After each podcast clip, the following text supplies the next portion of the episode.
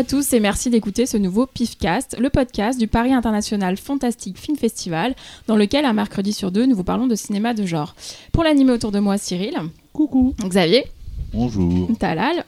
Salut Véro. Laurent. Hello. Et exceptionnellement Aurélien. Salut. Il a une voix. une nouvelle voix. Ouh euh, Aujourd'hui, nous, nous, inaugurons pardon, un nouveau format euh, qui sera consacré à chaque fois à une franchise du cinéma de genre. Ce premier numéro est consacré aux griffes de la nuit et à son personnage de Freddy Krueger. Nous allons parler des films, séries, documentaires, jeux poupées, pullover, tout ce qui aura été fait autour du personnage. Euh, donc, comme c'est un nouveau format, n'hésitez pas à nous dire ce que vous en aurez pensé à la fin. Avant de commencer, alors évidemment, on va bien sûr faire tout ça dans l'ordre chronologique, puisque c'est notre habitude, mais avant de commencer, on va un peu euh, violer cette règle, euh, puisqu'on va parler d'un documentaire de 2010 euh, qui s'appelle Never Sleep Again, The Elm Street Legacy. Aurélien, tu nous en dis un mot? Oui, bien sûr. Donc, Never Sleep Again, the... Pardon. Never Sleep Again, The Elm Street Legacy. C'est un documentaire de 4 heures, sorti en 2010, écrit par Tommy Hudson et réalisé par Daniel Farran et Andrew Cash. Euh, et c'est produit par Tommy Hudson et Daniel Farran. Euh, donc en fait, euh, je vais vous dire un peu qui sont ces gens-là. Euh, donc euh, Tommy Hudson, euh, c'est un peu un mec qui est spécialisé dans, les featurettes bonus sur des éditions de vidéos de films d'horreur et les, documentaires de films de genre, puisqu'il était déjà derrière le docu His Name Was Jason 30 Years of Friday the 1st, qui était sorti en 2009, et que par la suite, donc après Never Sleep Again, il fera Scream The Inside Story. donc sur la saga Scream. Et il a également fait le, le making-of du Retour des Morts Vivants de Nano Bannon. Euh, Daniel Ferrand et Farran et Andrew Cash, euh, ils ont aussi bossé sur pas mal de making-of de films d'horreur et notamment déjà avec euh, Tommy Hudson sur His Name Was Jason et, et Scream's Inside Story. Euh, donc en fait c'est un bah, alors ce documentaire c'est vraiment quelque chose c'est vraiment une référence en fait euh, c'est pour ça qu'on en parle au début parce qu'on va voir qu'il va nourrir tout ce podcast exactement parce qu'on apprend en fait il traite euh, des de toute la saga jusqu'au sauf, le, remake de, de 2010 donc ça va du, premier Freddy jusqu'à Freddy vs Jason.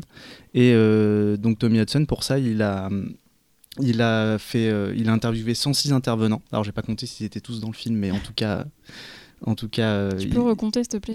C'est pas pro. ça marcherait ça. Et euh, donc ça va des réalisateurs aux producteurs, aux scénaristes, maquilleurs et au casting. Et en fait, à chaque fois, il a demandé à ces gens-là de, de, leur, de lui fournir s'ils avaient des, images photos ou vidéos inédites en fait, de, de la saga, des films sur lesquels ils avaient bossé, pour pouvoir fournir des, nouvelles images aux fans en fait. Donc il y a vraiment des, choses qu'on avait qu'on n'avait jamais vues avant. Surtout que quand ils ont fait le premier Freddy, euh, personne s'attendait à ce succès-là, donc il y a très peu de euh, d'images euh, backstage en fait. Donc il y a vraiment des, petits trésors. Et, et du coup c'est un documentaire aussi qui est intéressant parce que à l'arrivée ça retrace aussi un peu la, genèse du studio New Line qui est derrière Freddy qui, a été en fait un tout petit studio à l'époque et qui grâce à Freddy a énormément grossi et et du coup, voilà, on voit comment ils sont passés en fait de, de, faire des films un peu avec des bouts de ficelle bah, au Seigneur des Anneaux. Il y a une, une anecdote assez intéressante là-dessus d'ailleurs que je vous dirai peut-être plus tard, mais Le Seigneur des Anneaux n'aurait pas existé sans Freddy Krueger en fait. Et euh, voilà, c'est un documentaire en fait euh, où on sent vraiment un amour pour toute la saga.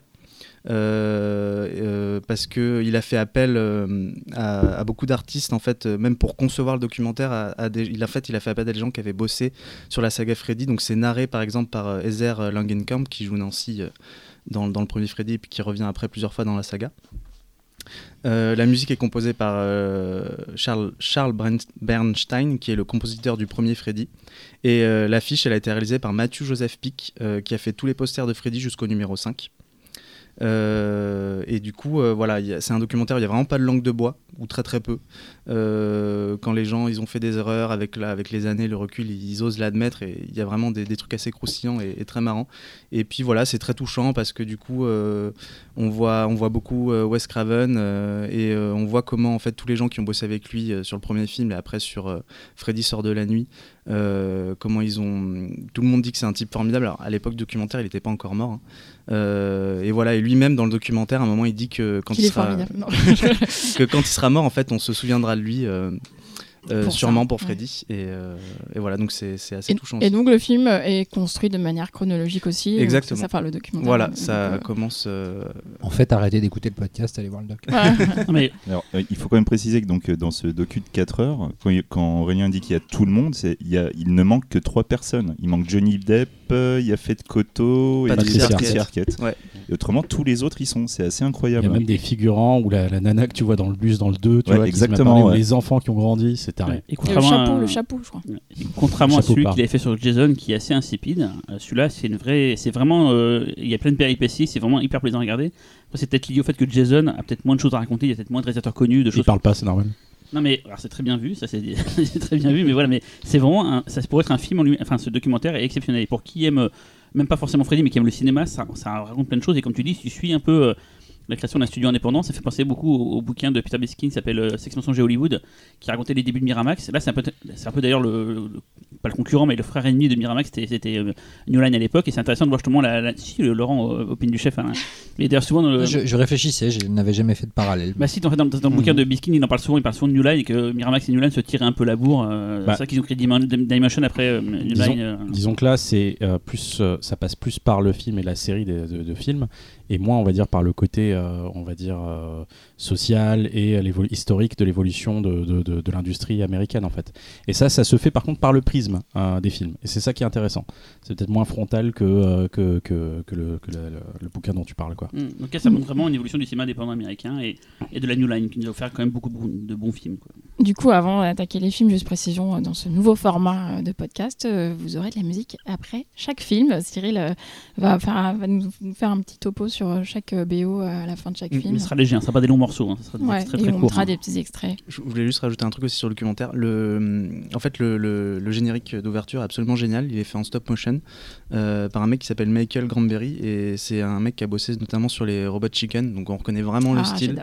Et en fait, ça reprend des scènes emblématiques euh, du premier Freddy et ça les refait en stop motion. Et après chaque film, euh, il y a une ouverture en stop motion pour euh, pour chaque partie documentaire qui en fait une partie correspond à un film ou à la série. Ils sont bon. très beaux. ouais. C'est Ouais, très de super. Et la musique est top aussi. Et, euh, et aussi pour combattre le piratage, sachez qu'en fait il y a un véritable intérêt de, de choper euh, l'édition DVD, donc c'est un double DVD d'ailleurs, parce que l'édition contient énormément de scènes coupées, euh, que ce soit euh, du film, de la série, euh, enfin il y a vraiment beaucoup beaucoup de choses intéressantes à côté du documentaire.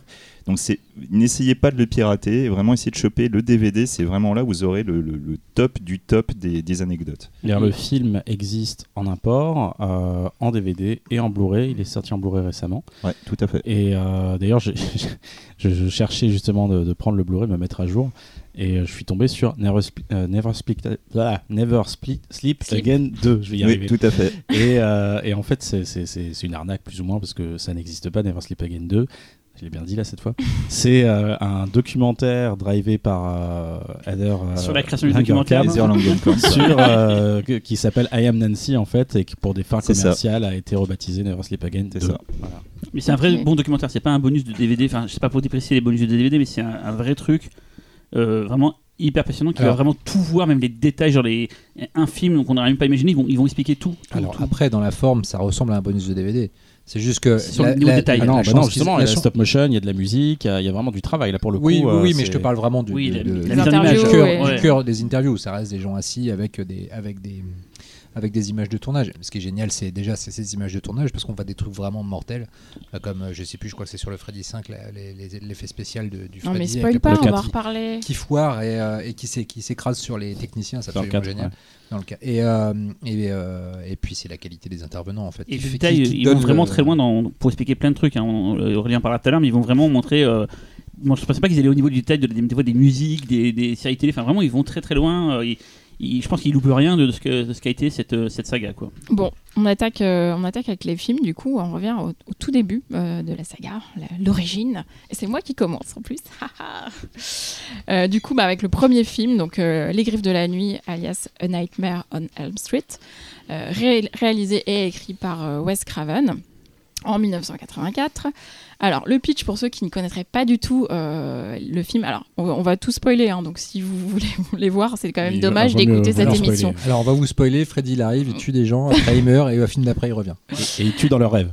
Alors, pre- premier film, euh, Nancy, euh, lycéenne, s'aperçoit qu'elle et ses amis font les mêmes cauchemars horribles dans lesquels elles sont, ils sont pourchassés par un homme à la main gantée de lames tranchantes. Alors que ses amis se font décimer les uns après les autres dans leur sommeil, Nancy mène l'enquête et découvre que c'est l'esprit d'un certain Fred Krueger qui les hante. Freddy, tueur d'enfants de son vivant, a été jadis immolé par leurs parents, euh, puisqu'il donc il tuait tous les enfants du voisinage. Et il revient maintenant pour se venger. Et donc Nancy va devoir trouver comment le vaincre sur son propre terrain, c'est-à-dire les rêves. Donc c'est donc un scénario original de Wes Craven, euh, d'où il explique l'idée à travers euh, plusieurs euh, origines. Donc euh, d'une part, il dit que lui-même, il aurait aperçu quand il était en enf- enfant un homme l'observant par la fenêtre de sa chambre, ce qui peut être assez traumatisant. Et, en plus, il s'est beaucoup appuyé sur un, un fait divers qu'il avait lu dans le journal où un enfant réfugié cambodgien refusait de dormir parce qu'il pensait qu'il allait dormir, mourir dans son sommeil et qu'il a effectivement fini par euh, mourir dans son sommeil. Il, était vraiment effrayé à l'idée de dormir. Donc euh, c'est- vraiment ça, c'est la genèse euh, de, de- des griffes de la nuit. Donc à partir de ça, il a imaginé un nouveau croque-mitaine, Fred Krueger, qui ne voulait pas doter d'un couteau, mais plutôt euh, d'un de griffes pour avoir un petit côté animal. Mais peut-être que tu auras des trucs à ajouter euh, là-dessus, euh, Aurélien Effectivement. tu m'as fait le regard de Hum, je pourrais ajouter des choses là-dessus. Euh, du coup, euh, le, sur le tournage, enfin le gant s'est avéré quand même assez dangereux a priori puisqu'ils se sont blessés avec. Oui, de il, suite. il était très lourd en fait et euh, ça a même conditionné la posture de Robert Englund et Ah ouais. c'est comme ça qu'il a trouvé un peu la démarche de Freddy. Il a accentué ce côté où il avait un bras qui penchait plus que l'autre à cause du poids du gant quoi. Ils avaient mis des vraies lames en fait. C'est ces idiots. Alors en fait, c'est même plus précisément des, des lames d'épluche tomate. Merci pour cette précision. Le- C'est- je Le je chef, trouve- je Xavier. ça très drôle, mais tu c'est viens de briser un mythe, Xavier. Je sais, je sais. Et en fait, Wes Craven, il a, il a eu longtemps réfléchi à quelle arme il pourrait, il pourrait donner à Freddy. Et en fait, il voulait un truc. euh, il- en fait, il s'est dit qu'est-ce qui est l'arme la, la plus. euh, la première arme de- à laquelle l'homme euh, Un a, avion. a pu avoir peur en fait, Non. à laquelle, dans Oui, laquelle l'homme a pu ouais. être effrayé. En fait, c'est les griffes d'un animal, ouais. quoi. Donc c'est comme ça qu'il a pensé aux griffes. Euh, du coup, pour incarner ce croque-mitaine, euh, Craven voulait un, un acteur et non pas un cascadeur, comme c'était le cas dans Halloween euh, ou Vendredi 13 ou Massacre à la tronçonneuse à l'époque. Euh, il choisit donc Robert Englund, qui à l'ép- à l'époque. Englund Je sais pas comment on le dit. Englund, Robert. Englund. Ouais. euh, qui à l'époque incarnait un adorable alien dans la série télé V. et en fait, on lui proposait aucun autre rôle à cause de ce rôle dans la série. Sauf que bon, bah, le rôle dans le- la saga Freddy va pas forcément lui porter plus chance par la suite. Pourtant, dans le, on peut dire que dans le premier film, il est quasiment méconnaissable. hein. Enfin, on peut pas le. on peut Justement, il a pris un malin plaisir à jouer, euh, à jouer un grand méchant en fait après, euh, parce que Ouais. tout le monde le voyait comme un type Il hyper était sympa. tellement doux Ouais. pour un lézard. Euh, du coup, bah, il passe euh, chaque jour 4 heures à se faire euh, maquiller. Euh, Enfin, moi, je trouve que on va en reparler ensuite euh, quand on parlera des autres films, mais je trouve que c'est le maquillage du premier film qui est le meilleur en fait, euh, alors que c'est le plus ancien. Non, non, non, non. Je trouve que c'est le plus euh, Non, dégueulasse. non, non, non. euh, il, il est Je suis d'accord avec Véronique, moi, c'est Ouais. plus dark, je trouve, Merci. le premier. Moi, je trouve que c'est le 2 et le 7. On en- on en Euh, reparle. Et aussi, je pense, euh, mais ça c'est vraiment une intuition personnelle, euh, que Robert Englund a pris une voix qui plus tard aura été copiée par euh, Christian Bell dans Dark Knight. Mais bon, ça, ça, ça n'engage. tu dis ça? Euh, sinon, dans le, le reste du casting, il y a John Saxon, hein, donc on a parlé plusieurs fois, donc c'est trop la classe. Euh, et donc c'est la première apparition au cinéma de Johnny Depp. On peut pas euh, ne pas en parler puisque introducing Johnny Depp. euh, D'ailleurs, il y a- que il y, a une anecdote euh, qu'on va pouvoir débunker immédiatement. euh, sur le fait que c'est pas lui qui était venu. euh, En, en fait, euh, le, euh, dans le remake, euh, le- l'acteur qui joue, euh, qui joue Freddy finalement. Ah oui, est-ce que c'est son pote ou pas? Jackie Alors attends, on va Earl d'abord raconter le début de l'anecdote, c'est-à-dire que Johnny Depp euh, Et- a, passé le casting, enfin Non. en tout cas, En fait, Johnny Depp il y avait des accompagnait photos de un lui. pote à lui Ouais. qui s'appelle Jackie Earl euh, pour, et qui devait, ce mec-là, Jackie Earl Haley, devait donc jouer euh, le rôle que finalement Johnny Depp a Glenn. eu dans l'original. Et en fait, euh, finalement, Johnny Depp était là, et puis on lui dit Tiens, tu veux pas passer le casting? Il a dit Oui, c'est lui qui a eu le rôle. Ça, c'est une anecdote qui existe depuis Moi j'en ai une autre. des temps. Après j'en ai une autre. Et Jackie Haley a dit euh, dernièrement, à l'occasion de la promotion du, du remake, puisqu'il a fini par jouer Freddy donc, euh, en 2010, que c'était faux. enfin qu'il connaissait, il était pas pote avec euh, avec Johnny Depp, que peut-être il a certes passé le casting et que c'est pas impossible que Johnny Depp était assis à côté de lui un jour où il a passé le casting, mais que ça va pas plus loin. Voilà. Moi, j'avais une autre anecdote, c'était que, euh, en gros, il a vu euh, plusieurs, enfin, Wes Craven a reçu plusieurs euh, candidats, et parmi ces candidats, il y avait euh, Johnny Depp. Il trouvait Johnny Depp complètement pff, une endive, quoi. Et en fait, sa, sa fille et, une copine à sa fille sont tombées sur la photo et elles ont dit Ah, mais il est trop mignon et tout. Et il a fait Ah bon, vous trouvez vraiment? Et il leur a fait confiance. Il s'est dit Il faut un gars mignon dans la. Tu confirmes, Aurélien, je sens. Je confirme. Ouais, c'est moi qui gagnais. Ouh Euh, donc en dehors de ça, pour moi, le film est vraiment parfait. Je l'ai déjà revu plein de fois et là, je l'ai revu vraiment euh, avec plaisir. Il y a plein de scènes d'anthologie. euh, tous les meurtres sont. ah, il n'y a pas beaucoup de meurtres d'ailleurs, mais ils sont tous assez spectaculaires. Euh, donc euh, on peut parler du premier meurtre de Tina, donc euh, la copine de Nancy qui est vraiment complètement ouf, et après euh, son apparition euh, fantomatique dans un body bag euh, dans le- au lycée, Euh, et le meurtre de Johnny Depp justement dans un énorme geyser de sang, inoubliable aussi. Et euh, il y a quelque chose qu'on va pas forcément retrouver aussi dans les autres films après, on en reparlera, et qui était qui est bien présent dans son maquillage pour le coup, c'est son côté malsain à Freddy, notamment dans la mythique scène de la baignoire. euh, Est-ce que dans le premier, on- il est pédophile ou pas euh, je- Non. Non, il devait l'être. Hmm. Euh, C'était dans le scénario d'origine. Et, euh, c'est juste un tueur. sous-entendu. et, euh, c'est sous non, C'est clairement sous-entendu. tueur d'enfant, non, non. mais c'est pas sous-entendu qu'il était Pas pédophile. du tout. ouais. Non, mais Hmm. cependant, à la base, ça devait en être Ouais, un. ça, Ça devait, devait être en être un, euh, Craven l'a dit, et puis euh, je- il y a eu des, il y a eu des, il y a eu un, un fait divers euh, très glauque aux États-Unis euh, au même moment, et donc du coup ils ont choisi finalement de pas aller euh, dans cette direction. Euh, le film regorge de trouvailles visuelles, euh, d'effets spéciaux astucieux dont on devine parfois les ficelles, mais qui, qui rendent quand même euh, le côté, enfin le tout effrayant parce que super réaliste en fait. euh. Tu veux dire les bras? Non, mais franchement tout, tout est, enfin quand c'est quand c'est maladroit, c'est malsain en fait. Donc du coup, ça marche quand même. Je trouve ça, ça donne vraiment un côté dérangeant. Et Freddy est à la fois facétieux et terrifiant, écœurant et drôle. Il est, il est pas encore tombé dans un travers qu'on lui connaîtra plus Tu tard. peux redire cette phrase avec la même voix? Pourquoi Facétieux. facétieux. Euh, et ce qui est vachement bien dans le scénario euh, des Griffes de la Nuit, et qui pour le coup peut-être se, se retrouvera quasiment dans toute la saga, c'est que les héros sont jeunes, donc ça c'est ce qui fait que le film va marcher au box-office aussi, puisqu'il y a une grosse identification possible. Et tout est compliqué pour eux, surtout qu'ils ne reçoivent aucun secours de leurs parents. Et les parents qui, à la base, finalement, sont à l'origine euh, de Freddy Krueger, de l'existence de Freddy Krueger, en ayant voulu voulu protéger leurs enfants, euh, finalement ne sont ensuite d'aucune aide. Ils- Ou finalement, ils n'aident pas. Ils n'auraient pas tué Freddy, il n'y aurait rien eu. Donc euh, il faut que euh, Bah, la merde. qu'ils n'ont pas fait confiance à la justice, ils ont. ils Non, mais après, tous les et, euh, adultes, c'est des losers. Ils sont alcooliques, soit démissionnaires. euh, Enfin, Oui, oui, puis en plus c'est clair qu'ils ils ils n'écoutes pas leurs enfants. Enfin, c'est le c'est l'intérêt principal du film en termes et de à, à ce titre, la, dernière scène avec Nancy dans, dans la, dans sa maison, elle avait bien dit à son père il faut que tu viennes parce qu'il va se passer un truc et on ne sait pas où est son père. et c'est très énervant quand même. Donc, Il y a vraiment un gap générationnel. euh, c'est vraiment le sujet euh, profond du film. Mm. C'est c'est- c'est-à-dire cette génération qui a, qui a un peu foutu la merde ouais, pour, ouais. pour leurs enfants et qui n'assume pas derrière. Ouais. Et euh, donc du coup, euh, énorme succès au box-office, succès surprise, et, euh, et du coup premier succès pour, euh, pour New Line. Alors juste anecdote, euh, il y avait des studios qui avaient refusé le projet avant ça, notamment Universal. Apparemment, Craven aurait gardé la lettre de refus qu'il aurait encadrée dans son bureau. Mais donc énorme succès commercial, premier succès commercial pour New Line, qui va ensuite porter le nom de The House That Freddy Built. Enfin, c'était dans le jargon, on disait ça. Comme surnom plutôt, Euh, parce que évidemment, c'est ce que disait Aurélien tout à l'heure, ça a vraiment euh, lancé euh, la maison de production. Et du coup, bah, du coup, suite, on va, on va en parler après.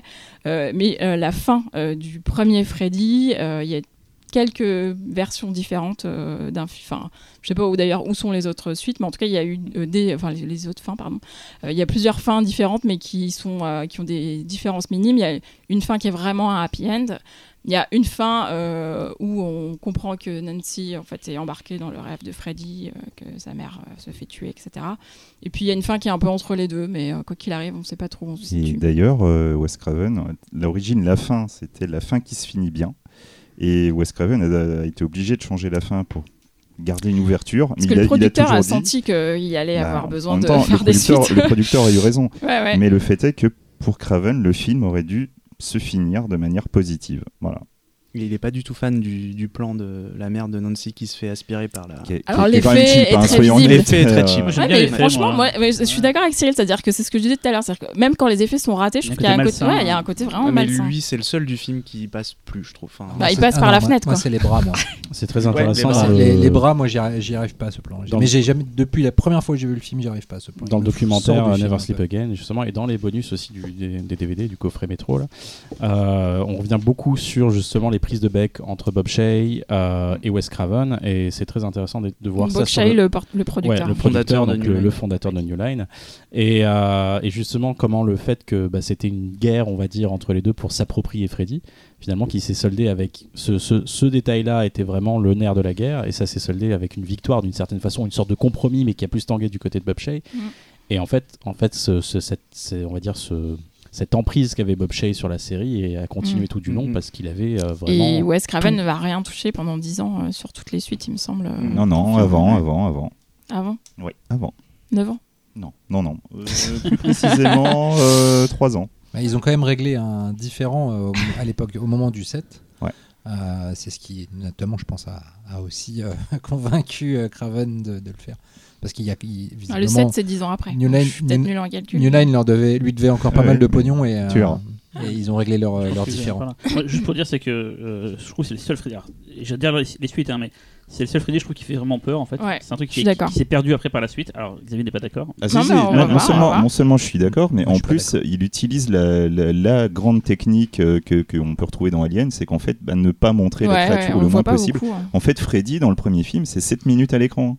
C'est tout, juste 7 minutes. Et il y a un truc dans Freddy, j'appelle ça l'effet saut. En fait, le premier Freddy a, mis plein plein de règles, a mis, a mis plein plein de choses Ouais. qui ont été un peu oubliées par la suite. C'est On comme va en le, parler, ça, à mon voilà, avis. le premier règles. saut, il y avait plein d'idées qui ont été abandonnées par la suite. Je le dis souvent ça, mais je trouve que dans Freddy, le premier, il y a plein de, euh, de plein de trucs tout le temps. Et finalement, dans les autres, ils sont un peu plus paresseux. Ils, se- ils se contentent de faire en gros. euh, euh, un meurtre d'un jeune, un autre meurtre d'un jeune, et chaque fois, si les meurtres sont différents, parce que c'est ce qu'on veut voir, on va voir des effets spéciaux, on va en parler dans les autres films, mais je trouve que dans le premier, il y avait plus de trucs un peu plus euh, barrés, qui, Ouais. qui jouaient plus sur le Bah, côté Il y a euh, plus de rêve. fantaisie, moi j'aime bien Voilà. la fantaisie. hein. En fait, c'est avec le, le- le succès du premier Freddy qu'après ils ont vraiment décidé d'en faire le personnage principal et de le mettre plus Mm. en lumière. Ils l'ont franchisé en fait, ils ont Voilà, essayé de ça. créer une sorte de franchise. C'est pour ça que dans le de premier, il, est- il est- il reste beaucoup dans l'ombre, il est filmé de loin, ça joue, il y a des jeux d'ombre, euh, donc il y a un côté un peu plus mystérieux. Ils vont faire ça, mais on en parlera du 2, mais le 2 finalement, du coup, il vient contrecarrer limite un peu. euh, Exactement. Mais Et- on- Vas-y, vas-y. Je voulais, je voulais faire un point à chaque fois sur euh, la, la- le box-office pour qu'on puisse voir les évolutions. euh, c'est très rapide. Le premier Freddy, euh, j'en parlais deux autres à chaque fois, c'est euh, 1,8 million de budget. 1,2 million le premier week-end et au final 25 millions euh, sur les États-Unis. J'ai pas les chiffres internationaux, correct, mais c'est voilà, c'est correct. Mais moi, ce que je voulais dire, euh, c'est que le, sur euh, le documentaire Never Sleep Again, on peut retrouver une scène coupe, au moins une. Après, je me souviens plus s'il y en a plusieurs, mais il y, a- il y a une scène supplémentaire euh, qui, euh, qui montre qu'en fait, les, dans l'entourage des adolescents, il y, a- il y a déjà d'autres victimes. Donc, en fait, Freddy est déjà en train d'agir. C'est une scène qui est plutôt intéressante sur tout le film. Et, euh, et aussi, c'est euh, Les Griffes de la Nuit a des montages alternatifs qu'on peut trouver sur le net. Donc, c'est des, euh, des fan edits. Ah, comme, d'accord, c'est pas officiel. comme on en parle beaucoup. Non, c'est pas des trucs officiels, mais c'est des fan edits où les gens essaient de, de- de retrouver en fait le, ce que voulait faire Wes Craven à l'origine.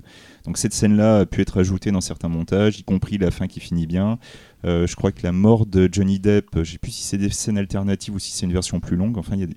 voilà. En cherchant un peu sur le net, on peut trouver ces recréé. C'est ça. C'est ça. Euh, ouais, je vais ajouter euh, deux trois trucs sur la sur la production euh, du film que je trouve intéressant. En fait, Craven à la base, il avait montré son scénario à, à Sean Cunningham, qui est le producteur de Vendredi, de Vendredi 13 et qui avait produit le premier film de, de Craven, La dernière maison sous la gauche. Puis il lui a dit que, que personne n'allait avoir- peur de ce truc qui se passe dans les rêves, parce que les rêves, ça fait pas peur. Et, euh, et en fait, euh, Wes Craven avait vraiment envie de trouver euh, un, studio assez, assez important pour produire le film. Et en fait, ça, c'est alors c'est pas mentionné dans le dans le documentaire. C'est un truc que j'ai lu en fait dans une interview de, Bob Shea dans le, le Mad Movies 280, il me semble, sur pour les 30 ans du, du premier Freddy, Mmh. où en fait euh, Bob Shea euh, dit qu'il avait qu'il était tombé sur le, le scénario de A Nightmare on Elm Street et qu'il avait senti le potentiel du truc et qu'il avait essayé de persuader Craven en fait de lui confier. Mais comme Craven voulait un plus gros studio, il lui a il lui a dit non. Et euh, donc le, le scénario a fait le tour d'Hollywood pendant 3-4 ans et jusqu'à arriver de nouveau dans les mains de, de Bob Shea. Et, euh, et c'est là en fait que, que Craven a accepté qu'il le produise, vu que personne d'autre avait voulu. Et, et puis aussi, en fait, ça a été vraiment, c'était vraiment un coup de poker pour euh, Robert Shea et, et New Line, en fait, parce que il a, en fait, il a Robert Shea a, hypothé- a hypothéqué sa maison, euh, a hypothéqué, euh, enfin, en gros, si, le film se plantait, il, il perdait tout ce qu'il avait. Et, et du coup, il a eu, il a eu du pif parce que, Hey, hey. parce que ça s'est pas planté du tout. Ouais, et d'ailleurs, il faut, Mhm. faut recontextualiser 28 millions de dollars à l'époque de recettes, c'est énorme. Oui, c'est pas, fait, pour, pas un, l'inflation. pour un tout petit film d'horreur. Mm. Et, Mm. et sur l'inflation, je crois qu'il est même à 60, c'est un des plus gros, euh, peut-être le cinquième plus gros succès de la série. Quoi. Et puis il y a eu une anecdote, une anecdote assez connue aussi, mais je vais quand même la dire sur le, le design de Freddy. Euh, en fait, c'est le maquilleur David Miller qui a eu l'idée en fait au, au restaurant en mangeant une pizza au pepperoni et en jouant avec son fromage et, et ses morceaux de, de pepperoni, euh, qu'il a eu l'idée en fait de, de- de ce visage là Maintenant avec. tu le dis, c'est évident en fait. C'est ça. On mangera plus jamais Et- une et il y pizza a un- il y a un clin d'œil, un clin d'œil à ça d'ailleurs dans, Ouais. dans Freddy 4. Dans le, il y a dans le pizza, ouais. Euh, Qu'est-ce qu'on a à dire sur la musique, Cyril? Et ben déjà, c'est celle qui a posé les bases euh, de tous les autres Freddy. C'est-à-dire que même si euh, elle sera pas reprise dans les autres, il y aura toujours des références qui se feront à ce qu'on va écouter dans deux secondes, euh, cette nappe de synthé qu'on entend dans le film. Alors juste Charles Bernstein, il avait fait avant plusieurs musiques de films de genre, dont l'emprise de Ciné J. Fury, Cujo. Et il a rebossé avec l'ami Wes Craven après avec, sur l'ami mortel.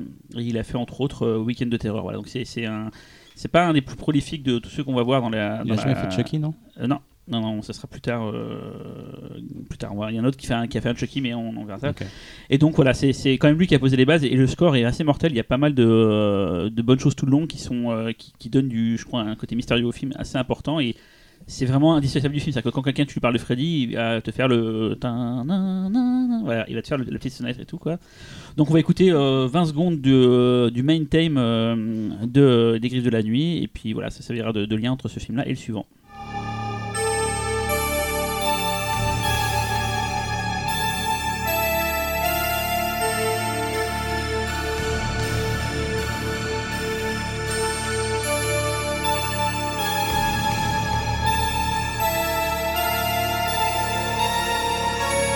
Passe au second film de la saga, Laurent. Bonjour. Bonjour, je m'appelle Laurent. Il t'a dit bonjour tout à l'heure en plus. J'ai envie de le redire. Euh, je vais donc vous parler de la revanche de Freddy. Euh, c'est souvent le cas des, des numéros 2. d'un- C'est souvent une revanche. Voilà. C'est quoi en anglais d'ailleurs? Euh, les griffes. alors, euh, sinon, c'est le titre euh, complet, c'est les griffes de la nuit 2. 2 points. La revanche de Freddy et euh, exactement la, même chose plus ou moins en anglais parce que c'est A Nightmare on Elm Street Part 2, Freddy's Revenge. Voilà.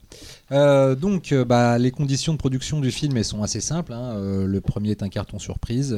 bah, un an après, on fait la suite. Voilà. Enfin, on sort la suite. C'est-à-dire que ce qui expliquait euh, Bob Shea dans, dans le documentaire Never Sleep Again, c'est que malgré le fait que les films étaient un carton, il devait de l'argent. C'était une coproduction aussi. Enfin bref, il y a beaucoup de- des bénéfices du, film qui finalement ne sont pas arrivés dans la poche et qui n'ont pas rendu le studio riche tout de suite. Euh, à la fin, ils n'avaient pas vraiment de pognon, mais ce qu'ils avaient, c'était un personnage et une franchise en devenir, et donc il fallait absolument pas traîner pour, euh, commencer à, vraiment à capitaliser sur le personnage. Donc ils n'ont pas traîné. Euh, Wes Craven ne voulait pas euh, repartir sur le film, sur la franchise. Pour lui, euh, c'était euh, c'était fini. Euh, et, euh, et donc du coup, ils ont euh, ils ont cherché plusieurs idées de script. Euh, et finalement, c'est un scénariste euh, qui travaillait, je crois, comme euh, si je ne m'abuse, il était comptable euh, à New Line, euh, qui a eu, s'est amené avec, euh, tiens, j'ai écrit un script comme ça pour le plaisir, lisez-le. Apparemment, c'est souvent que des gens chez New Line qui faisaient des, des petits rôles subalternes se retrouvent avec des grands postes. On, en- verra ça tout à l'heure avec d'autres Et personnes. donc, euh, donc s'appelle David Chaskin qui, qui a donc proposé ce- cette idée de script. Donc, ce qui est assez marrant, c'est que quand on voit le film, ça montre que euh, il savait pas encore vraiment quoi faire avec le personnage.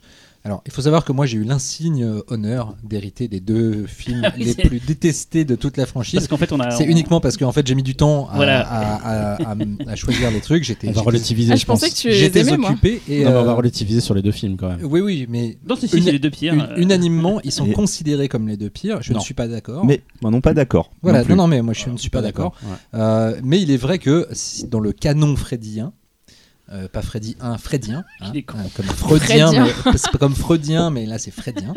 Euh, la revanche de Freddy est problématique. Euh, bon, alors l'histoire déjà, euh, c'est, euh, ça se passe 5 ans après les, les meurtres de la rue M qui ont lieu dans le premier film.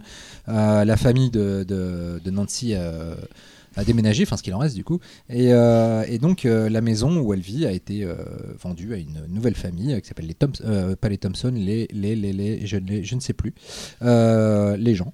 Et, euh, et Johnson. et- Non, peut-être, oui. Et euh, donc, euh, et, euh, donc un papa, une maman, euh, un garçon et un petit enfant. Voilà. Enfin, un, meublé, un- là, un Laurent, ado et un petit enfant. L'ado s'appelle Jesse euh, et euh, à peine installé dans la maison, il commence à avoir des terribles cauchemars où euh, un monsieur brûlé avec un chapeau et des griffes euh, apparaît et euh, veut le pousser à faire des choses. Euh, voilà.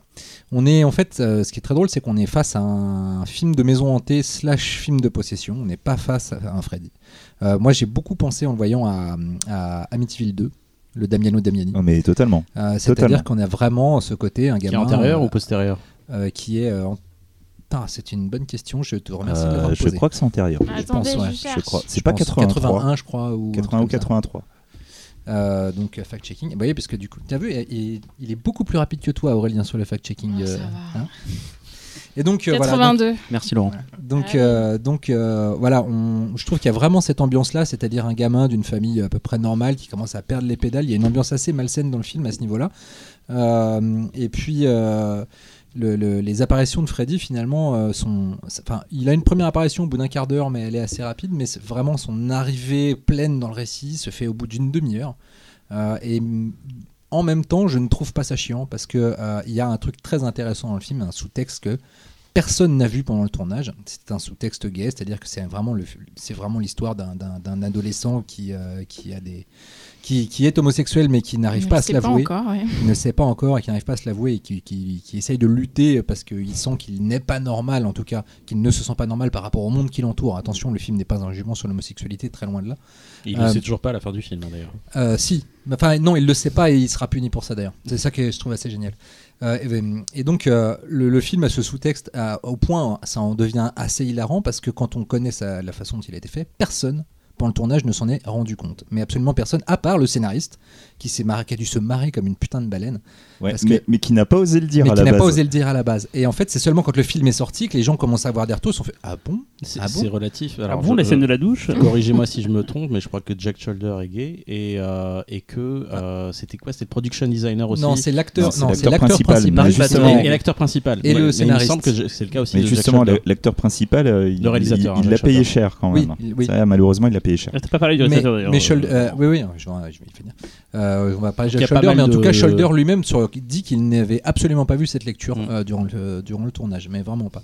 Et, euh, et donc, il y a plein comme ça de, de, de- de scènes, et de, par exemple, une scène de cauchemar où le, où le jeune homme se, a- se dirige par on ne sait quel miracle et hasard euh, dans le bar gay SM de la ville, où d'ailleurs Bob Shea, le producteur du film et président de la New Line, joue un, joue un barman euh, tout de cuir vêtu et euh, qui rencontre son, son prof de sport qui, euh, qui, aime, bien, euh, qui aime bien châtier les, les jeunes éphèbes euh, durant ses, ses cours de sport et, euh, et qui du coup qui est euh, attaqué par des balles. voilà qui, qui se fait attaquer Des par, boules. par Et les surtout, feux, il, va se faire claquer le cul. hein. oui, il se fait claquer le cul par une serviette dans la douche et puis il le dit lui-même d'ailleurs dans Never Sleep Again l'acteur il dit je me suis quand même fait attaquer par les Freddy's Balls Euh, donc euh, et euh, et et il y a notamment cette scène après ou plus tard le, le- le jeune garçon euh, il est, il est- il croit qu'il est amoureux d'une d'une jeune fille qui en tout cas est très attirée par lui qui est un sosie de Meryl Streep d'ailleurs euh, qui a été choisie pour ça d'ailleurs elle s'appelle Kim Myers elle joue très bien et, euh, et au moment où de conclure euh, et ben euh, il commence à l'embrasser partout et puis de sa langue sort une- la langue de Freddy un truc dégueulasse qui l'empêche de, de conclure et il s'en va se réfugier chez son meilleur pote euh,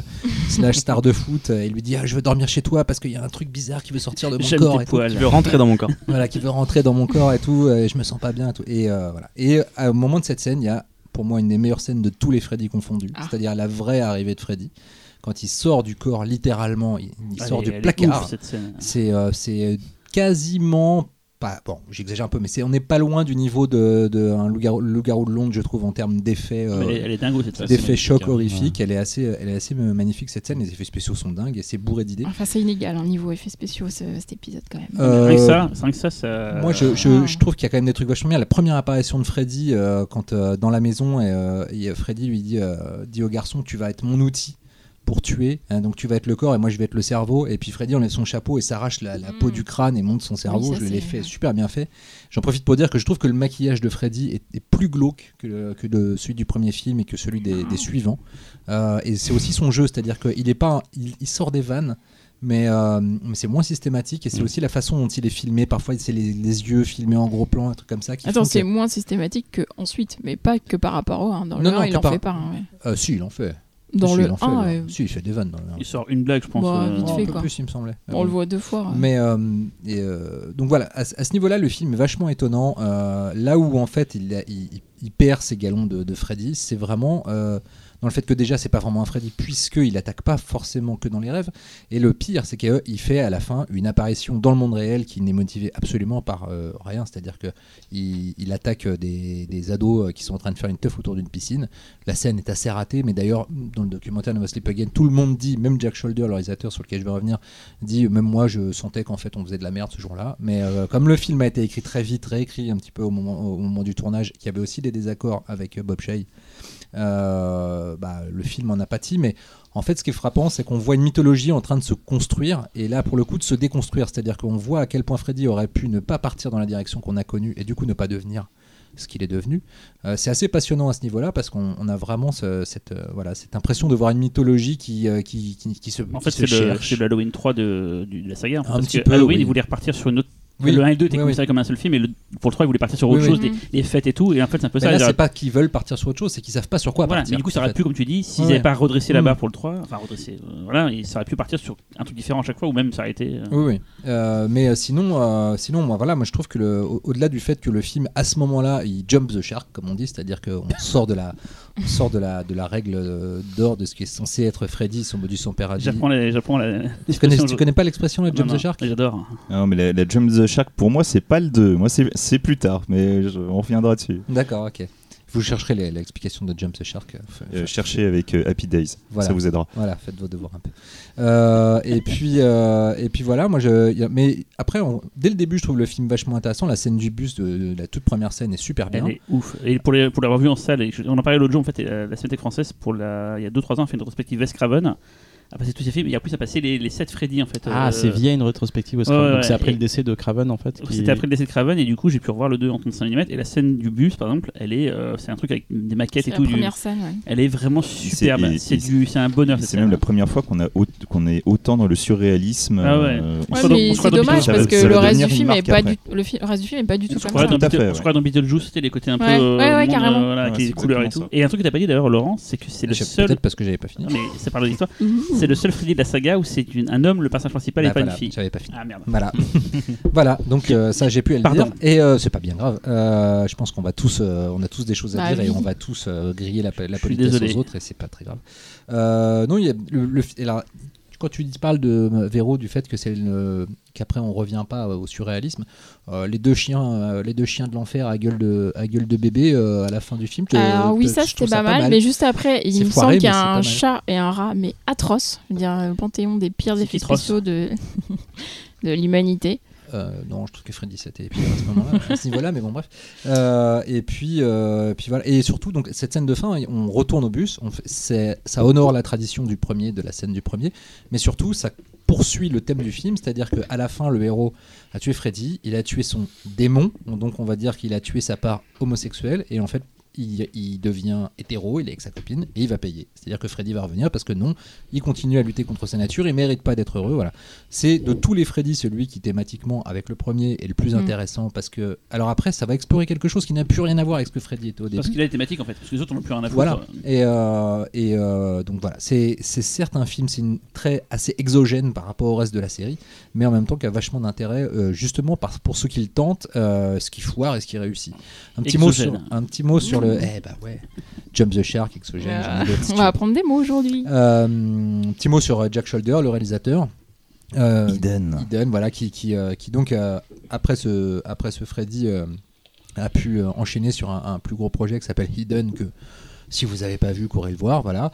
Mais il a jamais transformé après, voilà. Euh, Jack Shoulder, après, il a euh, un peu sombré dans l'enfer des téléfilms. Il a fait euh, un des- Wishmaster, non Il a fait Wishmaster 2, qui était un Ouais. Autant te dire que oui, il est sombré. hein. Il a Si, fait, il, a- euh, il avait fait un, un chouette truc euh, sur le voyage dans le temps. Je crois que c'est 12 h 1 euh, je Ah sais oui. plus quoi. Et puis un polar sympa, Flic et Rebelle. ouais, euh, et Mm. un truc aussi, je sais plus si c'est. Arachnid euh, aussi pour euh, New Image, je crois. Ouais, ouais, mais il avait aussi fait un truc sur la, la- la bombe atomique et tout. Je sais plus comment ça s'appelle. ça. Mais voilà, At il- Early's Down, je crois, un Mm. truc comme ça. Et avant la revanche de. Freddy, en fait, il montait des, des trailers bandes pour, annonces, euh, tout à fait. pour New Line. Ah, de désolé, toute façon, il avait euh, fait un- Jack il avait fait un Shoulder, film pour New Line euh, aussi.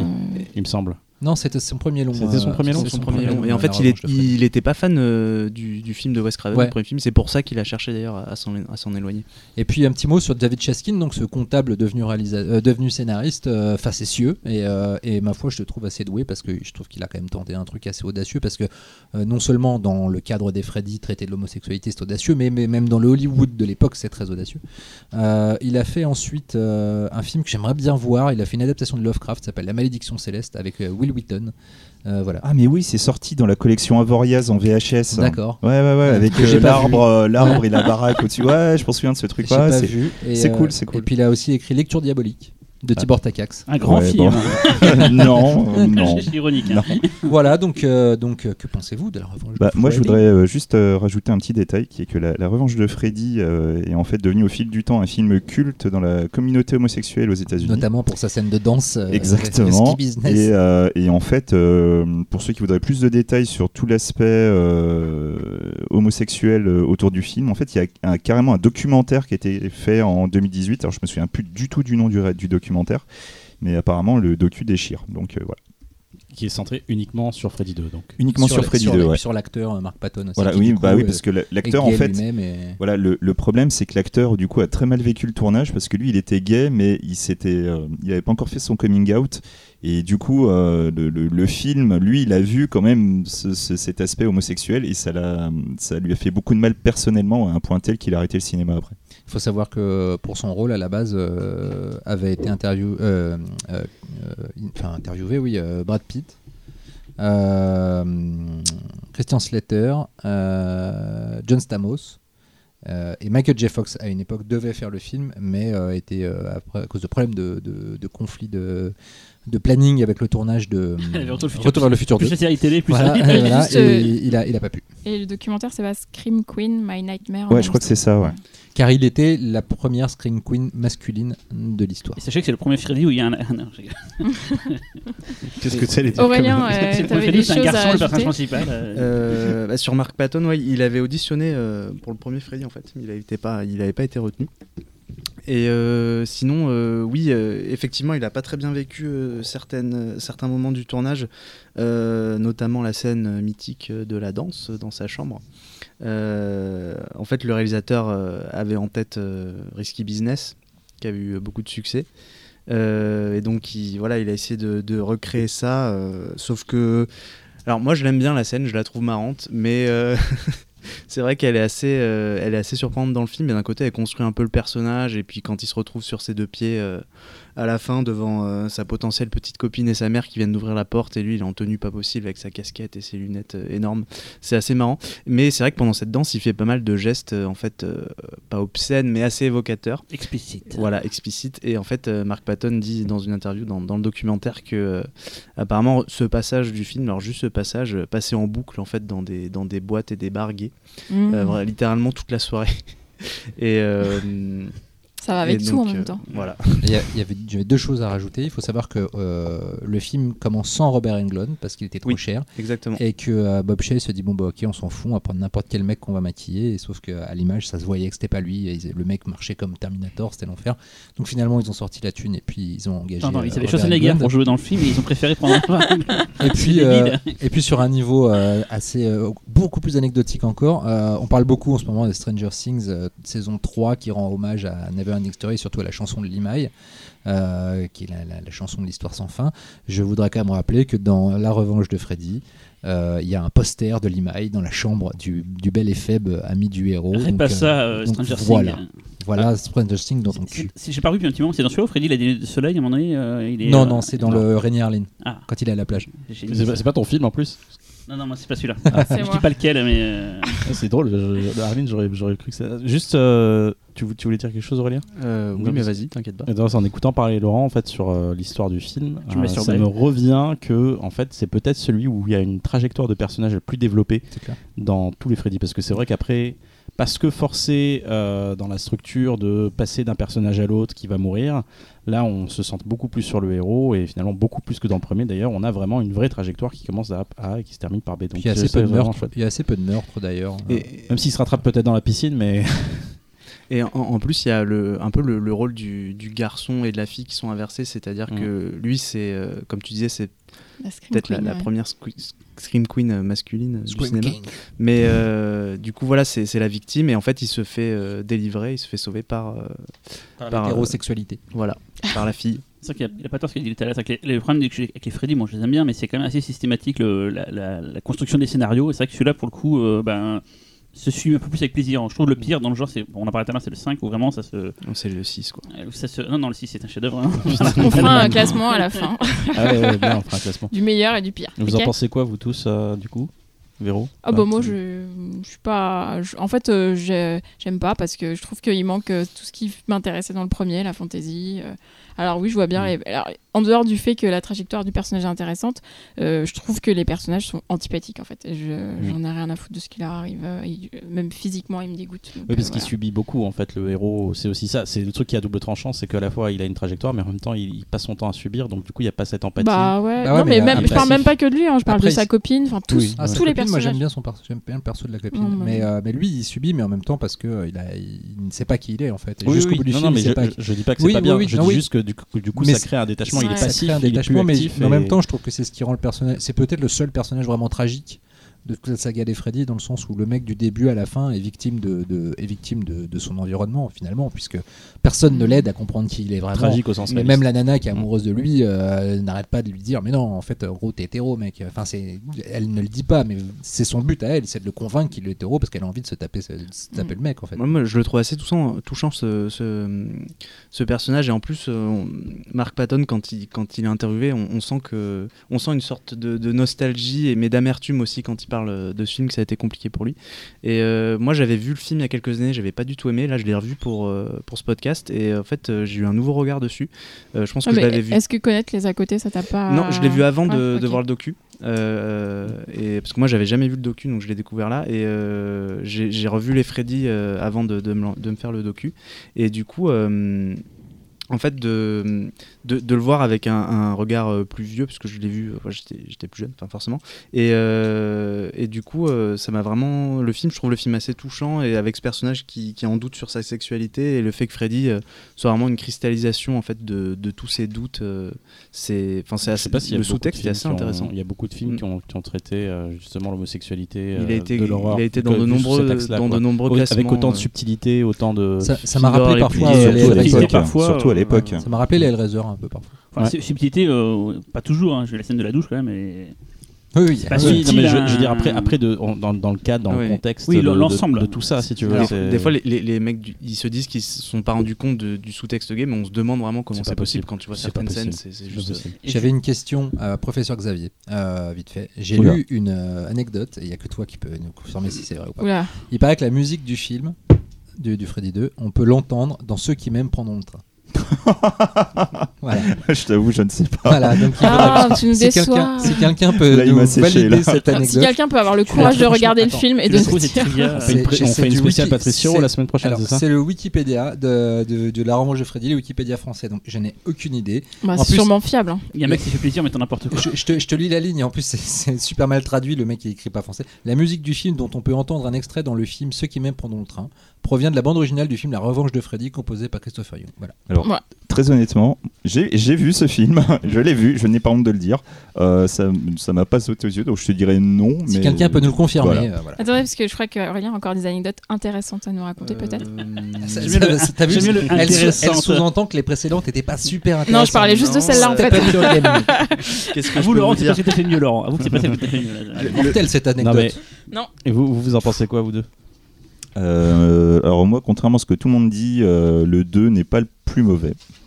Euh, c'est vrai qu'en le revoyant, pareil, je me suis dit, ouais, il est quand même pas mal.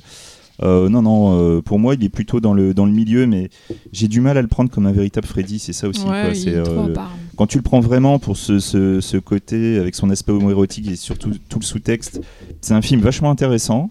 Euh, mais pour moi, c'est, je le prends plus comme un spin-off en fait de la série qu'un véritable euh, Freddy.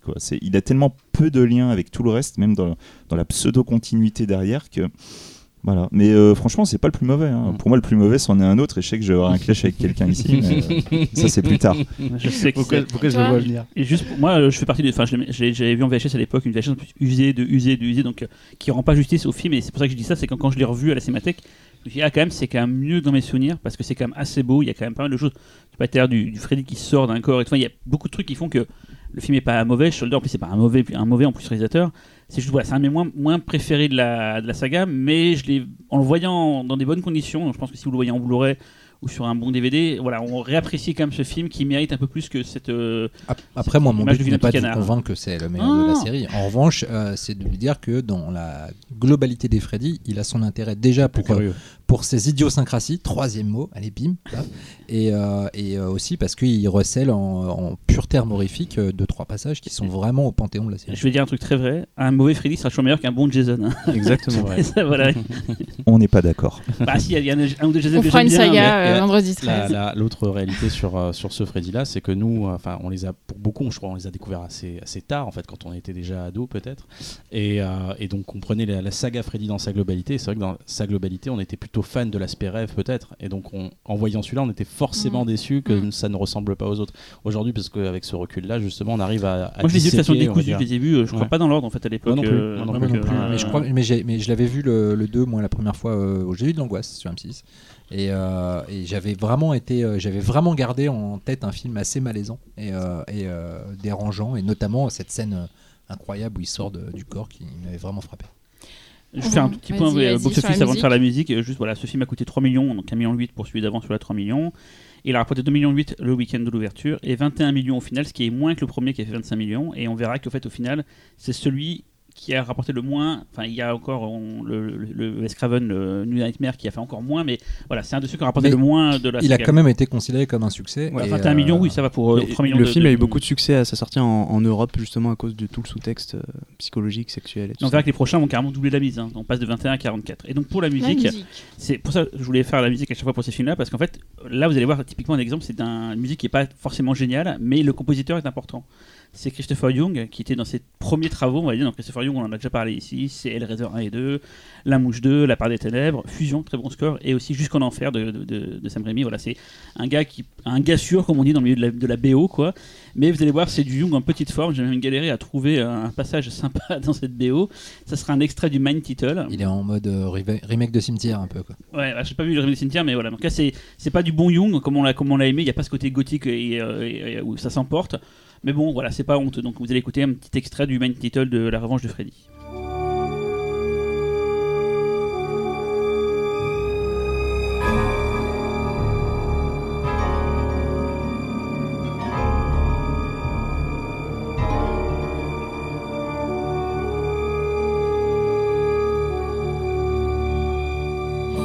Ton film, le troisième. Oui, alors le troisième euh, euh, qui s'appelle euh, Nightmare on Elm Street 3, Dream Warrior, ou Les Griffes du Cauchemar en français. Un film qui date de 87, donc pour ne pas déroger à la règle, ça en qui. Euh, donc rapidement de quoi ça parle. Donc est une jeune adolescente qui fait d'horribles cauchemars chaque nuit. Sa mère croit qu'elle tente de se suicider, mais en fait elle, finit par être internée dans un hôpital, psychiatrique, décidément ce soir j'ai du mal, où elle, suit une thérapie de groupe. Euh, donc le docteur Nancy Thompson, donc Nancy, euh, l'héroïne du premier film, euh, est devenue spécialiste de rêve et elle découvre que tous les jeunes donc, de cet hôpital sont hantés par un croque-mitaine. Je vous laisse deviner qui, Freddy Krueger. Voilà, donc c'est, euh, je crois que ça devient une, règle, on va dire, sur cette série-là. Euh, on engage un, réalisateur pour qui c'est son premier film. Euh, règle aussi qui est imposée pour des questions budgétaires, parce qu'un jeune réalisateur qui fait son premier film, c'est un réalisateur pas cher. Et donc cette fois, on engage Chuck Russell, euh, qui, qui à l'époque était pas très connu, mais qui aujourd'hui on connaît très bien. Pourquoi? Parce que c'est le réalisateur de The Blob, un autre film culte qu'on adore tous ici, je pense, et euh, The Mask, euh, qu'on aime bien, qui, qui est sorti en 94. avec Et les faceurs, j'allais dire surtout. Et. Oui, J'ai dit des films qu'on aime bien. j'ai Pas... Bon, bref. Euh, alors, le film est écrit par Wes Craven, en fait, parce qu'à la base, Craven a été. euh, on, on est parti chercher Craven. Bob Shea est reparti chercher Craven en lui demandant de. De, revenir empiler, mais lui était, a jamais été très motivé, pour la simple et bonne raison que lui n'a jamais cru dès le départ, et ça on l'a un peu évoqué tout à l'heure, que euh, son premier film deviendrait une franchise en fait. Et donc pour lui c'était un peu l'occasion de, tuer l'œuf euh, avant qu'il éclot. Et, euh, et donc du coup il a tout de suite proposé ce, ce qui deviendra beaucoup plus tard The New Nightmare. Donc un principe où en fait euh, Freddy intervient dans la réalité et s'en prend aux comédiens du premier film. Sauf que ça ça l'a pas fait. Euh, Bob Shea euh, a refusé et en fait finalement ils sont repartis sur un nouveau script avec son co-scénariste qui s'appelle Bruce Wagner. Et en fait, le scénario était tr- très ambitieux, un peu trop sombre a priori. Et, et donc, Bob Shea a choisi de se séparer, ou en tout cas repartir sur une nouvelle version. Une, version, une version qui est écrite cette fois par Chuck Russell et une autre personne qu'on connaît bien ici, c'est Frank Darabont, parce que c'est le réalisateur des EVD, de la ligne verte, euh, responsable aussi de l'adaptation de, de Walking Dead euh, à la C'est un grand scénariste à la Et- et The hein. Mist. Très grand Et The Mist aussi, qu'on aime beaucoup. ouais. Et donc le blog aussi. euh, Tu arrêtes de parler pour moi, s'il te plaît. Peut-être que j'aime pas The Mist. Non, je rigole, j'adore. Je sais que t'adores The Mist, surtout en noir et blanc, n'est-ce pas hein? Je te connais, mon coquin. Euh, donc, l'idée était donc de revenir aux sources du premier film euh, et en fait finalement ignorer le second euh, parce que tout le monde était d'accord que même si le film avait marché, finalement, bah, en termes de, quoi. voilà, en termes de, de, de critique, c'était le film n'avait pas été compris, en tout cas pour sa dimension gay. Donc voilà, il fallait reprendre le premier, en tout cas le concept des rêves, et le pousser le plus loin possible, en fait, comme une vraie suite qui se respecte américaine. Voilà. Donc le film va du coup exploiter beaucoup plus le principe des rêves, pousser plus loin le concept des cauchemars et de l'onirisme. Euh, ce qui fait que, bon, euh, là c'est petite parenthèse subjective, pour moi c'est vraiment le film qui va vraiment le plus pousser euh, ou exploiter le principe des rêves. Et tout simplement parce que, donc, je, vais y revenir un peu plus tard quand je vais parler un peu plus des personnages. Donc, donc comme, comme merde, j'ai encore tombé. T'as là, son fond dans son fauteuil. Mon fauteuil s'enfonce. Donc contrairement au premier film, donc, euh, donc Nancy revient cette fois, elle n'est plus seule, euh, elle est avec un groupe, euh, un groupe de jeunes en désillusion, tous au bord du suicide, et qui connaissent tous ces fameux problèmes du sommeil. Et donc on va beaucoup plus se focaliser sur ces jeunes-là, et c'est ça qui fait un peu l'originalité de, de- de ce film-là, surtout par rapport aux autres en fait, en tout cas, mais c'est qu'on va, on va creuser la psychologie et les rêves et les fantasmes de chacun des personnages et euh, essayer de faire en sorte que Freddy, justement, les exploite et les retourne contre eux. Euh, tout simplement, bah, il y a un personnage par exemple qui est, qui est, muet, qui rêve de parler. Tu as un personnage qui rêve de devenir magicien, euh, qui dans son rêve va devenir, va utiliser de la magie. On a un personnage qui, rêve d'être costaud, etc. En fait, et tout du long, en fait, ce principe-là va faire que les personnages vont en fait très rapidement. Exister, mais contrairement, c'est vrai que c'est un principe qu'on retrouve parfois dans les autres films, mais là, y a, ce qui fait vraiment la différence, c'est peut-être déjà le casting. Je crois que les comédiens sont vraiment très attachants très rapidement, parce qu'il y en a quand même beaucoup. Et, euh, et voilà, donc euh, globalement, euh, je trouve que c'est ce qui fait que le film fonctionne, et, surtout, c'est ce qui va en fait créer des bases pour que chacun des rêves ait, ait un, un univers propre en fait, et qui va utiliser vraiment le surréalisme dans ce sens-là. Euh, Qu'est-ce que je peux dire d'autre Euh, On a des vrais tours de force techniques euh, dans ce film-là. Parce que en fait, bah, très très vite, je pense que dans le milieu des effets spéciaux, on s'est passé le mot que bah, si tu voulais t'éclater, bah, fallait que tu fasses un Freddy. Et ce qui fait que ça a commencé, on a commencé à débloquer le premier casting. Alors je crois que Kevin Yeager était déjà impliqué dans le 2, si je me trompe pas. Il a Oui. pris le relais euh, suite au premier. Et en fait, bah, Kevin Yeager, qui, a- qui, qui est, on va dire, resté principalement focus sur le masque de Freddy, euh, a ramené sa clique et, euh, et on a vraiment droit à des scènes formidables. Ce festival. C'est vraiment le festival et pour moi c'est peut-être le plus beau parce que euh, après il y, y a beaucoup de Freddy où il y a une séquence qui est emblématique on va dire voire deux là c'est vraiment euh, à quasiment à chaque cauchemar et ça commence avec la scène du pantin en fait on a un personnage qui adore euh, jouer avec des marionnettes et euh, pendant qu'il va dormir bah, en fait tout d'un coup il va on va retrouver ses veines vont sortir de son bras et il va être euh, manipulé comme un pantin via Bien, ses bien veines dégueulasse comme ça. C'est bien Puis dégueulasse. avant ça, il y a, C'est il y a son pantin qui prend vie en, en stop motion. C'est bien Et ouais, aussi. ouais, et ce, ce mélange des techniques Ouais, ouais. justement est, est assez impressionnant et c'est ce qui est assez constant on va dire jusqu'au 6 où là ça commence un petit peu à changer mais il y a vraiment cette idée de faire euh, de tirer au mieux avec les technologies actuelles qu'on a et de donner une forme de carte blanche tout avec euh, tout en préservant une sorte forme de de budget on va dire très très serré parce que c'est vrai qu'aussi euh, Tout, tout le budget du film est passé dans les effets spéciaux. voilà. Et c'est un peu la marque de Freddy finalement euh, en termes de production, c'est que tous ces films-là ont un temps de tournage très très réduit et, euh, et un budget très réduit. Donc euh, je pense que les, gens des effets spéciaux en fait doivent faire à mon avis beaucoup d'efforts, ils doivent même mettre de même pour que les effets spéciaux, aient- les effets spéciaux aient autant de gueule. Euh, oui, aussi, j'ai pas parlé de Greg Cannon aussi qui, a participé donc aux effets spéciaux du, du film. Euh, Qu'est-ce que je peux vous dire de plus? Oui, putain, j'ai même pas parlé de la scène du serpent, qui est assez incroyable. C'est une des premières scènes du film où on suit le personnage de Patricia Arquette. Euh, qui, est, euh, qui rentre dans son rêve justement et qui est attaqué tout d'un coup par un serpent. Je, je la trouve incroyable. C'était un traumatisme de gamin. Et la scène des seringues où on voit les bras de, de- de- d'une- d'un d'une des personnages qui est addict avec, euh, avec des petites bouches en train de bouger sur ses bras. Je, je le décris très très mal, mais C'est un peu comme les clapiotes dans la cité de la peur. euh. J'ai une anecdote sur la, la scène du serpent.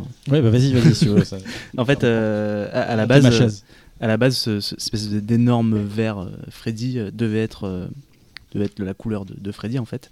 Et, euh, et euh, le, le réalisateur en fait Chuck Russell a, a vu ce truc et s'est dit mais c'est pas possible, c'est beaucoup trop phallique. On peut pas mettre ça à l'écran.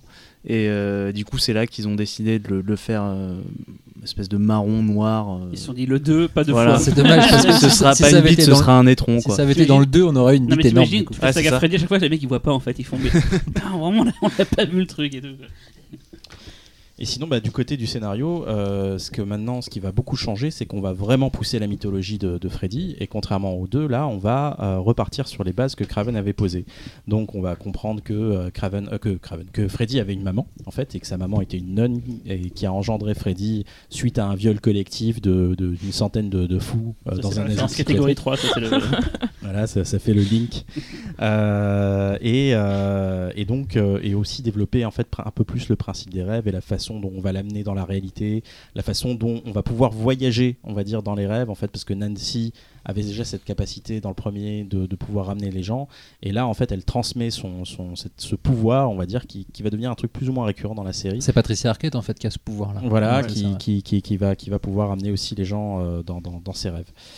Euh, tout, tout, tout. euh, voilà, bah, sinon le casting, euh, je vous l'ai dit, on a Heather Langenkamp qui revient, John Saxon qui revient aussi en papa, et c'est aussi, on va dire, la parenthèse pour lui parce qu'il va en- officiellement en tout cas mourir, son personnage, dans une superbe scène qui est un vrai hommage à Ray Harryhausen où Freddy revient en, en forme de squelette. C'est une scène euh, plutôt chouette, très très datée forcément dans le jeu de l'époque, mais qui en tout cas avec du euh, aujourd'hui encore plaît beaucoup. Euh, et on voit aussi un jeune, un jeune comédien qui s'appelle Larry Fishburne, en tout cas qui s'appelle Larry Fishburne dans le film, qui est en fait Laurence Fishburne avec des cheveux. Il est euh, mince, il, est, mince, jeune. il est jeune, il est, il est beau aussi. Il est beau. Euh, Et puis il y a l'acteur dont j'oublie le nom de Body Double. Euh, après Apocalypse Now, ça fait quand même bizarre. Ah, L'acteur de Body, le mec qui jouera le héros de Body Double de De Palma. c'est qui le- C'est le le, médecin. c'est le psy. Le psy, Ah, ouais. c'est le moins exact, bon, ouais. c'est le moins bon de tous en tout cas. Ouais, mais je le trouve, je le déjà mauvais dans Body Ah, Double Body aussi. Double, il est pas Il a une tête à claque ce mec. Ouais. Et donc à partir de ce film-là, en fait, euh, le personnage de Freddy, euh, et surtout parce que le film va, marche très bien, hein, si elle va nous donner les chiffres, devient une véritable icône pop et joue vraiment avec ça parce que euh, justement, le, on assume beaucoup plus le côté euh, fandard, rigolo du personnage. euh, qui va marcher beaucoup sur des vannes. Euh, voilà, on va, on, globalement, on va voir ça jusqu'à New Nightmare, donc le, jusqu'au au septième épisode, l'épisode de, de Wes Craven. Euh, la BO est signée An- An- Angelo Badalamenti et pour aller dans le sens de cette euh, imagerie un peu pop, on a, je crois que ça, ça c'est pas longtemps. On est quelle année là? On est en 87.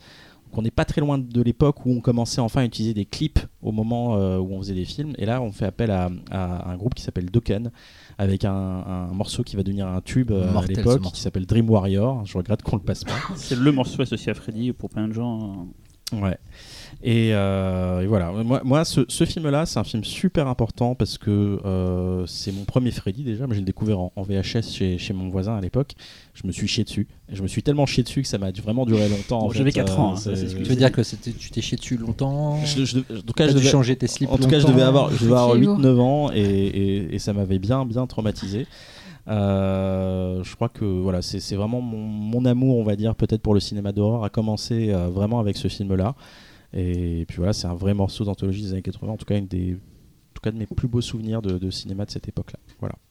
C'est là que sont venus aussi pas mal de trucs, genre le euh, Welcome to Prime Time Beach, qui, qui est une sorte de, de phrase qui se dit dans la pop culture. C'est comme ça que le film, je pense, est passé du cadre du fan de films d'horreur à un peu comme les Chucky, est devenu un truc un peu plus connu euh, du grand public. C'est- euh. C'était une réplique qui n'était pas dans le script, c'est improvisé par, par Robert Englund. Comme beaucoup de, ré- comme beaucoup de répliques cultes de, de Freddy. Ouais, l'effet sympa, il sort sa En fait, tête, il avait pas de texte, donc il s'est dit je vais improviser des trucs, euh, et c'est sa, resté quoi. sa tête sur la télé, après une sorte d'effet qui lui plaque. Enfin, il y a un effet euh, vraiment Et sympa. à puis il apparaît dans une émission avec un vrai présentateur de, Ouais. de-. Ah d'émission. euh, Avec Zaza Gabor qui fait. Avec voilà, Zaza ouais, Gabor. ouais, En fait, la et- vraie et Zaza d'ailleurs- Gabor. et D'ailleurs, euh, je crois que c'est Chuck Russell qui a choisi Zaza Gabor parce qu'il a dit je voulais Non. prendre la personne qui m'insupporte le plus. Alors non.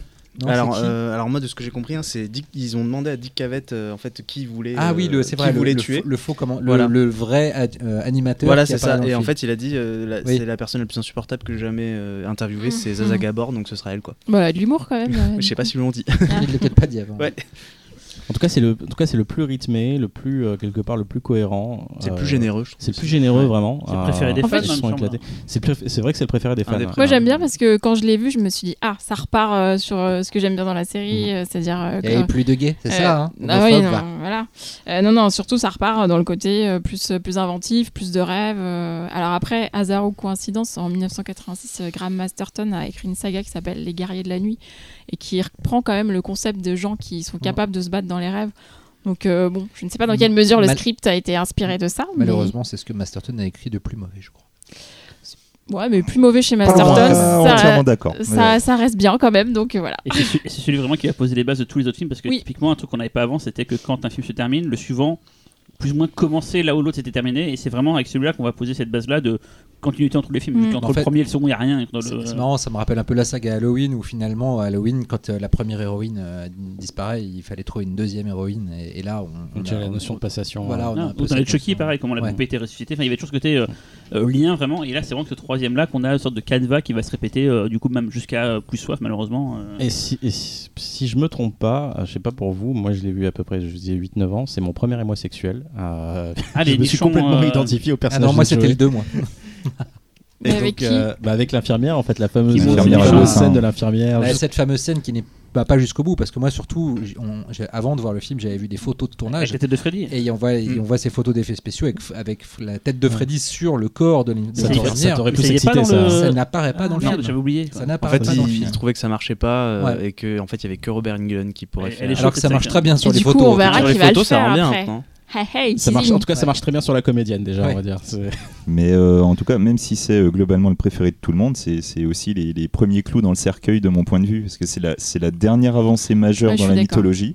Tout le reste des films vont se baser uniquement sur les prémices qu'il y a là-dedans. Ouais, il rajoute des petits bouts à chaque fois. quoi, Et mais- surtout, bah, c'est le, le, le début, certes, c'est- aussi ce qui nous fait kiffer dans le film, mais c'est le début du SFX porn, et c'est le SFX porn finalement qui va enterrer la série. Pour moi, c'est ce que j'aime bien pourtant dans, le, dans les Bah, Freddy. c'est presque Ah. euh, ce qui sauve euh, la série en fait, euh, parce que contrairement au souvent dans ces sagas d'horreur à, à rallonge, euh, Mhm. les films ont- sont de qualité de plus en plus discutable.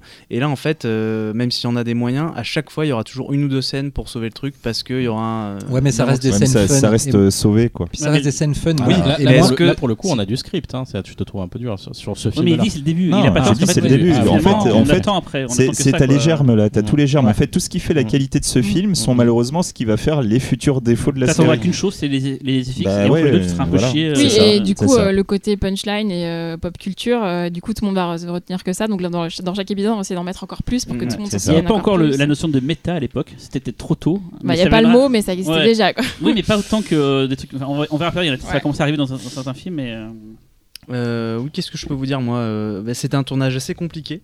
Euh, et ce qui transparaît pas mal dans le docu, c'est que Chuck Russell, euh, c'est un réal assez difficile, euh, très intransigeant, et en fait qui avait un peu la méthode de, de pousser ses acteurs euh, à bout.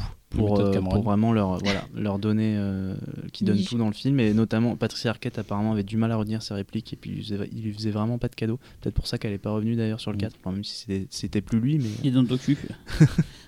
oui, Ouais. et dans le docu, oui, oui, tout à fait, ouais.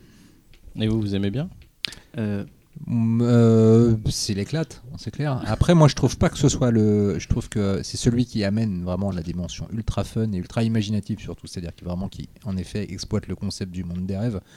Euh, et puis surtout que Freddy, du coup, ne soit plus euh, tout puissant, que, que ses victimes puissent eux aussi avoir une, une maîtrise sur le monde des rêves contre-attaquer. et contre-attaquer. D'ailleurs, tiens, Stranger Things 3, euh, dans, enfin, Stranger Things Non, dans ton hein. cul, On en parle beaucoup trop, je trouve. Non, non, mais fan. les- non, non, mais le- le- il y a quand même un personnage euh, qui, euh, qui est fan de Donjons et Dragons et qui, euh, Ah oui. et qui transpose. Ah, c'est à ce euh, point-là de subtilité. J'ai jamais vu euh, Stranger Things, mais c'est à ce niveau-là de subtilité, genre, euh, ah, c'est des geeks donc, ah, ils aiment bien Mm. Donjons et Dragons. Oui, euh, oui, et puis même le Star Wars aussi, quand, il voit le premier dans Stranger Quand il voit le monstre arriver, il, il lui donne le monstre, le nom d'un des monstres du, de Donjons et Dragons, de leur figurine et tout. Mm. Comme c'est bien écrit quand même. Et, et donc, dans, dans- on a déjà ça dans, dans, Dans Freddy 3, donc euh, voilà. Euh, non, en revanche, je trouve que c'est pas le plus, euh, je trouve que c'est pas le plus fou au niveau de, de, justement de cette exploration des rêves. Je trouve que le Ah ouais 4 et le 5 sont, euh, ont- sont le 4, euh, notamment le Rainy Harlin, je trouve qu'il est encore plus barré. Mais en revanche, euh, il y a une imagination de tous les instants et c'est assez jouissif. Après, tu vois, t'as des putains d'auteurs. Je veux dire, Chuck Russell et Darabon. Mm. Il est mieux écrit Voilà, que le quoi. 4 et le 5. euh, Mm. Oui, il est mieux écrit, oui. Le, le 5, c'est pas il- il, se euh. tient, euh, il Mm. se tient bien. Et puis c'est le seul en fait euh, qui va prendre son temps pour poser des ambiances. En fait, Le- le- c'est beaucoup un film d'atmosphère et d'ambiance, et c'est ce qui fait que ça Ah, marche. poser des vrais En plus, pour le coup, Il le prend 4, son temps, le- c'est le un film 4 qui prend son reprend temps. les mêmes persos, donc t'es direct dans le truc. Mm. tu, en plus, le, le- enfin, on va en parler après, je vais pas trop. Et surtout, vous l'ai dit tout à l'heure, mais moi surtout, sans ce film-là, il n'y aurait pas eu le Blob. Enfin, il n'y aurait pas eu le remake, re-remake de Blob. Et rien que pour ça, merci euh, Freddy 3. Quoi. Je préfère Freddy 3.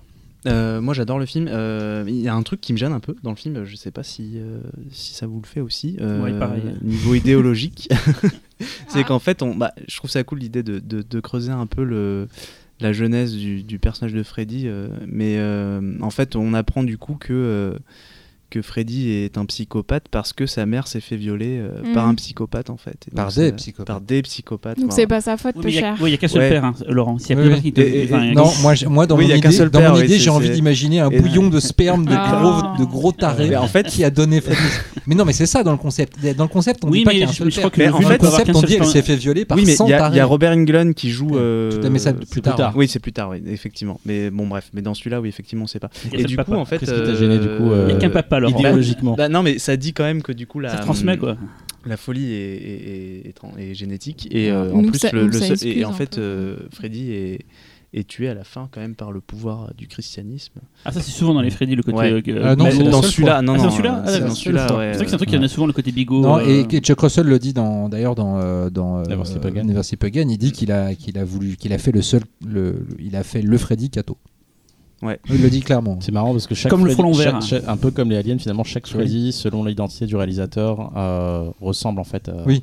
T'as, t'as le, t'as le Freddy gay, le Freddy Cato, le Freddy. euh, on a, Freddy, on a le le Freddy, le le Freddy. Clip, parce qu'on dit souvent que le 4 c'est le, le MTV, le 5 c'est le plus gothique, le 6 c'est le rien.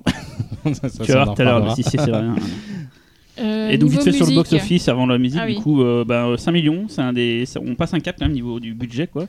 Et il en rapporte 44 millions, c'est-à-dire quasiment le double de, de celui d'avant. Donc autant dire que c'est euh, la folie pour New Line. Et 44 millions pour une boîte comme eux, je pense que c'est juste énorme. Et ça valait que de mieux en mieux avec le suivant. Et pour la musique, donc euh, l'a dit, c'est donc Angelo Badalamenti qui a fait la, musique. Alors Badalamenti, c'est quand même aussi une pointure. Bien sûr, forcément, euh, euh, merde. euh, David Lynch. Twin David Lynch, David Lynch, voilà, David Lynch, donc Twin Peaks, Blue Velvet, enfin un paquet de films de, de, de- de David Lynch. Aussi, euh, on, a, on a pas on a à un peu à l'oublier, mais La Cité des Enfants Perdus de Caro et Jeunesse, c'est lui qui a fait la musique. Donc c'est quelqu'un qui est connu pour des mélodies très très belles, avec des ritournelles d'enfantine et tout. Euh, bah là, pas trop. c'est un peu. Ils euh, ont pas de chance. c'est hein. un peu le parent pauvre, celui-là, je pense. C'est une de ses premières. C'est pas sa première, c'est une vraiment une de ses premières qu'il fait.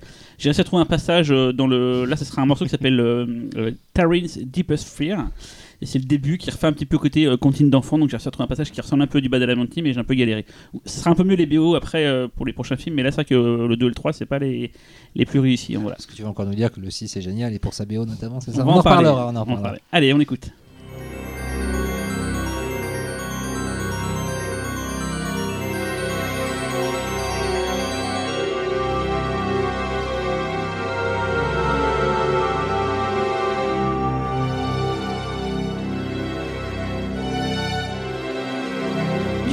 Voilà en 1988. Euh, là, on s'est dit, euh, après l'épisode 3 et encore un succès euh, au box-office quand même, euh, bah forcément, ça continue, hein, la saga, donc avec le numéro 4, qui m'a été attribué. Alors, je dois dire, je l'avais jamais vu, donc euh, je ne sais pas pourquoi, parce que un Rémi Harlin, je pensais que Cyril allait Mais le j'étais prendre. persuadé que c'était Cyril Mais qui ouais. l'avait pris. hein. Qu'est-ce Bah, qui s'est passé 6 avant tout Ok. le monde. Donc, Donc, du coup, euh, le Personne cauchemar de... pour le 6. hein. Le cauchemar de Freddy, A Nightmare on Elm Street 4 Dream Master, réalisé donc par Rennie Harlin. Euh, alors le pitch rapidement, reprend les mêmes personnages que le 3, sauf que Patricia Ar- Arquette a déserté le casting euh, dans le rôle de Kristen. Du coup, par un truchement de scénario, Kristen, qui est jouée donc par une autre ac- actrice, euh, va mourir, mais elle transmet son don à Alice, une autre jeune fille, euh, qui n'a rien à voir avec le décès de Freddy Krueger. Mais comme il a tué tous les descendants des parents qu'il avait brûlés vifs, il a besoin d'une nouvelle personne pour lui rabattre de nouvelles âmes, puisque maintenant Freddy est donc un collecteur d'âmes. Ça n'a plus aucun sens et ça commence à être n'importe quoi. Euh, bref, Alice euh, va être plutôt euh, combative parce qu'en fait, euh, elle a un pouvoir qui lui permet d'acquérir les talents de chacune des âmes collectées par Freddy. Et on va voir que ça peut être très rigolo. Euh, donc euh, globalement, moi je, je pense que vous allez me jeter des cailloux dans deux minutes, mais je trouve que le film n'a aucun sens, euh, que c'est mal joué, mal monté, mal cadré. Voilà. Alors plus précisément, moi j'aime à l'appeler affectueusement le, le Gonzo des Freddy. Non, mais c'est ça. Mais en même temps, ça, ça le rend sympathique. hein. Enfin, c'est c'est pas un, mauvais, un mauvais film, c'est un mauvais film sympathique. Presque, euh, comme on dit en nanar, c'est ça. Le navet, Euh, c'est une Vous êtes- mais vous avez pété. Mais vous êtes complètement Euh, fou. hein. donc, C'est un peu euh, violent. euh, Tant mieux qu'on n'ait pas les mêmes avis. Voilà. d'ailleurs. Ouais, non, mais du coup, comme c'est Rémi Harlin, euh, bah, on est généreux dans le what the fuck. Donc, euh, il y a quand même un chien qui pisse du feu. euh, C'est il- génial. enfin, Il n'y a pas d'hélicoptère. Il y a une, quand même. Alors, non, mais je, je suis, j'en fais des caisses pour vous énerver, mais il y a quand même des très bonnes scènes. Il y a la, la scène du matelas à eau qui est quand même ouf, euh, même en termes d'effets spéciaux, qui est très belle. Donc, il y a une fille qui est enfermée dans. Enfin, qui drague un mec via le ma- matelas à eau et il se fait euh, évidemment tuer et bloquer dans son matelas. Euh, et d'ailleurs, euh, tout ça pour dire que euh, aussi le rêve érotique est quand même très peu exploité dans la saga, alors que c'est que des adolescents. Euh, Enfin, je veux dire, normalement, les adolescents, ça fait quand même 90% de rêves érotiques. Et euh, c'est quand même pas du tout exploité dans la saga Freddy. Dans le qui 3, un peu. utilise, dans le euh, 3, ouais, dans le ça 3 fait avec déjà, le. C'est le même personnage, c'est Joey. euh, Ouais. Oui, avec, oui, c'est vrai qu'avec sa petite il y a cette- le cette, seul qui fait des rêves érotiques de toute la Cette saga. réplique géniale où il Et justement, c'est dans, humide. c'est dans celui-là, Wet Dream, Voilà. c'est dans celui-là que Robert Englund, donc dans, dans le 4, que Robert Englund va être déguisé en infirmière, donc peut-être parce qu'ils n'ont pas pu le faire euh, dans le 3, là ils se. Euh, Alice, du coup, bah, comme elle, euh, euh, comme elle acquiert tous les pouvoirs des gens, elle va avoir le pouvoir de son frère qui donc se bat, donc elle arrive à faire du nunchaku dans une scène, mais n'importe quoi, enfin, genre, c'est rigolo, mais en vrai c'est vraiment n'importe quoi. Quand on repense au premier film, c'est marrant sur le moment, mais quand on repense au premier film, c'est juste révoltant en Ils fait. ont mis un Norvégien derrière la caméra. Qu'est-ce que tu voulais qu'il fasse Euh, pareil, à un moment donné, elle, fait une- elle se bat au kung-fu contre, euh, contre Freddy. Il y a quand même la le pire, c'est pas elle. Le pire, c'est le combat de son frère Ah contre ouais. Freddy. Qui se bat contre Freddy Contre du invisible. vent. Ouais, non, mais- C'est extraordinaire. Alors ça, j'a- moi, j'aime beaucoup le film, mais cette scène-là, je me suis dit, mais what the fuck Ah, je pense que ouais, non, c'est quand même pas. la- Enfin, le chien qui pisse du feu au début, c'est quand même déjà pas mal. Attends, attends, qui pisse du feu pour faire ressusciter Pour Freddy. faire, pour Voilà. déterrer Freddy. Freddy est ressuscité à la Et piste. il y a la fameuse, euh, et la fameuse scène de, des de la pizza. Donc, euh, on la retrouve dans ce film-là avec euh, des, des- des âmes sur la pizza qui sont dévorées par Des Freddy. âmes meatball. Euh, J'aime bien quand même l'effet, euh, même s'il est un peu loupé, mais l'effet à la fin de, des âmes justement qui s'extirpent du corps. Ouais, c'est génial. un, un effet assez dégueulasse quand même, mais plutôt Très beau. réussi. On va le revoir souvent d'ailleurs, ce truc-là de, de ce dégât Ouais. d'âme qui sort Mm. du corps de Freddy. Steve Johnson aux effets spéciaux. Très bien, merci.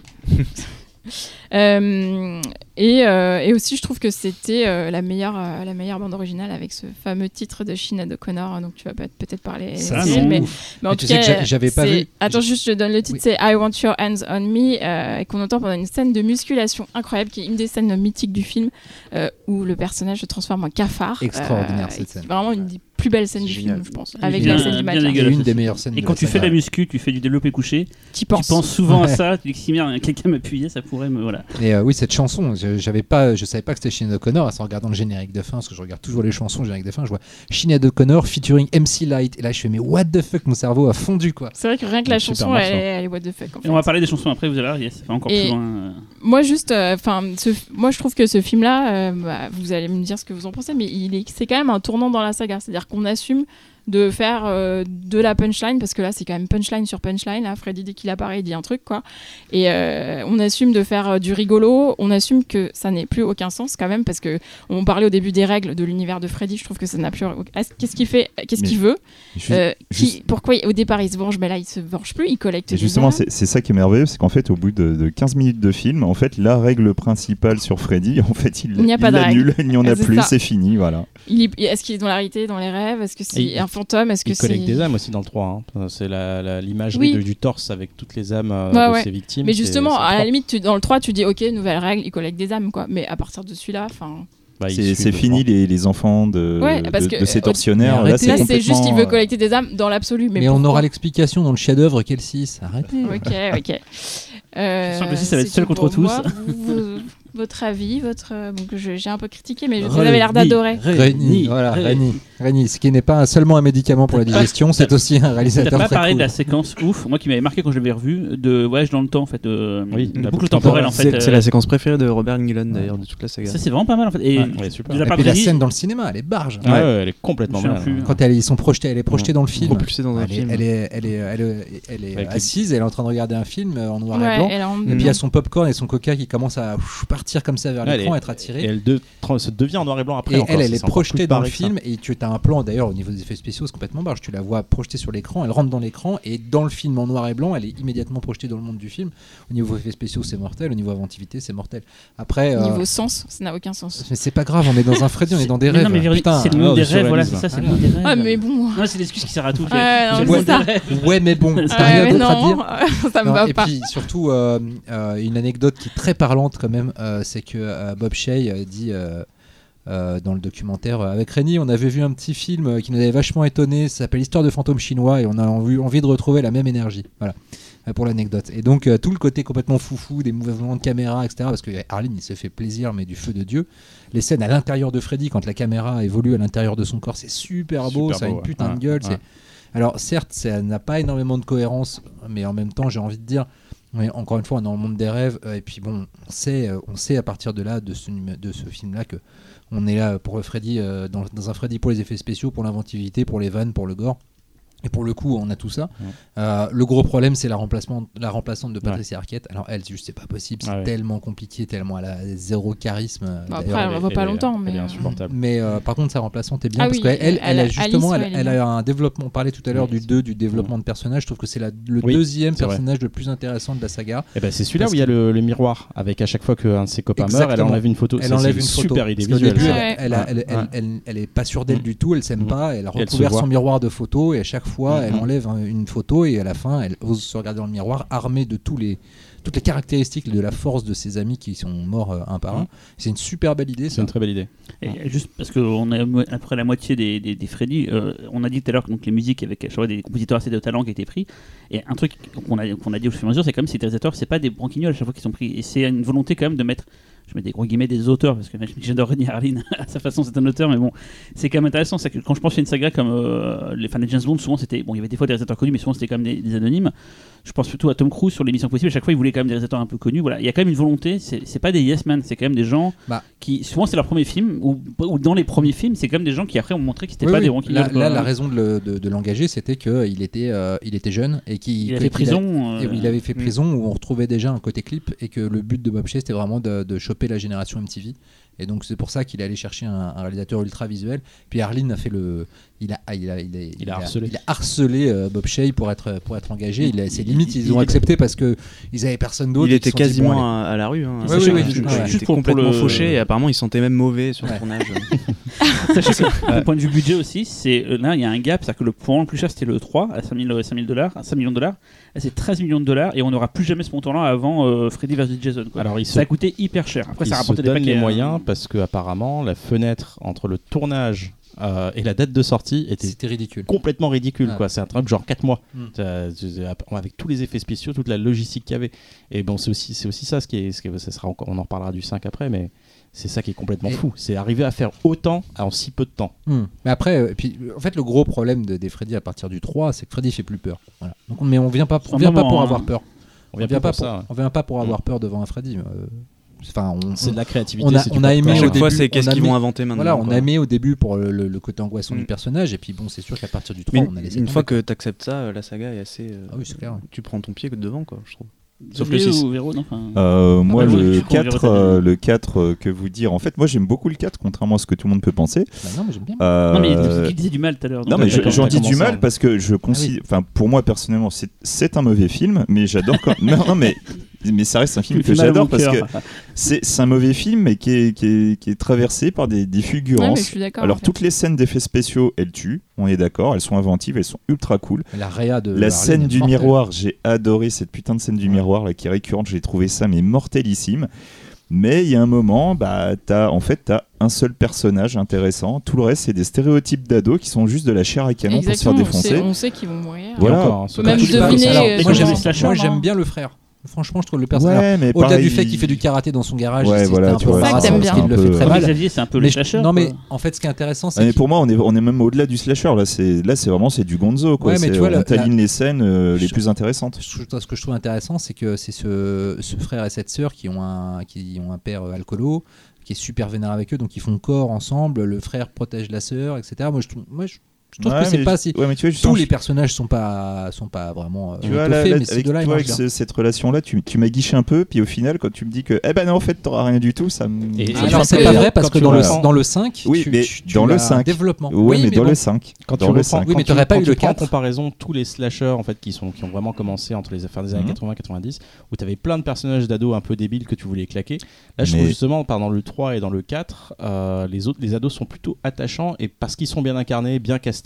Après bon, on est d'accord, ils ont tous 30 ans, ils ont tous ils jouent, ça. des, ils jouent des gamins de Mais 15 ça, ans. ça c'est un Ça, classique, ça. C'est hein. un classique. Mais, euh, mais vraiment, je les- ils sont vraiment euh, attachants, on va dire. Pas tous, hein, comme dit Laurent, mais. Euh, Quelque le- chose à ajouter, Oui, euh, le film. euh, Pardon.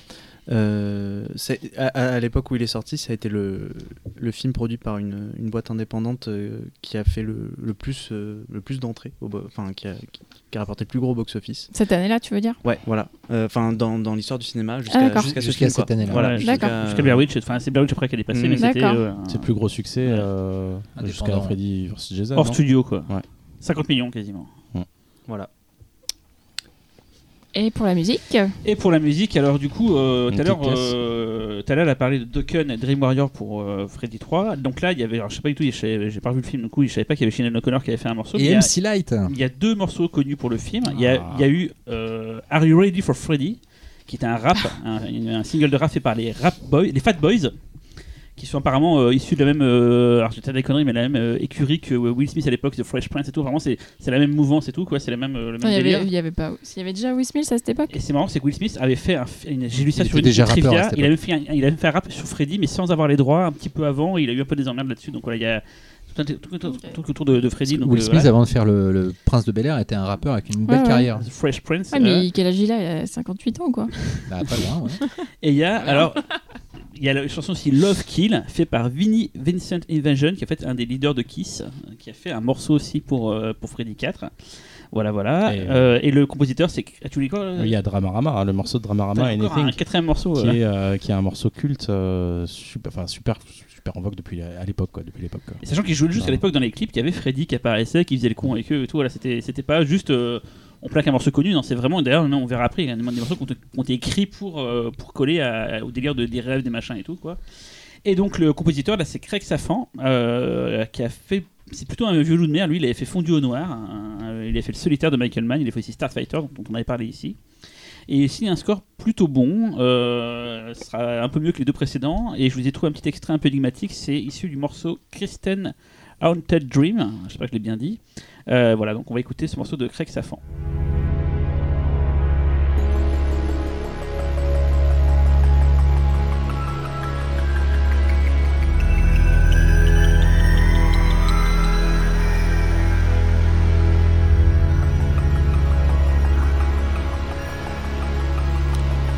On fait une pause dans les films, euh, puisqu'on va parler de la série télé, Freddy, avec Xavier. Tout à fait, tout à fait. Et pour euh, tous ceux qui ont la trentaine euh, ou euh, la quarantaine, c'est aussi un petit souvenir d'enfance cette série, parce que je vais donc vous parler d'une série qui a été diffusée sur euh, la 5, euh, du temps de la, la mythique euh, émission euh, présentée par la charmante Sangria, et euh, qui a bercé notre adolescence à tous. Les accords du diable. Exactement. Donc je vais vous parler de Freddy, le cauchemar de vos nuits. Donc euh, il faut savoir que Freddy 4 a donc, euh, on peut le dire, dominé euh, le box-office US. Il a juste tout défoncé sur son passage. On est en pleine Freddy Mania. Les produits dérivés, en veux-tu, en voilà. Les clips, pareil, MTV tabasse dessus. Enfin, on est vraiment on, dans la pop culture totale. Et donc, suite au succès donc, de, de Freddy 4, forcément, la branche TV de New Line va décider donc de créer la série. Et euh, à la base, euh, la première idée, c'était d'avoir euh, des épisodes qui pourraient éventuellement ressembler un peu au film. Sauf que rapidement, on se rend compte de la limite du concept, qui serait que les personnages se feraient buter systématiquement à la fin. Donc ils ont décidé de faire une série anthologie. Il s'agit en fait de deux saisons qui ont été diffusées entre 88 et 90 et qui comptent 44 épisodes. Autant Autant. Putain. Chaque épisode était présenté par Freddy Krueger, joué par Robert Englund, qui donc fait un retour à la télévision après la série V. Mais, contrairement à ce que beaucoup de personnes pensent, oui, il y a des épisodes avec Freddy. Et en l'occurrence, il y en a 8. La structure était quand même assez particulière. De base, euh, quand tu regardes ça en étant adolescent, la série était quand même super sympa. Tu avais une série d'horreur, euh, tu retrouvais un petit peu l'ambiance des Freddy, mais pas totalement. Et, Et, euh, euh, c'est- donc c'est comme les contes de la crypte, c'est Freddy qui introduit. et- c'est comme les contes de la crypte, mais je vais y revenir plus tard Pardon. justement. T'inquiète pas, c'est prévu. Attends, j'ai lancé une cacahuète. Merci. Et euh, donc du coup cette série euh, est à la fois assez euh, chiche, puisque forcément on n'a pas les mêmes moyens que pour le, le- cinéma, et il devait y aller aussi assez mollo sur le sexe et la violence. Mais pas suffisamment, je vous dirai pourquoi. La série, en la revoyant, franchement, je vous dis tout de suite, elle est quand même assez difficile. Hein. tout refait, euh, Non, je me suis pas tout refait, je pouvais pas, euh, je serais mort. J'ai flippé là, Je serais mort, je serais mort. Non, non, je vous Tu fais aurais un- pu, hein, ça m'aurait C'est quoi la durée des épisodes C'est une demi-heure alors en fait c'est des- en, en tout avec les publicités c'était ça, ça comptait une heure mais en Putain, fait vache. mais mis bout à bout c'est des épisodes de trois quarts d'heure et justement on a ils arrivaient quand même à innover même si euh, si vous regardez un épisode vous allez vous dire que c'est quand même bas de gamme mais non non non il y a une vraie innovation parce qu'en fait la structure des épisodes est euh, très particulière en fait un épisode raconte deux histoires et très généralement il y a une première partie qui focus sur un personnage et la deuxième partie, elle, va avoir un focus sur un des personnages secondaires. Et du coup, tu as une écriture qui peut être assez intéressante. À la fois euh, avoir la différence de point de vue ou une vraie évolution où il y a un impact entre ce qui s'est passé dans le premier sur l'autre personne. Et quelque chose de, de- de très très intéressant. On a huit épisodes avec Freddy, mais dans les autres épisodes, il y a généralement des éléments qui t'indiquent qu'il y a indirectement une possibilité que ce soit Freddy qui agisse. Donc il y a- Ça coûte il y a- moins cher du coup. bah, déjà, ça, coûte- ça coûte moins cher, euh, oui et non, parce que tu as quand même Robert Englund toujours en début et à la fin. Et euh, on a donc un épisode pilote euh, sur lequel moi je voulais faire un focus, qui est en fait donc le préquel de Les Griffes de la Nuit. Le film l'épisode va littéralement commencer donc sur le tribunal avec le jugement de Freddy Krueger euh, suite, euh, suite à ses exactions en tant qu'humain. Et là, on va commencer à se rendre compte de quelque chose, c'est qu'on ne suit absolument pas l'histoire qui nous a été racontée dans les films précédents. Déjà, la raison pour laquelle il est, libéré- n'est pas exactement le même. Euh, le personnage de flic n'est pas le père de Nancy. Enfin, il y a plein d'éléments comme ça qui vont arriver derrière qui vont être assez étranges. Bon, euh, après, il y a certains éléments que tu peux comprendre aussi. C'est euh, il y a une volonté de faire moins violent, de faire moins dur. bon, voilà. Et cette absence de cohérence, euh, franchement, je pense que, enfin, je, je comprends pas qu'à l'époque, elle ait pu autant passer. C'est vraiment la Freddy Mania a rendu les gens aveugles, quoi. Franchement, revoir l'épisode, Oui, ils euh, s'en je- foutaient peut-être. ou peut-être qu'ils s'en foutaient, Mm. mais pour ils moi, avaient, ils avaient c'est- tous les droits, pourquoi ils n'auraient pas fait euh, respecter le truc euh. Mais je sais Ouais. pas, je comprends pas trop pourquoi. Mais c'est, mais finalement, en fait, Je pense le, que aussi, il n'y avait pas euh, cette- à, cette époque cette espèce de, d'omerta geek sur l'absolu respect des règles d'un Oui, il y a des- il y a des- univers. il y a des Non, mais- il y a un minimum. hein. Mais c'est voilà, enfin, t'es quand même, c'était il y a pas si longtemps que ça. C'est des, des les, les- la source de Freddy est souvent euh, remise en avant dans les films. On en reparle souvent. Euh, On c'est parle de l'aventure des Ewoks. ancré, non, c'est ancré quand même dans l'esprit des gens. Donc je comprends pas trop, mais bon, bref, admettons. Euh, au niveau de la réalisation, euh, c'est assez faible. Bon, après, évidemment, il s'agit d'un épisode réalisé par Toby Hooper. Voilà, C'est pas le. C'était un temps. c'était mon petit tacle. Voilà, c'est ça. C'est euh, Si, j'ai jamais vu la série, mais je voulais voir parce qu'à l'époque, dans la filmographie de C'est Toby ça. Hooper, il y avait toujours écrit C'était un tendre, série télé de Freddy, et j'ai toujours voulu voir. C'est Exactement. le pilote en fait. C'est le pilote. Après, et il y a le eu- pilote est même sorti en VHS après, Ah. euh, dans des compiles de trois épisodes. Il y a eu Mick Garris après. Après, il y a eu Mick Garris. Le Voilà. grand du cinéma. euh, William Voilà. Malone aussi. euh.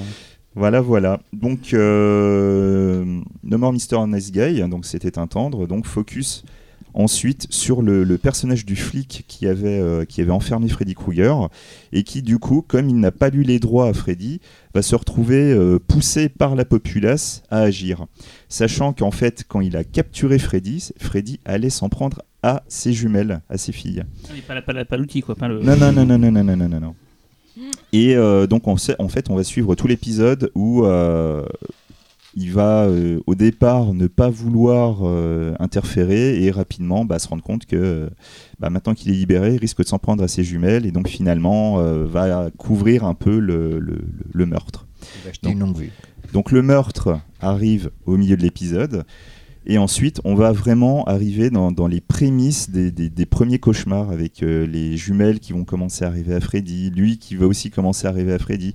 Et petit à petit, euh, voilà quoi, le, le- père va avoir du mal à dormir et euh, limite commence un petit peu à péter un câble et tout. Enfin bon, après je vous, laisse regarder l'épisode, vous verrez bien comment ça se passe, mais. Ou pas. voilà. Et, euh, et en fait, cet épisode, c'est un épisode qui est euh, non seulement le pilote de la série, mais qui est un épisode source pour plusieurs épisodes plus tard. Il y a un, autre élément qui est, qui est assez intéressant dans la série, et qui je trouve aussi assez euh, osé pour l'époque, c'est qu'en fait, ils n'hésitent pas à faire des séquelles d'épisodes. Sauf que ces séquelles n'arrivent pas forcément à l'épisode suivant. On peut, par exemple, dans le cas du pilote, on a l'épisode pilote en premier, et la suite de cet épisode n'arrivera que dans l'épisode 7. Et ça, c'est une dynamique qu'ils vont avoir assez souvent. Je crois qu'il n'y a qu'une seule fois où, en fait, le- le- le- la, la suite de l'épisode, c'est littéralement l'épisode d'après. C'est des fils rouges euh, Ouais, comme, ouais. comme, comme X-Files le faisait aussi. Avais Ouais, un voilà, mais t'as pas. Ouais, mais tu vois, c'est, euh, c'est, aliens, t'as un grand revenait fil rouge et t'as des petits fils petit à petit au fur et à mesure de la série. C'est, assez intéressant au milieu des l'honneur. Ce qui fait que du coup, t'as, euh, t'avais vraiment cette sensation de ne de pas savoir ce que t'allais voir. Tu peux voir un l'honneur sans Freddy, sans rien du tout, très très éloigné, avec des histoires d'amulettes, euh, comme dans n'importe quelle série euh, type euh, fantastique de l'époque. Mais euh, voilà, d'un seul coup, il y avait des éléments tu disais Ah oui, putain, je me souviens, ce personnage-là, c'était il y a 10 épisodes avant. et du coup, il y a quelque chose d'assez intéressant qui se fait. Euh, y a quand même ils ont quand même respecté certains trucs. hein. Le lycée, par exemple, c'est littéralement le lycée des Griffes de la Nuit qu'on retrouve. Bon, bref. Cette série, bon voilà, moi je la trouve pas super intéressante à revoir maintenant, mais à l'époque, c'est vrai que du coup, c'était euh, ouais, c'était un peu le must quoi. Avant, ce que t'avais, t'as vu la, Freddy- la série euh, Vendredi 13, qui avait été une monumentale arnaque. Même si j'aime bien la série, parce qu'elle était quand même, C'était c'était était, pas mal. hein. elle était quand même plutôt Ah. cool. Elle était, elle était cool. Sans, sans Jason. Mais il n'y avait absolument pas de Jason. Ouais, le must de l'horreur de la- à la télé à l'époque, c'était les séries Hammer en fait. Bah oui, évidemment, Ouais. évidemment. Et donc pour la petite anecdote, il faut savoir que euh, l'équipe qui s'est occupée de la série, c'est l'équipe de Freddy 4 avec Kevin Yeager. Et euh, suite à des petits problèmes de diffusion, puisque en fait cette série a été diffusée dans, les, dans la Bible Belt aux environs de 6 heures de l'après-midi, forcément ça a été très très problématique. La, série a été jugée satanique, etc. Et a finalement été annulée au bout de deux saisons. Et en fait, euh, l'autre truc qui a mis un coup de frein à la série, c'est aussi que bah, l'équipe euh, qui avait fait quand même du, du boulot plutôt correct a été dépêchée sur une autre série qui était en train de se créer, un petit truc qui s'appelle Les Contes de la Crypte. Et bah tiens, c'est Kevin Yeager qui a justement fait le, le Crypt Keeper. Voilà. Euh, quand la série s'est arrêtée, en fait, euh, c'était à peu près trois mois avant la sortie du 5. Et, euh, et la série, même si étrangement ne respectait pas beaucoup des règles des films, elle n'hésitait pourtant pas à les récupérer des éléments et des fois à les développer un petit peu plus, comme le contrôle des rêves ou le fait de pouvoir emmener des gens dans ses rêves.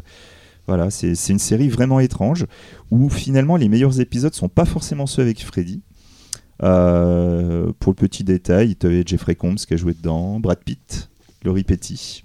Voilà, des En fait, petits, Brad des Pitt, petits noms, au bout d'un moment, tu découvres qu'il a fait caméo dans tellement de films à l'époque. ouais, c'est euh, ça, c'est ça. Euh, Le mec, il a, il a, il a bouffé de la merde hein, quand même avant de devenir célèbre. Euh, Lui, Du franchement, on- voilà. Un épisode où il a pas. Freddy, il se passe quoi exactement Genre, euh, il va se passer quoi comme type de Bah, un épisode, euh, un épisode, voilà, ça peut être une histoire avec une malédiction. euh, ah, c'est vraiment du fantastique euh, lambda. Voilà, euh, mais, mais derrière, pareil, à chaque fois, on va te. Ça se passe à, t'as- à- à- à ça, ça Springwood, passe toujours à Springwood, toujours, toujours. Et c'est pour ça que du coup, tu as, cette ambiance un petit peu particulière où on- il y a toujours quelque chose qui te fait te dire que Freddy est peut-être un petit peu derrière. Ça devient Castle Rock un peu. quoi. Ouais, ouais, globalement, ouais. Mais voilà, enfin, la, la série, intéressante si tu la recontextualises. euh, à l'heure actuelle, moi, je la trouve assez difficile à regarder. Et elle est visible comment Alors, c'est très compliqué parce que euh, Warner avait récupéré les droits. Euh, ça a été rediffusé Warner a sur le. récupéré New Line en fait. Voilà, ça a été, euh, ça a été le, ça a été rediffusé sur le réseau Warner. Ça a été euh, rediffusé, je crois, sur El Rey à un moment. Euh, plus depuis, il y a une tentative de ressortie en DVD qui a été une catastrophe. Ça s'est pas vendu, donc je crois qu'il y a que les sept premiers épisodes qui sont ressortis. Sinon, après, faut retrouver des VHS et même en France, je crois qu'en France, on a eu trois ou quatre C'est compiles des et c'est tout. ouais, quoi. sur, euh, ou Ouais. sur Wiki ou un truc comme ça, j'ai vu qu'il y a une diffusion sur MCM ou un truc Ouais, genre, ouais, il ouais, pas- il mais c'est pareil, hein. c'est, genre il y euh, a 5-6 ans quoi. Euh, je crois que c'est un peu plus, hein, je crois que c'est 10 ans, mais, euh, mais voilà, c'est assez compliqué à revoir, mais franchement, c'est euh, c'est compliqué, quoi, c'est vraiment compliqué. En tout cas, ce qui, ce qui transparaît dans le docu, c'est qu'ils se sont bien marrés, ils se sont bien marrés à faire ça, et ils ont conscience euh, aujourd'hui que c'est un peu n'importe quoi. Et en fait, ils étaient tellement en, en roue libre, euh, apparemment, il y avait vraiment pas de contrôle sur ce qu'ils pouvaient faire, euh, qu'ils en profitaient même pour faire passer des petits messages et tout, notamment. euh, euh, Il y a un producteur qui a fait souhaiter bon anniversaire à sa fille à l'écran par, euh, par Freddy. C'est le bordel total. Voilà. Euh, qui, qui même bon, euh, il était assez flex parce qu'il lui dit euh, c'est dommage, tu verras jamais tes 16 ans, euh, salope. mais, euh, mais voilà.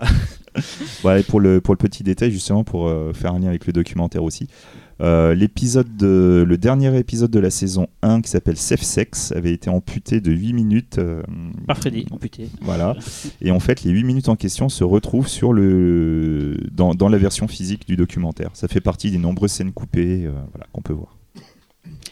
Euh, du coup, on va reprendre euh, la saga de films, à part si quelqu'un d'autre a vu cette série, mais visiblement pas tellement. Je sais que c'était, c'était une arlésienne en tout cas cette série-là. Je sais qu'avec des potes, quand on était gamin, euh, enfin quand on était gamin plus, plus âgé, on, on- on voulait absolument voir ce truc et c'était très compliqué de mettre la main dessus, notamment Mais, pour la, le, le pilote. Exactement, Continue de fantasmer Moi, dessus, visiblement. Moi, Bah j'avais non, vu, j'ai, euh, commencé- j'ai, j'ai Aïe, regardé aïe, un peu. Moi j'en avais pas- vu, c'était pas bien. j'en avais vu un peu. euh, après c'est dans les compiles où je me suis rendu compte que ouais en fait il y a quand même quelques épisodes qui étaient cool, dont euh, si je me souviens bien c'est l'épisode avec Laurie Petty, je crois qui était qui était vraiment vraiment cool quoi.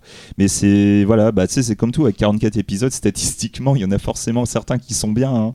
mais de mon souvenir c'est pas les Freddy. Euh, du coup, on passe au cinquième film, puisqu'on est, on est bien lancé. Donc on y Et va. oui, et on est en 89 et euh, pour la Saint-Valentin même, euh, donc c'est moins d'un an après la sortie du film de René Harlin. c'est Euh, fou. c'est pour dire que il faut, euh, tri- euh, comment dire, tresser la vache à lait, c'est ça? Presser, traire, traire. Merci. Bon bah voilà, traire la peux vache. tresser un pied de vache, elle va peut-être pas kiffé, mec. Je me demande si j'ai pas fait la même connerie dans un autre pifcast où tu me corriges pareil.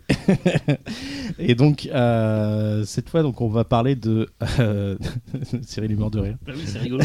Tu veux tresser le, le pic, quoi. On va parler de, de Nightmare on Elm Street 5, Dream Child, euh, en français Freddy 5, l'enfant du cauchemar, et avec un pitch euh, qui est assez, on va dire, surprenant pour l'époque, euh, parce qu'on a un peu changé de ton. Donc Freddy revient en se réincarnant dans le fœtus d'Alice, donc c'est l'héroïne du quatrième hein, qu'on a laissé, euh, qui a vaincu Freddy, et, qui est donc Alice pour essayer de contrer et de sauver la vie de son fœtus, de son futur bébé, va chercher Amanda Kruger, la mère de Freddy, afin de mettre fin une bonne fois pour toutes. Bien sûr, c'est un Freddy, hein, c'est pas pour la, pas la dernière fois, euh, et pour le tuer et pour sauver son fils. Voilà. Donc euh, cette fois, euh, le réalisateur, le newcomer, est un vrai newcomer. C'est son premier film aussi. C'est Stephen Hopkins, qui est un réalisateur australien qui est donc on va, je serais très curieux d'avoir un rapide tour de table plus tard sur la carrière de, Hopkins, mais en tout cas il a fait le, en tout cas celui que j'aime beaucoup, le Predator 2, qui date de 90. Waxpork, Judge- c'est lui, non? Comment Les Waxpork, c'est le premier, non, c'est pas lui, non Ou c'est. euh, Non, Non, Warlock, non, Warlock, Non, non, c'est pas Warlock. C'est pas Hopkins. Non, non, c'est pas Hopkins. En fait, Non. il, il n'a fait, il n'a pas fait tant tu que confonds ça après. Anthony Cox. Ouais, il Merci. a fait Judgment Night en 93, Excellent. Blow, Blow Away en 94, Sympa. qui est pas mal, et surtout un film culte que je n'ai pas vu, j'en entends beaucoup parler, c'est Ghost and the Darkness qui est sorti en L'ombre et la proie, 96, c'est L'ombre et la proie, qui paraît-il est mortel. Ouais. Euh, donc je sais que il est, on critique souvent le travail de Stephen Hopkins Ah, comme il, a, il a- un, un attends, il a- faiseur, il a fait un autre film, mais je vais, faire, je vais demander un check, check, Vas-y. fact-checking. Je crois que c'est son premier film, je me souviens plus du nom. Et si je me souviens bien, Dangerous Game. c'est celui-là. Putain, c'est mortel. Dangerous Game, c'est Et, mortellissime. alors, apparemment c'est une coréale, c'était pas vraiment son pre- premier vrai film. Et ben, et ben Donc, quand on euh, voit, le- si, bah, je suis, c'est peut-être une coréale, mais la patte d'Hopkins, on coréale l'a avec déjà. quoi. David Lewis. On voit la patte d'Hopkins Je suis au dedans. taquet là sur le fact-checking, mais Donc voilà. testez-moi. Donc regardez Dangerous Game, c'est mortel. Hopkins, c'est surtout un- c'était un réel de seconde équipe et un, et ouais, un insistant réel. euh, voilà, euh, avec de grands talents, et notamment sur Highlander, où c'est le- c'est lui qui, règle- qui réglait les, les scènes les plus ambitieuses visuellement. Et, Et il y en avait. hein. et c'est un, et c'est un, bah tu vas en parler, mais c'est un énorme fan de comic book et ça se ressent dans l'énergie de son découpage, et de ses 2. cadrages. Ouais, comme dans Perdu dans l'espace aussi. Ah bah voilà. Oups, oups, oups. C'est lui? Ouais, Lost in Oui, Space, oui. l'adaptation, c'est Stephen Hopkins. Ah. Et aussi, il a créateur, du- de la série 24 heures chrono. Oui, c'est vrai. réalisateur de la, de la saison 1 des et elle, est, elle est très loin au-dessus des autres la saison 1 en termes de réa. Donc c'est marrant parce que j'ai parlé, à mon sens, du meilleur Freddy. et Je vais parler de celui, d'un des, celui que j'aime le moins, on va dire. Après un autre Freddy, donc on va parler. Ah, mais arrêtez avec le Freddy 6, bordel. Euh, donc dans celui-là, en fait, le, le- c'est, c'est très curieux parce qu'on a, on a, on a un script qui est très confus, euh, mais qui, bizarrement, thématiquement, est assez intéressant. Parce que euh, là, comme je le disais tout à l'heure, le personnage d'Alice euh, va être maman et on va un peu creuser euh, la psychologie d'un adolescent ou d'un grand adolescent qui va devenir maman. D'autant plus qu'elle perd son mec en plus, donc elle est non seulement future maman, euh, adolescente et veuve, donc euh, voilà, et estropiée aussi, je déconne. Et, euh, et du coup, on va se retrouver dans une sorte de Rosemary's Baby, sauce Freddy, quoi, avec des scénaristes qui veulent vraiment essayer d'apporter un ton adulte. Et ce qui fait aussi que ce film est très confus aussi, c'est que, en fait, on sait jamais sur quel pied danser, on sait jamais si, à un moment donné, on doit rire. Pourtant, Freddy est très peu présent dans celui-là. C'est peut-être celui où il est le moins présent, sans- hormis le premier. Et, euh, et en même temps, on va avoir des scènes assez sérieuses, euh, assez premier degré. Donc euh, c'est ce qui fait aussi que le film est un peu pas, très carré, on va dire, à certains, moments. Donc les, rêves sont beaucoup moins au centre de l'histoire et finalement on se retrouve à un film qui ressent, qui reprend un peu l'état du second, parce que finalement à travers cette histoire de fœtus, on a un peu finalement une histoire de possession. Donc finalement on est aussi un peu perdu et on est, on sait pas trop quel film on regarde et on sait moins qu'on est devant un Freddy. Euh, les ados sont un peu moins intéressants aussi. Euh, ils jouent moins bien. euh, ils sont un peu euh, expédiés. En fait, ils n'existent moins, C'est moins vrai que par je les scènes. que à part l'héroïne, si si, ah, si, son pote qui est dessinateur est sympa lui. Oui, ouais, mais c'est plus le gimmick en le fait. de- C'est le, le principe de, de- de- du dessinateur et de, de la mort de ce personnage-là qui va être intéressante. Mais hormis ça, c'est vrai qu'il est un peu transparent. Et, euh, et ce que je regrette beaucoup personnellement, c'est le personnage d'Alice qui était mortel dans l'épisode 4 d'Arline et qui là en fait euh, son temps aussi à subir en fait. Et elle n'est comme dans comme l'autre point commun avec le 2, euh, elle, elle est complètement passive et finalement elle n'est pas très intéressante. On s'en fout un petit peu en fait. Et à côté de ça, il nous colle un gamin qui est donc le fœtus donc euh, d'Alice qui se qui se matérialise en fait dans ses rêves. Et, euh, et très vite d'ailleurs, euh, on a une scène où euh, il a le gamin apparaît dans le dans l'hôpital à- suite à la mort de son de son mec. Et, et, et donc elle lui parle tout ça, et puis le gamin disparaît comme par magie. Le lendemain, elle, elle discute avec un personnage, fait ah oui mais il y avait ce petit garçon à qui j'ai parlé, et l'autre lui dit mais non il n'y avait pas de petit garçon, voyons, tu as dû l'imaginer. Donc voilà tout de suite on comprend la mécanique de euh, voilà, en fait c'est son fœtus qui, qui se matérialise. Donc voilà. C'est. Puis elle dit pas un truc genre Jacob, j'aime beaucoup ce prénom. Si j'avais un enfant, je l'appellerais comme ça. C'est que que des ça. hein. Tellement bien. C'est clair. Euh, voilà. Bon, après, euh, on va quand même parler parce qu'il y a quand même des points positifs. Euh, point positif, c'est c'est- L'affiche. C'est c'est l'affiche déjà qui est très belle, effectivement. La moto La DA, euh, la direction artistique qui est, qui est, qui est vraiment intéressante. Il y a, des- des- vraiment des, des belles scènes gothiques, et à la fois gothiques et baroques, notamment ce matte painting. c'est euh, le film gothique de la série. hein. Visuellement, c'est euh, un des plus Mhm. inventifs. hein. Et, aussi, c'est hein. celui qui a le plus de références euh, Mhm. aux œuvres surréalistes Et Cher, de peinture. notamment. Ouais, tout à fait. Et à Larry Cohen. Larry Pourquoi Cohen. Mais il n'y a pas une blague. scène d'accouchement euh, un Si, peu si, c'est vrai que ça m'a Ah. rappelé, ça m'a- ça m'a Oui, rappelé ok. le monstre vivant. quand C'est même. surtout la gueule du Ah, mais bébé. oui, mais oui. euh, Bah Maintenant oui. le dis, Moi, j'avais- j'attendais la j'avais- blague j'avais de jamais Cyril, pensé mais avant. bon. J'avais jamais Mais pensé. il à- est- Haricot. d'ailleurs, le- le- l'animatronique du bébé est mort. Alors, Des boîtes. Justement, j'allais y venir. Ça, c'est l'autre point positif. C'est euh, certaines scènes qui sont assez incroyables finalement. Euh, Il y a la scène de, donc, de, la, de la naissance de, de Freddy, donc le, le fœtus. La scène de la moto, qui est Elle juste est- incroyable. C'est- mais c'est juste c'est Shinya Ah. Tsukamoto qui vient de qui vient de faire du Freddy quoi. C'est C'est ça. Et c'est, et c'est un an après, donc Tetsuo. Ouais. Euh, Ah ouais. Non, donc mais- je pense que c'est, c'est pas anodin. Et euh, la scène du repas qui est. Euh, moi, j'avoue que la scène de la moto me, me fait penser aussi un petit peu dans, dans le design, des fois un peu à Vindicator, mais enfin, ceux, ceux qui connaissent ce marrant. Ça fait penser à la forteresse cachée un peu. Bisous à ces Ah, trois ouais, personnes qui ont compris. Ouais, à Molassar. euh, Hein À Molassar, le. Ouais. Ah, Forteresse cachée, je pense à Forteresse noire en fait. euh. Euh, non, la forteresse noire, pardon. Oui, Oui, oui, non, oui. Pas, pas la forteresse cachée, la forteresse noire. Et donc il y a cette, cette fameuse scène de repas qui est, qui, est, qui, est, qui est aussi très cool. Mais toutes ces scènes auraient pu être encore plus cool. Et euh, la réalité, c'est que ce Freddy-là était un peu la, la- la cible euh, de la MPAA qui s'est rendu compte face au phénomène Freddy euh, qui Mm. devenait euh, très très présent et justement qui touchait beaucoup les mômes en fait. Que euh, voilà, il faut être beaucoup plus vigilant. Et donc, no- notamment la scène du repas. Moi, la scène du repas, je l'ai fantasmée longtemps avant de voir le film Grâce à aux cause des photos. photos qu'on Ouais. voyait. Et, à la vi- et au visionnage, en fait, elle est assez décevante parce que euh, ça, ça- ça se conclut très vite. Mm. Et c'est vrai qu'on voit notamment dans le documentaire Steve Sleep Again, on voit des images supplémentaires où Freddy il trouvait le bide, récupérait la bouffe qu'elle avait dans, dans le bide. Enfin, c'était c'est ses tripes, il la, il la Ouais. nourrit à partir Ouais, de voilà, ses tripes. quoi. Fou.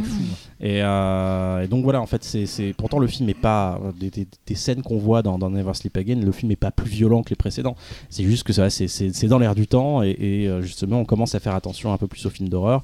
Et Et, et- et ça n'a pas été aidé par la série, justement, avec tous les problèmes qu'il y a eu de, de la Bible Belt. Alors, la, la Bible Belt, pour ceux qui ne connaissent pas c'est. ouais. euh, oui, pardon, Ouais. c'est vrai. C'est euh, en fait, c'est tous les États euh, chrétiens, en fait, aux États-Unis, et qui, qui forment une sorte de grosse Grande, ouais. ceinture.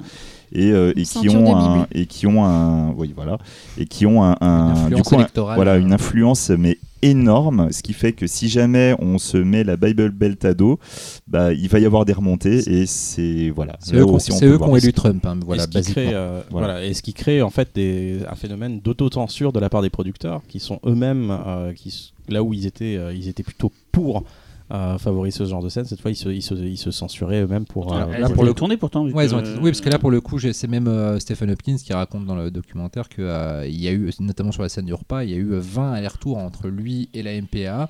Et qui à chaque fois lui demandait non, c'est pas assez, faut couper encore, faut couper encore. Et la scène de la moto aussi. a- on Faudrait faire la version Verhoeven où il fait des trucs beaucoup plus gore Ouais. que prévu pour que les mecs lui demandent de rabaisser au niveau où lui voulait en fait à la base. Euh, Ça, c'est la bonne méthode. Et bizarrement, alors près- plus, presque 30 ans après, on n'a toujours pas de, de- même 30 ans après, on a- on director's n'a toujours pas de, de- Enfin, de de- version longue, on va dire, ou de version avec ces scènes-là, ce qui est un peu dommage. Je crois que j'ai cru lire qu'elles étaient, que, c'est- que ça existait dans, la- dans, dans le laserdisc à un moment donné. euh. Enfin, bref. Donc euh, donc voilà, donc le film euh, peut-être trop éloigné, euh, ils en parlent dans le documentaire Never Sleep Again, hein, des, des thématiques euh, justement des spectateurs, du fait de la, de justement de- que ce film visait principalement les jeunes et que bah voilà la grossesse d'une ado c'était peut-être pas euh, ce qui plaisait le plus, ce qui parlait le plus aux jeunes. En plus, il y a limite un discours pro-choice, euh, même si pro-choice, donc c'est-à-dire euh, anti-avortement, ouais. euh, même si au final, le, le- Stephen Hopkins s'en défend, il dit que le film donne à réfléchir sur le sujet, mais ne, ne prend pas parti. Mais euh, on peut, euh, on peut y Bah, voir. vous le gardez coûte que coûte quoi, alors que c'est euh, Freddy. euh, Voilà, Il y, a- il y a même littéralement une scène où quand même il y a un de ses potes qui lui dit mais tu sais la solution ce serait peut-être d'avorter et puis elle qui lui dit le plus naturellement non non j'ai envie de le garder. Voilà. Après, Il tue des gens. dire, il y a hein. pas Il- tue des gens, mais c'est pas grave. C'est la jeunesse, il va se... ça va changer le temps. Et donc, euh, bah voilà, ce qui explique peut-être aussi le, le fait que c'est celui qui a le moins, un des celui qui a le moins marché, en tout cas que c'était le début de la fin de, de Freddy, euh, avant la vraie fin de Freddy. Non, parce que le système Et- marché. Et à la décharge de, à la décharge de, de, de- de Stephen Hopkins, euh, il avait encore moins de temps pour faire le film. Euh, en plus, il a eu cette pression vis-à-vis de la MPAA. Euh, on avait un Robert Englund qui était vraisemblablement moins intéressé par le projet. Donc c'est c'est un mélange de beaucoup de choses qui faisait que finalement je trouve qu'il s'en sort plutôt Il y bien. avait des réécritures Voilà, constantes en aussi. bossant sur le Réécriture 6, constante, j'ai ouais. vu qu'apparemment il disait qu'il y a Mm. eu Mm. au jour le jour, il réécrivait le truc et tout. Ouais. donc il a, ils ont, pour le 6, ils ont essayé de, de pas faire ça, Mm. quoi, mais dans le 5, c'était le bordel total. euh. Alors que le 4, euh, dont tu parlais Véro, euh, avait pourtant une... Aurait une- oh. dû avoir des réécritures, mais n'en a pas. Ah, ah oui, c'est ça, parce que justement, ils ont, ils ont connu une grève des scénaristes à cette époque-là. Et je trouve que le 4, qui s'en est sorti plus ou moins sans scénariste, s'en sort finalement mieux que ce 5, qui a, qui a eu plein de Bah, mains qui sont passées ouais, les unes ouais, après je les te autres. trouve un peu blanc, je suis pas d'accord. Euh, moi j'ai- j'aime beaucoup le 5, je trouve qu'en fait il est tellement généreux et, et fou euh, visuellement que, que je lui pardonne euh, facilement en fait ses, ses écarts de conduite niveau scénar, niveau interprétation, tout ça. Euh, plus que le 4 à l'arrivée, qui euh, que j'aime bien, mais qui est moins fou visuellement, du coup j'ai plus de mal à accepter, euh, à accepter les défauts en fait. Ouais, Et en plus, il y a, c'est là, il y a un côté un peu plus, un peu plus sointant, un peu plus malsain dans celui-là, je trouve, justement vrai. avec cette histoire de fœtus, de bébé. De... c'est qu'on passe du coq tout le temps. Là, je l'ai revu pour le. Mm. Podcast, et je suis je m'ai fait, on en est où Je m'en foutais. Ouais, c'est des scènes, c'est des scènes en fait. C'est complètement déconstruit. Et, ouais. Et tu parlais d'acteurs mal personnifiés. Des fois, j'ai l'impression d'être devant un trauma, quoi. Ils étaient tellement mal caractérisés, genre, Ouais. c'était genre les punks un peu foufou qui font ouais devant la caméra. Mm. Mais j'ai cru devant, devant un film de Like Hoffman où c'est Mm. pas toujours le, le top niveau euh, interprétation. Voilà, je, sais pas, le, le fameux dessinateur, euh, je me c'est quoi c'est- cette parodie de, de Mm. mec un fou foufou punk C'est c'est euh, marrant parce qu'encore une fois, moi je trouve que ça fait partie des personnages euh, qui sont pas si intéressants que ça, parce qu'il est amoureux de. Il devient mieux après. Mais non, au mais au début, début, euh, même dès le début, on, on- on montre qu'il est amoureux de- de- d'une nana qui est, qui est le canon de beauté de, de l'école et euh, qui, est- qui ne lui donne pas la- la- l'appareil. et il est assez mélancolique par rapport à ça. Et puis il dessine des BD violentes, mais dès qu'il voit du sang, il a du Mm. mal. Enfin, tu vois, il y, a- il y a plein de petits trucs que je trouve. Oui, puis elle, subtilités elle est très belle, mais en fait, on Elle, voit elle qu'elle elle est très subit belle, sa mais voilà, elle- elle subit sa affronte, mère et tout. euh, il affronte Freddy dans son art Oui. qui se transcende à travers sa Voilà, création. Euh, Je à à la il y a- Teconmi Il y a des petites subtilités d'écriture comme ça. Ouais. En fait, ça, ça c'est pas lié. C'est-à-dire qu'en Mm. fait, c'est le gros défaut du Mm. film, en effet, c'est de s'éparpiller. Mais il y a plein de micro-détails, et pas seulement au niveau du côté Mm. what the fuck des scènes, Mm. mais aussi d'écriture qui font qu'il y a des trucs pas mal. Il y a un gros problème dans le film, c'est que sur l'affiche, on a un super berceau et on voit pas dans le film. On voit le berceau dans le film bien sûr, on voit le berceau. Je l'ai revu il y a trois jours. Ah, si, si, on voit le berceau. Si, si, si, on même. Freddy se prend le verso dans la gueule. Ah hein. ouais Bon bah alors, oubliez ce que de dire, il y a un berceau. Mais, euh, les, mais les, Mais est-ce qu'il y a une boule? Parce qu'il y a une boule hein, sur la fiche.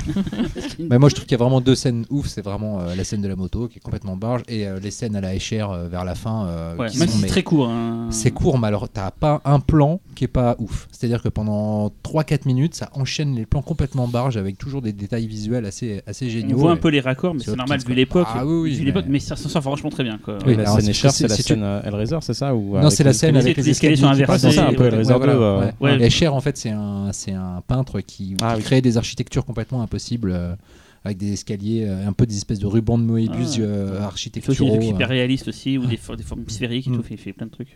En fait, le, le- le film est finalement quand tu connais un peu toutes les tares, tout ce que le film a vécu, en fait, tu, tu, tu le réévalues ensuite. Oui, dis, puis c'est d'une générosité typiquement 80s, euh, de- euh, axée sur les effets spéciaux et sur la créativité euh, sur Mm. le plateau et des concepts. Ça va pas forcément au-delà, mais euh, Mm. ça reste un plaisir. Alors moi j'ai une anecdote que j'adore à propos du gamin qui est euh, interprété par euh, un jeune acteur qui s'appelle Whitby Hertford et qui est d'ailleurs euh, le gamin dans Jurassic Park la scène d'intro à qui Sam Sam fait son petit discours avec la griffe de Raptor et en fait euh, Mais oui. ouais Tu me Il a vraiment ça, une gueule chelou ce gamin. c'est- Ouais. Et en fait, pour, euh, pour, faire pleurer, euh, pour faire pleurer le gamin, euh, je sais plus dans quelle scène, euh, son père a dit, euh, a dit à Stephen euh, écoute, euh, si tu veux vraiment le faire pleurer, j'ai un, j'ai un petit truc, euh, j'aime pas trop faire ça souvent, mais, Serre-lui les couilles. mais je le fais. Et en fait, euh, il, est allé voir, euh, il est allé voir son fils et il lui a murmuré dans l'oreille que sa mère était morte. C'est horrible. Et du coup, Et comme Du il la croyait voilà. pas, il la tuer pour de vrai pour que gamin soit vraiment malheureux. Ah, et, tu euh, vois Mais dans le documentaire, ils disent que tout finit bien parce qu'après, il a eu un Happy Meal euh, pour sa peine. C'est. Avec un jouet Freddy. Ta mère est morte, mais t'as un Happy Meal, ça passe, c'est pas un problème. C'était horrible. Mais il, était, il est insupportable ce moment, je, je le trouve. euh. Il a un truc dans le regard quand même. Il- C'est un mec, c'est un, le, le gars, il a, il a 6 ans, il a déjà des cernes de ouf. C'est clair, t'as l'impression qu'il est déjà shooté. C'est le fils Buscemi et en fait. qu'il et qu'il écoute, écoute du gothique euh, à, à 5 ans. Quoi. Il s'en sort mieux à l'âge adulte hein, quand on le voit. ouais. Et niveau budget, donc c'était un budget de 6 millions de dollars, donc on revenait dans les euh, plus du niveau du 3.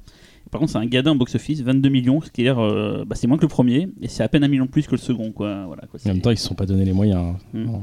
Et du coup, pour la musique, un mot? Et pour la musique, alors c'est rigolo, pour la musique, euh, on a retrouvé un Jay Ferguson. Alors, euh, je ne sais pas du tout, euh, mais pourtant il a quand même fait Pacte avec un tueur. Il a fait un morceau qu'on entend dans Terminator 1 qui s'appelle Picture of You. J'ai vraiment été chercher des trucs pour sinon j'avais rien à dire sur lui. Bizarrement, il a fait un des meilleurs scores de, de toutes les suites en fait. Son score il est mortel. Euh, D'ailleurs, je vous ai trouvé un petit morceau, c'est le prologue au début du film, qui est vraiment bien. Et pour ce qui est des singles, il y a encore eu des singles dans, celui-là, il y a un, seul single. C'est Bruce Dickinson d'Iron Maiden qui fait le morceau Bring Your Daughter to the Slaughter. Voilà.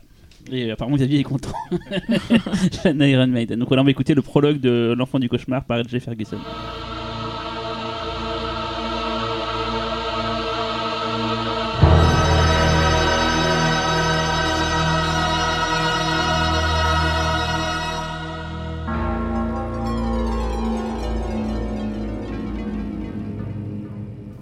Nous en sommes donc au numéro 6 et c'est au tour de Cyril. Après m'être fait conspuer par tout le monde pendant tout le podcast. Alors peut-être parce que c'est le premier euh, pif, enfin pff, le premier Freddy que j'ai vu au cinéma, donc c'est peut-être pour ça que j'ai euh, Oui, c'est pour ça. un petit. C'est sûrement ça, oui. Oh là là, je sais que je vais avoir personne pour moi. Donc avant de parler donc de, de la fin de Freddy, l'ultime cauchemar de, de, de, de- de Rachel Talalay, justement, je vais parler de Rachel Talalay. Donc le film est sorti le 8 janvier 92 en France. Euh, sorti quelques mois avant aux États-Unis. C'est Alors pas mon Rachel, pseudonyme, hein, je tiens à le dire tout de suite. On va Rachel maintenant. alors à la base, elle est diplômée de mathématiques c'est une ancienne codeuse. Son savoir du sens pour le pour la suite. Euh, elle a commencé à bosser sur euh, dans le cinéma sur Polyester et Airspray de euh, John Waters. C'est comme ça qu'elle s'est fait ses armes. Et elle est rentrée euh, chez New Line au début des premiers Freddy.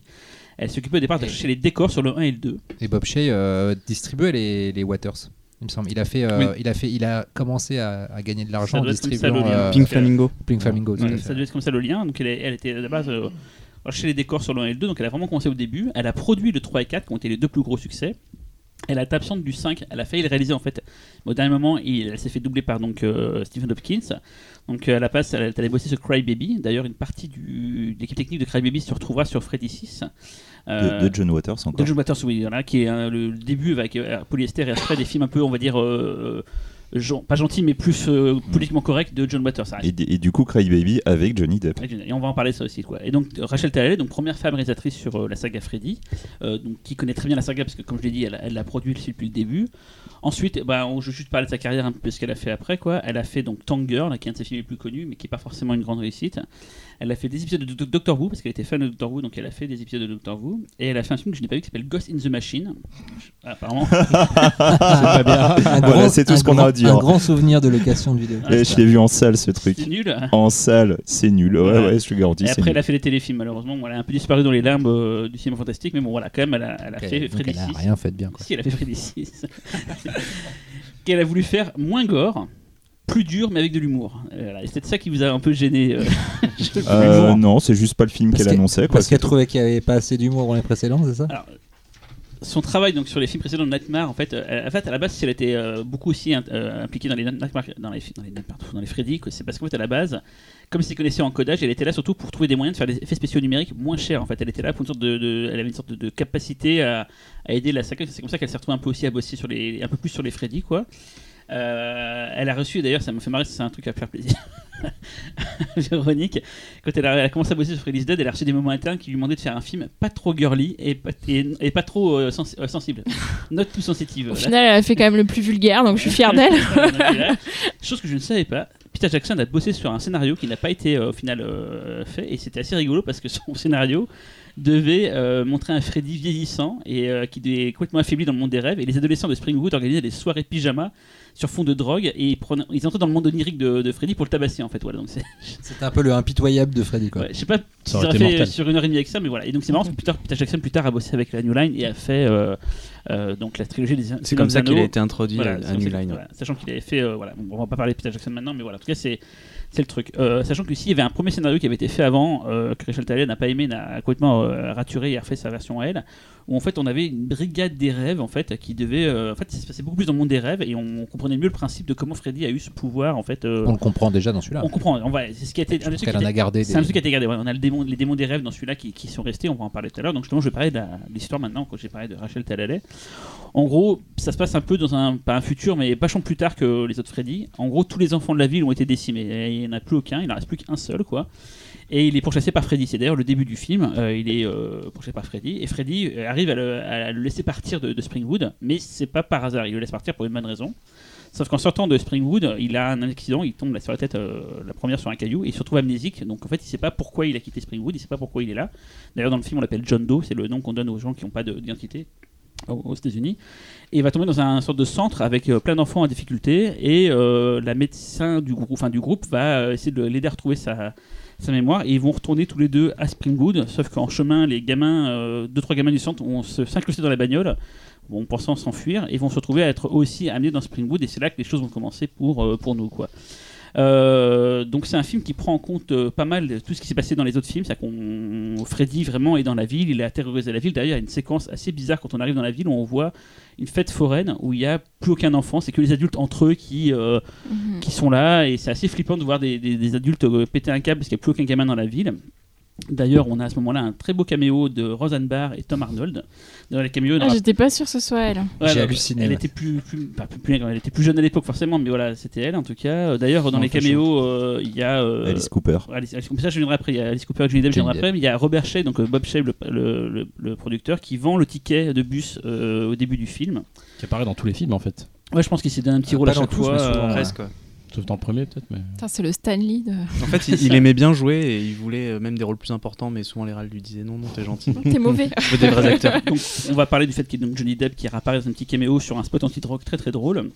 Et il y a Alice Cooper qui joue à la fin du film, euh, dans la, dans la partie dont je parlais tout à l'heure, euh, le père de Freddy, et qui explique pas mal de choses sur pourquoi Freddy est devenu. euh, Enfin, Freddy Krueger humain est devenu comme ça, un tueur d'enfants, machin tout. Il y a beaucoup de choses qui sont expliquées dans celui-là. Et je vais dire, alors moi, ce que j'aime, j'ai bien compris hein, tout le long de cet épisode, de ce podcast, vous n'aimez pas trop cet épisode. Je vais dire pourquoi moi je l'aime beaucoup, pourquoi je pense qu'il mérite d'être évalué, surtout depuis qu'on a, on a parlé du 2 et du 5, là, qui pour moi sont vraiment moins bons. Et je sais que je vous énerve en disant ça, mais c'est comme ça. Moi, déjà, ce qui me plaît dans ce film-là, c'est l'introduction. Je trouve que c'est une des plus belles intros de tous les Freddy. C'est-à-dire que du début jusqu'à euh, l'arrivée où il est amnésique, ça n'arrête jamais. C'est un, je trouve, niveau rythme, niveau musique, niveau tout, c'est, c'est un enchaînement de séquences qui tuent. J'adore Même, ce même quand il est sur son ballet Ouais, j'a- j'adore tout C'est ça. fou. Mais C'est le ballet, ça arrive plus Avery. tard en fait. Le ballet, ça arrive. enfin, Ah début, Non, non, ça arrive dès le début le ballet. T'es sûr qu'il n'y a Ah, pas. un- dès, dès- dès la première scène tard, Quand on la, voit quand.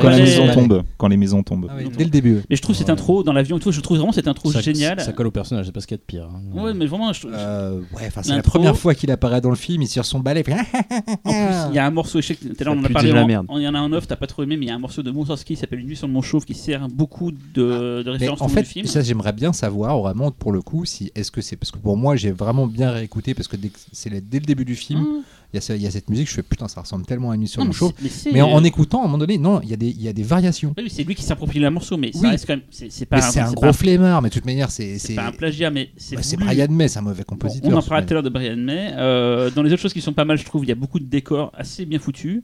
Euh, par exemple, la maison de Freddy qui se met à se transformer, c'est une belle maison toute gentille dans laquelle ils vont entrer, puis il va se mettre à se métamorphoser en la maison de Freddy. Il y a beaucoup de choses comme ça, niveau production design, que je trouve vraiment très intéressant. Euh, on a Dream Quest, donc qui a beaucoup bossé sur les FX euh, numériques des précédents films. Et là, du coup, vu l'âge du film 91-92, forcément, on a un meilleur mélange encore d'effets spéciaux, même si la toute fin, euh, il va mentir sur ce que je viens de dire. On va pas parler de 3D, si. On en parlera après. Euh, un truc que je n'ai pas trop aimé, il faut quand même dire a des choses négatives dans le film. Euh, je trouve que le film est un peu trop méta. Il y a un moment, par exemple, Freddy brise le quatrième mur et nous fait un chute à la caméra. Ça, je trouve, que c'est, enfin, inapproprié. Je sais pas pourquoi il nous, il nous regarde là, ça devient. c'est le début de la fin quand il commence à faire ça, quoi. Euh, l'humour est encore moins drôle que les précédents. Et moi, j'ai détesté. J'en ai pas parlé depuis le début. Moi, je déteste l'humour des Freddy. Je trouve ça pas drôle en fait. Ah, merci. Les punchlines, je trouve ça nul à chaque fois. Et là, dans celui-là, c'est- je crois que c'est les, c'est les moins drôles de tout. En plus, ils sont tellement persuadés d'être drôles que ça les rend nuls, en fait, je trouve. euh, voilà. Et il y a un peu trop dans les trucs méta des références aux jeux vidéo. Par exemple, la séquence jeux vidéo. Il y a fait Ah, un c'est l'enfer, voilà, C'est interminable. Qu'il y a un Power Glove euh, comme le Power Glove de Nintendo. Voilà, ça, c'est pas ce qui a pu réussir dans le film. Mais voilà, je sais pas, la séquence de, de la, du, du surémué, je la trouve très jolie avec le plan des, des aiguilles qui Ouais, tombent ça, vues d'en cool, haut. Il y, a, plein de bonnes choses. Et, et, et donc, euh, le gimmick que ce film a apporté qu'il n'y avait pas dans les autres, c'est que la fin est en 3D, en 3D relief. Alors, c'est pas quelque chose qu'a voulu Rachel Talalay, c'est vraiment les équipes marketing de New Line qui l'ont demandé. Mais c'est à une époque, on faisait plus de 3D au cinéma en Et fait. c'est pas la première fois. Il y a eu, euh, il y a eu euh, Freddy 3. Ah non, c'est arrivé plus tard, pardon, euh, sur le remake de- dont on va parler. euh, pareil, euh, la Warner voulait absolument que le film soit en 3D et c'est Michael Bay qui a refusé. Là, pourquoi tu dis la fin? C'est que la fin qui est en 3D C'est le pas En vraiment délicat parce qu'il reste encore 5 minutes à la fin où ils sont pas en 3D, mais en gros la, Le début, non? la bonne partie de la fin. Ah, euh, En fait, c'est le 3D. moment où elle met elle-même Ah. des lunettes 3D. Je veux Ah pardon, excuse-moi. C'est un des trucs qui m'a marqué, c'est qu'en fait, pour indiquer aux gens, faut mettre vos lunettes 3D. Il y a physiquement les lunettes qu'on avait à l'époque, parce que moi, quand j'ai vu en salle, Ah, on avait les lunettes Truc en carton. Voilà, on les avait à l'entrée. C'est du lanaglyphe, donc c'est du en rouge et et tout, du vert, qui sont les couleurs de Freddy. La C'est quand même la, la- la scène en question où elle met les lunettes à la base. La, la- la scène était encore plus explicite que ça. Ah ils ont trouvé, ils ont, ils ont, non non, euh, je crois qu'elle parle même à la caméra ou un truc comme ça où elle balance une punchline. Ça a été tellement ridicule qu'ils ils l'ont coupé. En fait, c'est assez rare les films qui sont pas totalement en l'est déjà, 3D. hein. Genre, euh, euh, tiens, prends cette, euh, prends cette paire de lunettes, ça va te permettre de Il y avait voir par dans exemple les le, le twist, twist, twist de euh, Francis Ford Coppola qui était pas tout en 3D. Il fallait comprendre quand il fallait mettre les lunettes. Il n'y a pas forcément d'indication. T'avais fait un paranormal Plus récemment, il y avait euh, comment ça s'appelle quelques, quelques jours avant la nuit de Big Jan, un film, euh, un film asiatique où la dernière partie du film est en 3D. Mais c'est rare qu'il y ait des films qui soient à moitié en 3D Mm. et moitié. Donc là, effectivement, c'est un gimmick. Ils ont appelé ça la Freddy Vision parce qu'apparemment ils avaient réussi à faire un système anaglyphe, donc le fameux système où il y a couleur rouge et couleur verte qui, on faut dire ce qu'il est, nique les couleurs. Pour, pour expliquer un truc, dans le- le- le- l'espace colorimétrique rétinien, les deux extrêmes sont en fait le rouge et le vert. Donc c'est ça. sûr d'avoir des, des bonnes couleurs qui vont pas se mélanger. Et ils disaient d'après eux que ça rendait un effet qui faisait de la 3D sans trop faire mal au crâne. C'est faux, hein, je l'ai vu en salle. Ça fait mal au crâne, ça marche pas terrible et tout. Mais bon, t'es quand même content d'avoir tes lunettes et tout. Sachant que par le fu- pour le futur, euh, la version 2D était celle qui a prédominé. C'est-à-dire que quand il est passé à la télévision, c'était en 2D. La VHS locative était en 2D, mais pas la VHS en vente, euh, que je possède d'ailleurs, un bon fan de Freddy. Mais du coup, il y a quand même la scène où elle met ses lunettes. Oui, et oui, ça voilà. c'est intégré au film, tu l'auras, tu l'auras toujours quoi. Le DVD américain, le gros coffret euh, à l'époque New Line euh, en doré qui était que je fantasmais d'ailleurs euh, sur Freddy, qui est d'ailleurs devenu après le, le DVD, le coffret DVD français qu'on a eu, avait la version en 3D et le Laserdisc aussi avait la version 3D. euh, voilà, c'était pour le Et petit le, côté et le 3D. Blu-ray? Le Blu-ray n'est pas en Non, 3D, d'accord. euh, sachant qu'il pourrait très bien, vu que ça a été tourné réellement en relief, c'est avec deux caméras, il pourrait très bien, s'ils avaient envie de le faire, mais bon, vu que le film, tout le monde s'en fout, faire une version 3D avec les- la 3D moderne, malheureusement, on ne l'aura pas. Euh, dans les dernières anecdotes que je peux vous dire, avant de vous laisser la parole sur ce film, à vous défoncer mon petit film, c'est que c'est le premier film où il n'y a pas le terme Elm Street dans le, gé- dans le titre, en tout cas pour les États-Unis, c'est euh, New Night, Final Nightmare, c'est- donc il n'y a pas le mot Elm Street. Mhm. C'est le premier film où il n'y a pas eu, il y a aucune fille qui meurt dans le film. Je tiens à le signaler. C'est le premier film où ça arrive. Euh, À part la, car- la carrière de Rachel Talali. ouais, que le film, quand il est sorti aux États-Unis la veille à Los Angeles, ils ont, ils ont décrété que c'était le Freddy's Day. Ça n'a aucun intérêt, cette anecdote. Comme elle était là, je préfère vous la dire. Et qu'à la fin du générique de fin, il y a, vu que c'est le dernier Freddy, normalement, enfin, on va voir que c'est pas le cas, mais il y avait un best-of de tous les films avec toutes les meilleures morts et tout. Mais à cause de la censure dont parlait tout à l'heure Talal, ils ont quand même dû, pour ce truc-là, euh, être un peu plus discrets sur, le, sur les extraits. Pourtant, c'est le meilleur moment du film, le générique. Bah, les extraits des autres. Voilà. Et du coup, bah voilà, chez vous, Il y a les. défoncez je mon pas si tu veux Freddy, parler euh, des, des funérailles, euh, Aurélien. Est-ce qu'il y en a au moins un qui aime bien ici le film? Euh, Moi, je trouve qu'il y a des trucs Qu'il rigolos. parle ou se taise à jamais Mais il y a je trouve qu'il y a des trucs rigolos, mais c'est un peu pénible quand même. Non, il est pénible. Il est juste pénible. Ah. Ils arrivent même pas à garder de la continuité avec les épisodes précédents. Ce que je trouve assez affolant, vu qu'il y a quand même Rachel Talalay qui était là avant. Elle est, elle est même pas capable de, de- de garder les rapports entre les films. Euh, mention spéciale à la mort de Freddy, par exemple. On a encore, suite à la série télé, on a encore une nouvelle version comparée à ce qui nous a été raconté dans les trois premiers. Tu parles de son enfance ou sa mort Sa mort. Ah oui, sa mort, oui, euh, sa mort d'humain. Ouais. Et le, et le hasard le plus grand, c'est. Ah, c'est sa fille en fait. Ouais, ouais, non. Ça, c'est un peu C'est- ce que j'ai pas c'est- dit. c'est- Tu as gâché le. Parce qu'en fait, tout le Ouais, monde pense que c'est le gamin moi, de. j'étais déçu en revanche parce que je pensais que le, le gamin du début qui a perdu la mémoire, je pensais que c'était Jacob. Je pensais que c'était le aussi, fils ouais. d'Alice Ça, dans ça, le. Et parce- Ouais, mais ça, les c'est parce qu'on 5. croit, on essaie encore de non, rattacher non, crois que- trucs dans dans cette les- saga, alors qu'en fait, il n'y a ça pas de aurait logique. être. Ouais, Ça ça. devait être les Jacob. Ça devait être Jacob. mais C'est Rachel qui l'a dégagé. Voilà. euh, Rachel, elle est comme ça. Rachel, Ah, elle elle Moi, c'est- sais pas que je trouve le film mauvais, c'est que je trouve le film gênant. C'est-à-dire que j'étais embarrassée en le regardant. Typiquement, la C'est scène, non, fait, la scène du jeu vidéo, C'est comme tu dis Aurélien, c'était très long. Moi, j'aime Et t'es gêné pour as- vous en avez les trop fait. elle me fait rire. J'ai l'impression c'est- de voir un film HK. Ah, mais c'est du cartoon. En fait, c'est cartoonesque. c'est celui qui Et c'est pas possible. le plus mal vieilli, de, je trouve, de la Ah bah, je pense que quand il est euh, sorti, il était déjà vieux, en fait. spéciaux, parce que justement, il se lance dans le CGI et tout. Alors, et sachant qu'il est quand même sorti très tard après, enfin très tard, ça reste 3 ans, mais il est sorti quand même pas comme les autres qui ont été d'affilée euh, un an près, il est sorti quand même un peu plus tard. Et euh, c'était à la base d'une volonté, il voulait quand même finir euh, avec une meilleure fin que le 5.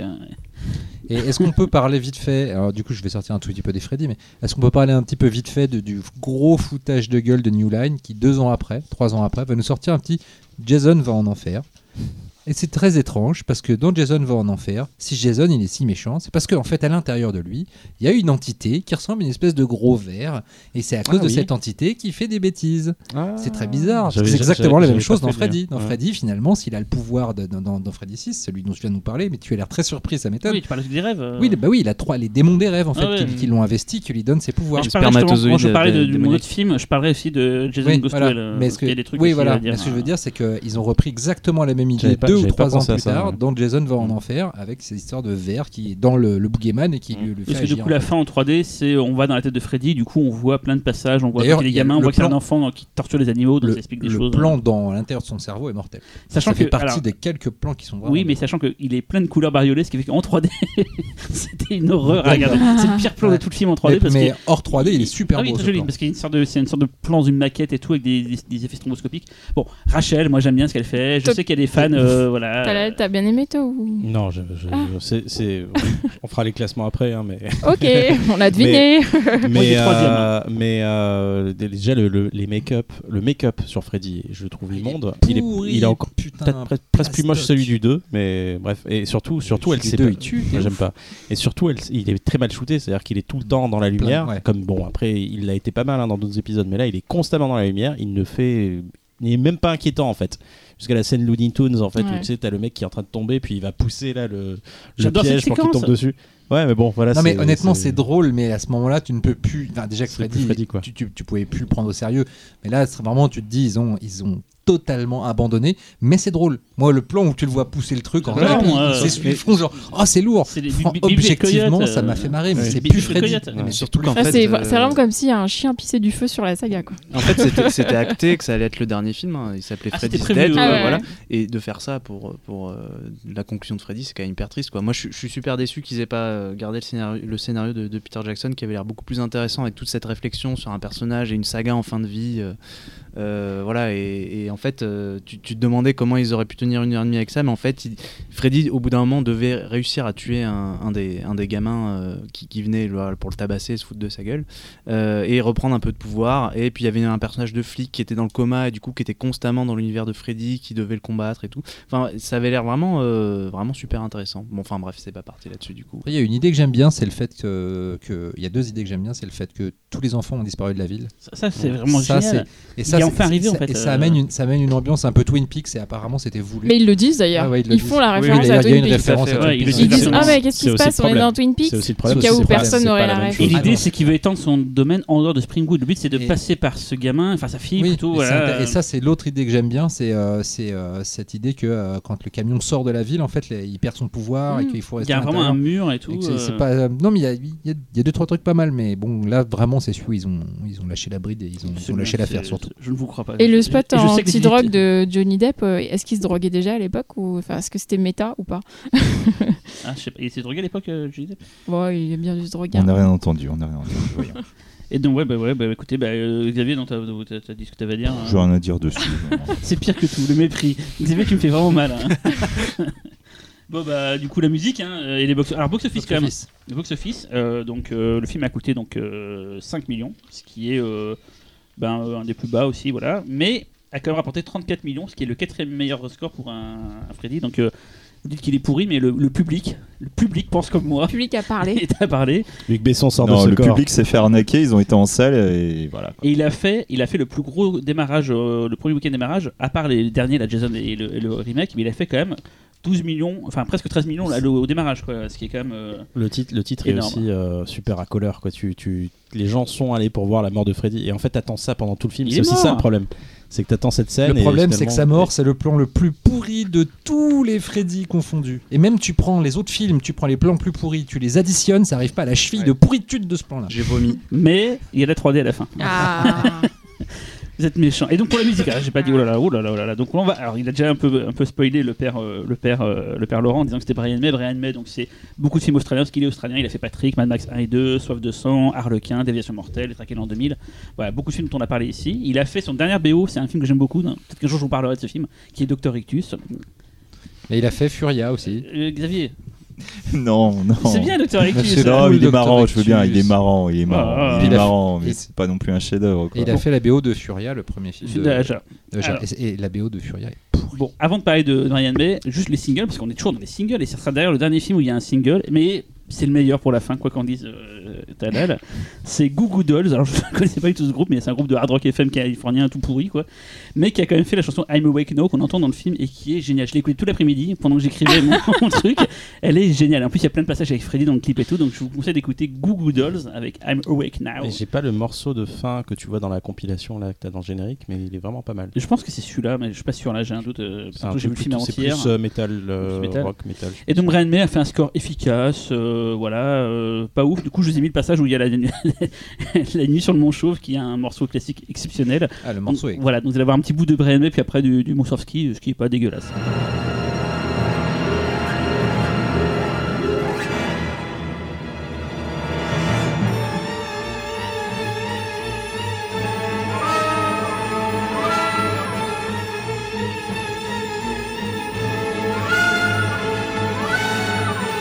Bon bah du coup, euh, Freddy est mort. Euh, bah c'est fini, non? Il y a plus de films. Enfin, je, je comprends pas. À bientôt. Au revoir. Merci Xavier, Véro. que se passe-t-il? Ah bah écoutez, euh, il- comme il peut se passer euh, très souvent à Hollywood, euh, certes la série est finie, mais arrive le dixième anniversaire. Et voilà. voilà, tous les prétextes sont bons. Mais dans la réalité, le film dont je vais vous parler n'est pas un Freddy non plus, donc c'est assez problématique. Alors, J'attendais avec impatience ton analyse de celui-là. Et oui, bah, et du coup, voilà, c'est... ne euh, me le- déçois pas. Xavier. Et en fait, euh, pour, euh, pour que je puisse en parler, je vais déjà euh, prendre un parti pris tout de suite. Coupez vos micros. C'est que, à la base, euh, le film, quand il est sorti chez nous, c'est Freddy sort de la nuit. Et euh, c'est un titre que je trouve extrêmement trompeur. Donc, euh, nous allons plutôt garder le titre Wes Craven's New Nightmare, qui est, qui est déjà tout de suite plus représentatif du film. Et donc, on va aussi être tous d'accord pour dire qu'il ne s'agit donc pas d'un Freddy, il ne s'agit pas d'une suite, ce n'est pas non plus un reboot, c'est autre chose. Et c'est dans la BD à peu près. et c'est peut-être, euh, et là je risque de me faire lyncher, c'est peut-être un des meilleurs films euh, de Wes Craven. C'est euh, c'est du moins de ses plus. Xavier, c'est- Attention, il me reste une Et cacahuète. Xavier s'est battu pour le prendre celui-là. Allez, on a fait, mais vas-y, prends-le. y a pas de Oui, oui, problème. oui. Il s'est pas et battu, il s'est pas battu, il s'est battu contre le vent. Non, non, mais je vais vous donner mon avis. Après, vous en faites ce que vous voulez. Vous me balancez les tomates pourries dessus, il n'y a pas de problème. Donc, New Nightmare, puisque nous allons l'appeler comme ça, est donc un, film qui a été euh, réalisé pour le dixième anniversaire euh, de la saga Freddy. Et nous allons donc retrouver à nouveau Wes Craven, euh, qui va reprendre les rênes de son personnage.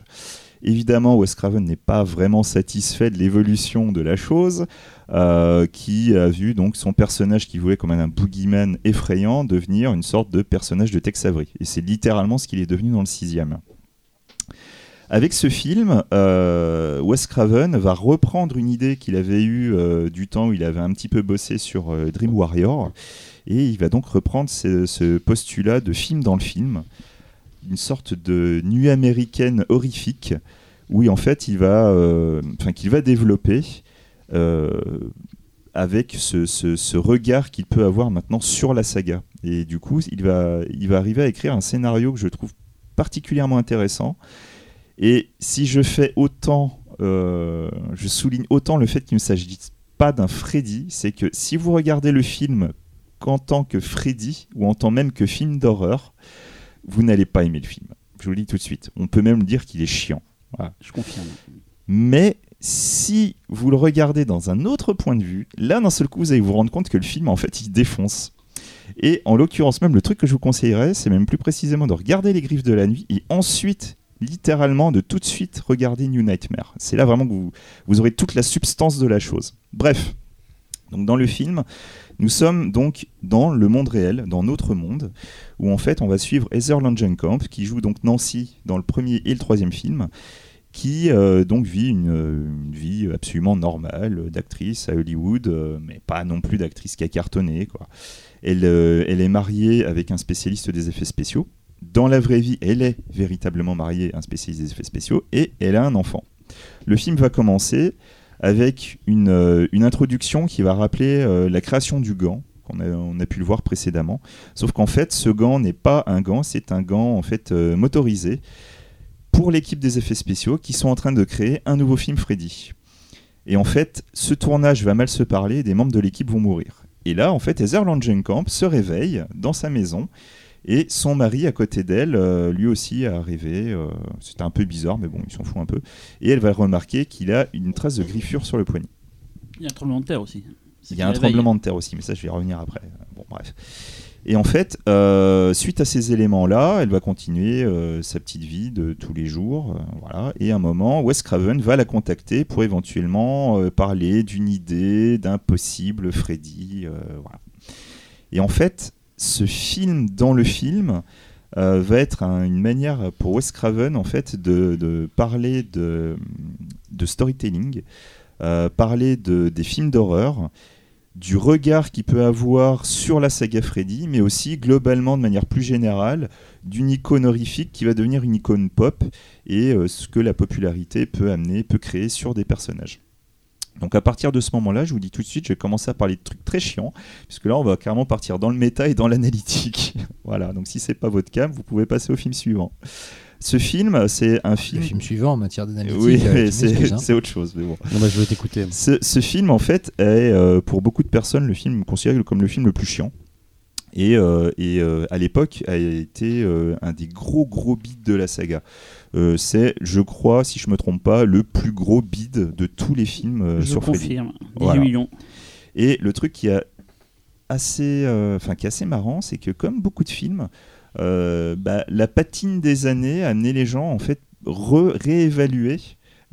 Tout le monde opine du chef. Tout le monde fait non, non, qui non. me fait un gros nom. Tout le monde le fait. Et en fait, pour beaucoup de personnes, ce, ce film est devenu culte. Ils sont où Mais, mais justement, mais- Ils sont là. Voilà, moi, par exemple. Voilà. Euh, le film est donc une analyse et une critique de la série. Et on pourrait même éventuellement euh, le critiquer aussi là-dessus, parce que le film pourrait être considéré comme pédant. Le film, donc, n'aura pas Freddy en tant que, que grand personnage euh, horrifique. Il va avoir un, un- un autre concept. En fait, rapidement dans le film, euh, Wes Craven va donc parler de storytelling et plus précisément de la notion de peur. Et pour lui, en fait, ce qui va arriver au personnage d'Heather Langenkamp est en fait lié à une entité, on appelle juste l'entité euh, de manière très vague.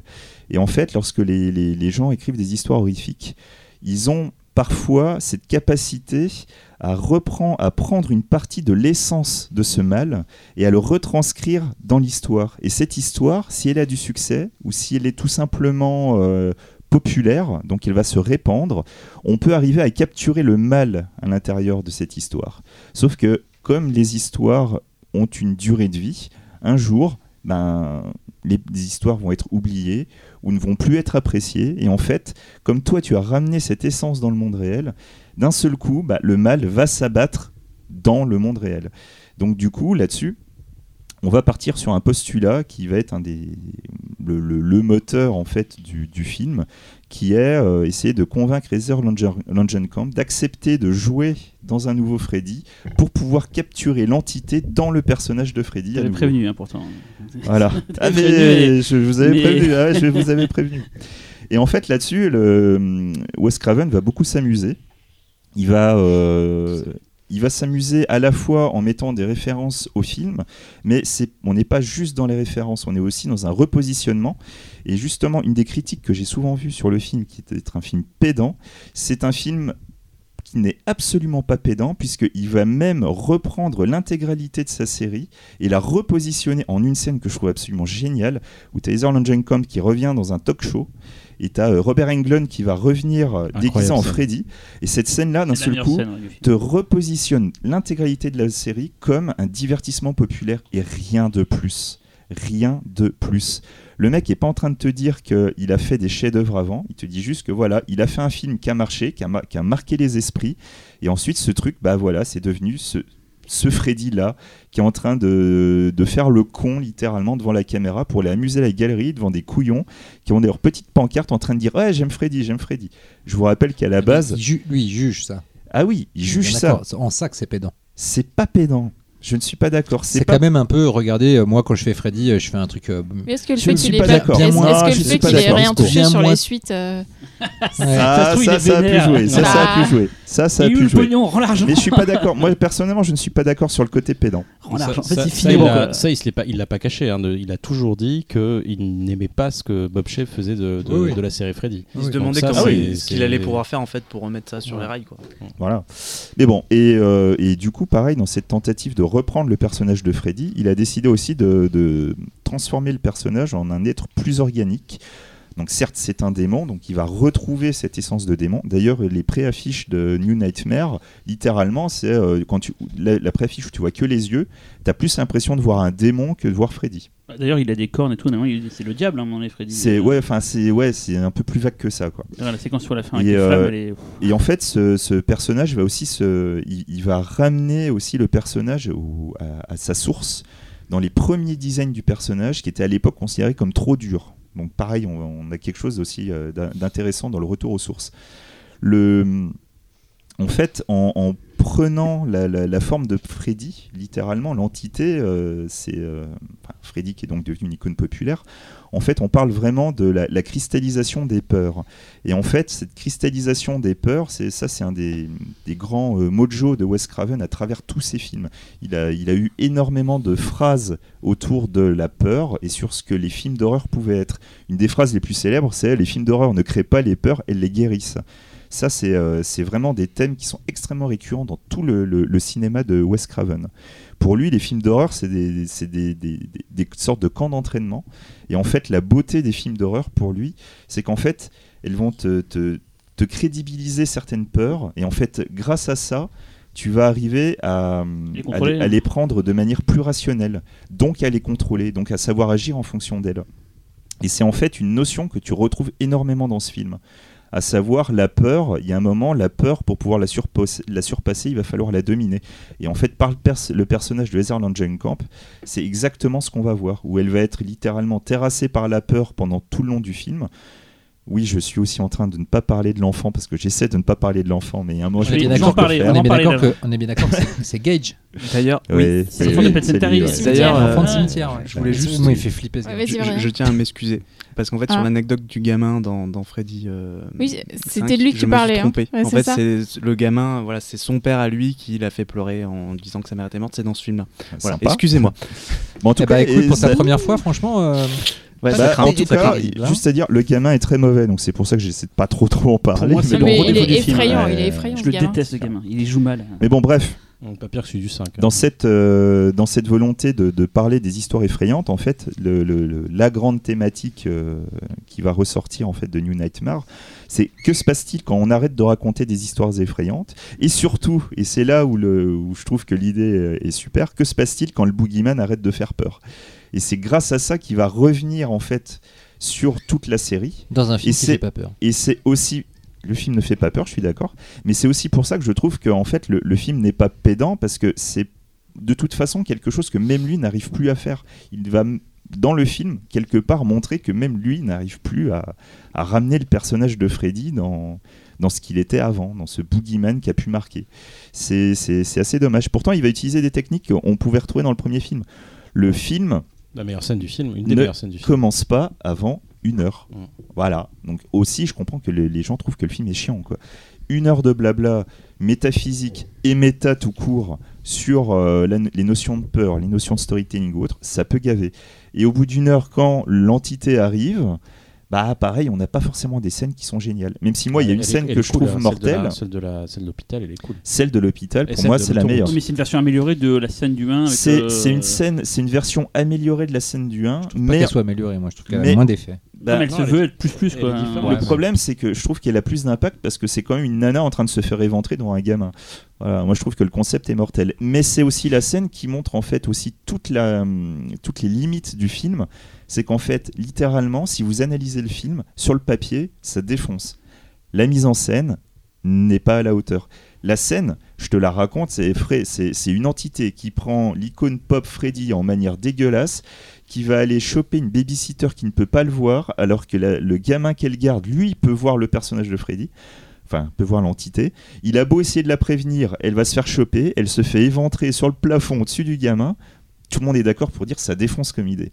Bah, du vous regardez le film, il se passe pas grand chose en fait. Moi, ce que je comprends pas en plus, c'est que Freddy, euh, euh, Craven, je trouve que c'est un, en matière de gestion de l'espace, du rythme, etc. C'est un excellent réalisateur et un film de lui qui est très sous-estimé, Red Eye sous haute pression. Tout à fait, Voilà. tout à fait. Et je trouve qu'il y a un modèle de rythme dans ces scènes. euh, c'est alors, c'est pas un film d'horreur, c'est plus un thriller, euh, mais dans ces scènes un peu vénères, c'est un modèle de rythme et de gestion de l'espace. Dans la musique moi- de mon cœur, c'est pareil. quoi. et là, je n'ai pas compris. Déjà, parce que j'ai vu le film en salle à, l'époque où ça sortit en salle, et du coup, je l'avais pas revu depuis, et donc je l'ai revu pour, euh, pour cette émission.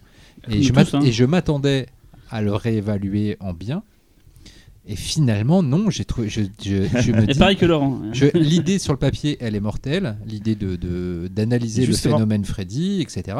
Mais en fait, au-delà de dialogue méta intéressant, c'est tout ce qu'il y a. Le reste et le maquillage de Freddy qui est, qui est assez réussi. Tout le reste, ça foire. Mais justement, c'est là où je veux en venir, c'est que pour moi, en plus, ce film, si vous voulez voir un film d'horreur, comme je l'ai dit, vous vous trompez de porte.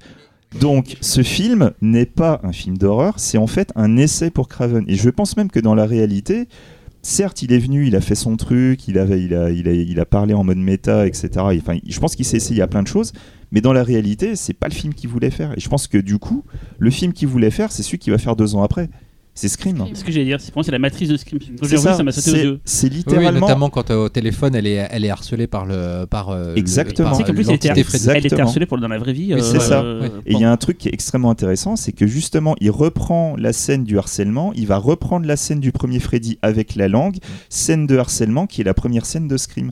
Et en fait, le, le- c'est un, un film extrêmement important dans la, la filmo de Wes Craven, puisque c'est vraiment ce qui va amorcer cette autre ouais, partie une de rupture. en fait, carrière. C'est une rupture entre le- l'avant-après. quoi. Mais tu vois, mais c'est comme il y a beaucoup de réalisateurs qui ont fait ça en fait. C'est des moments où ils ont eu cette rupture pour en fait revenir Ouais, c'est le sol de la peur. Aux très origines. réaliste, euh, Tout à fait, mais tu prends, tu prends des films, je sais pas, tu vas prendre Kitano, euh, tu- par exemple, qui, avec Brother ou des trucs comme ça, des, des- des réalisateurs qui vont revenir sur un film, qui vont faire un film qui n'est pas apprécié, Sauf qui n'est que pas Brothers- forcément bon. Sauf que Brother, ça tue. Attends, attends. Non, ça tue pas, mais c'est pas le propos. J'adore. Et donc du coup, ils vont revenir sur leur cinéma, ils vont revoir, ils vont réessayer des choses, ça va pas fonctionner, mais par contre le film d'après, généralement, ils vont revenir à des choses qui sont quand même tout de suite plus intéressantes, même si ça fonctionne pas tout le temps, mais ils vont revenir à quelque chose de plus intéressant, et là c'était Scream. Mais Voilà. tu vois, que la- le sol de la peur qu'il a fait entre les deux, il a un Mm. côté très. enfin, moi, j'adore ce film. Moi, mais- j'adore aussi. Mais il a un côté plus réaliste, euh, et donc il- c'est encore un film d'horreur pur. C'est pas vraiment là. Ouais. S'il y avait une rupture, il aurait dû faire directement Scream juste après. Il aurait jamais dû faire le sol de la peur entre les deux. Ouais, mais je pense qu'à un moment, en tant qu'auteur, tu as besoin de revenir un petit peu sur ce que tu as déjà non, mais le fait. T'as sous-sol besoin, de la peur, t'as c'est besoin avant. de, t'as besoin de. C'est avant? C'est avant Freddy, ouais. Entre les deux, il y a Vampire à Brooklyn. Je pensais que Ouais, c'était Vampire à le- Brooklyn Ah, qui, a été, avant, euh, quoi. qui a été difficile, mais Vampire à Brooklyn, c'est autre chose. Bah, ce cas, c'est cohérent, ce que c'est cohérent. Mais euh, tout de suite après, c'est Scream. Et c'est la, la partie Scream. Pas, Après, il a pas fait que. Non, il y a un vampire à Brooklyn est fan entre-temps. de- euh, d'horreur, qui fait le film ultime sur le film de fan, fan d'horreur. Il y a aussi du Kevin Williamson beaucoup, mais ça que la rencontre des deux donnait ça, quoi. Mais voilà, non, mais il y a des choses qui sont super intéressantes parce tu que même d'un vampire à Brooklyn entre les deux. non, vampire, non, mais un, un vampire, à, un vampire à Brooklyn, c'est euh, il va nous dire déjà que c'est c'est- bien. Il va nous dire que c'est bien. Déjà, non, mais c'est surtout un film de commande et c'est un film euh, en plus où ils se sont pas compris avec Eddie Murphy. T'as Eddie Murphy qui voulait faire un film sérieux et t'as Wes Craven qui voulait faire une comédie. Il y a un moment, ça pouvait pas fonctionner, quoi. Mais voilà, mais par contre, Scream derrière, c'est euh, Eh mec, il est où mon film sérieux? tout, tout ce que tu as dans New Nightmare, c'est ce que tu auras dans la, la- la suite de carrière qu'il aura à partir de Scream. Voilà. Bon, vous n'aimez pas, c'est pas la peine de rester trois non, ans mais dessus. moi, mais moi, je l'ai bon, vu en salle à l'époque en me disant putain, je vais voir un deuxième Freddy en salle. J'étais comme un fou. Je me souviens, j'avais même mon petit, frère, je l'avais amené avec moi et tout, et j'étais dégoûté en sortant parce que forcément j'avais genre 14 ans et je voulais voir du gore et des, et des trucs un peu bourrins et j'ai pas eu ce que je voulais. Et là je me suis dit bon maintenant je suis un adulte, je vais le revoir et je vais faire comme Xavier, je vais voir, je vais voir la lumière. Et, tout. Et puis non, j'ai juste vu l'ennui. quoi. non, moi, mais moi, voilà. je, moi, je trouve qu'il y a une scène qui est bien. Ah, Il y a des trucs intéressants, mais c'est vrai que je trouve le film un peu fade en fait, globalement. Euh, Et c'est pour ça que quand tu dis, euh, Laurent, euh, c'est un film de Wes Craven, effectivement, moi, enfin, quand tu dis après il a fait Scream, moi Scream, je le trouve quand même plus. euh, Enfin, il y, a- il y a plus de rythme et tout là. en fait, t'as l'impression de voir un un peu film quoi. de vieux. Un film de Ouais. vieux, ouais, c'est ça. j'ai- Alors que de quand tu vois Oui. Scream ou quand tu vois Et Eye, exactement. tu vois vieux film de grincheux, vieux. quoi. Ouais, mais, Oui, mais c'est Williamson. je Et- pense. mais voilà, et- c'est Williamson. En fait, il lui manquait, il lui manquait le, Un le- le- scénariste. Un lien avec la jeunesse. Il y a quand même une scène intéressante et qui.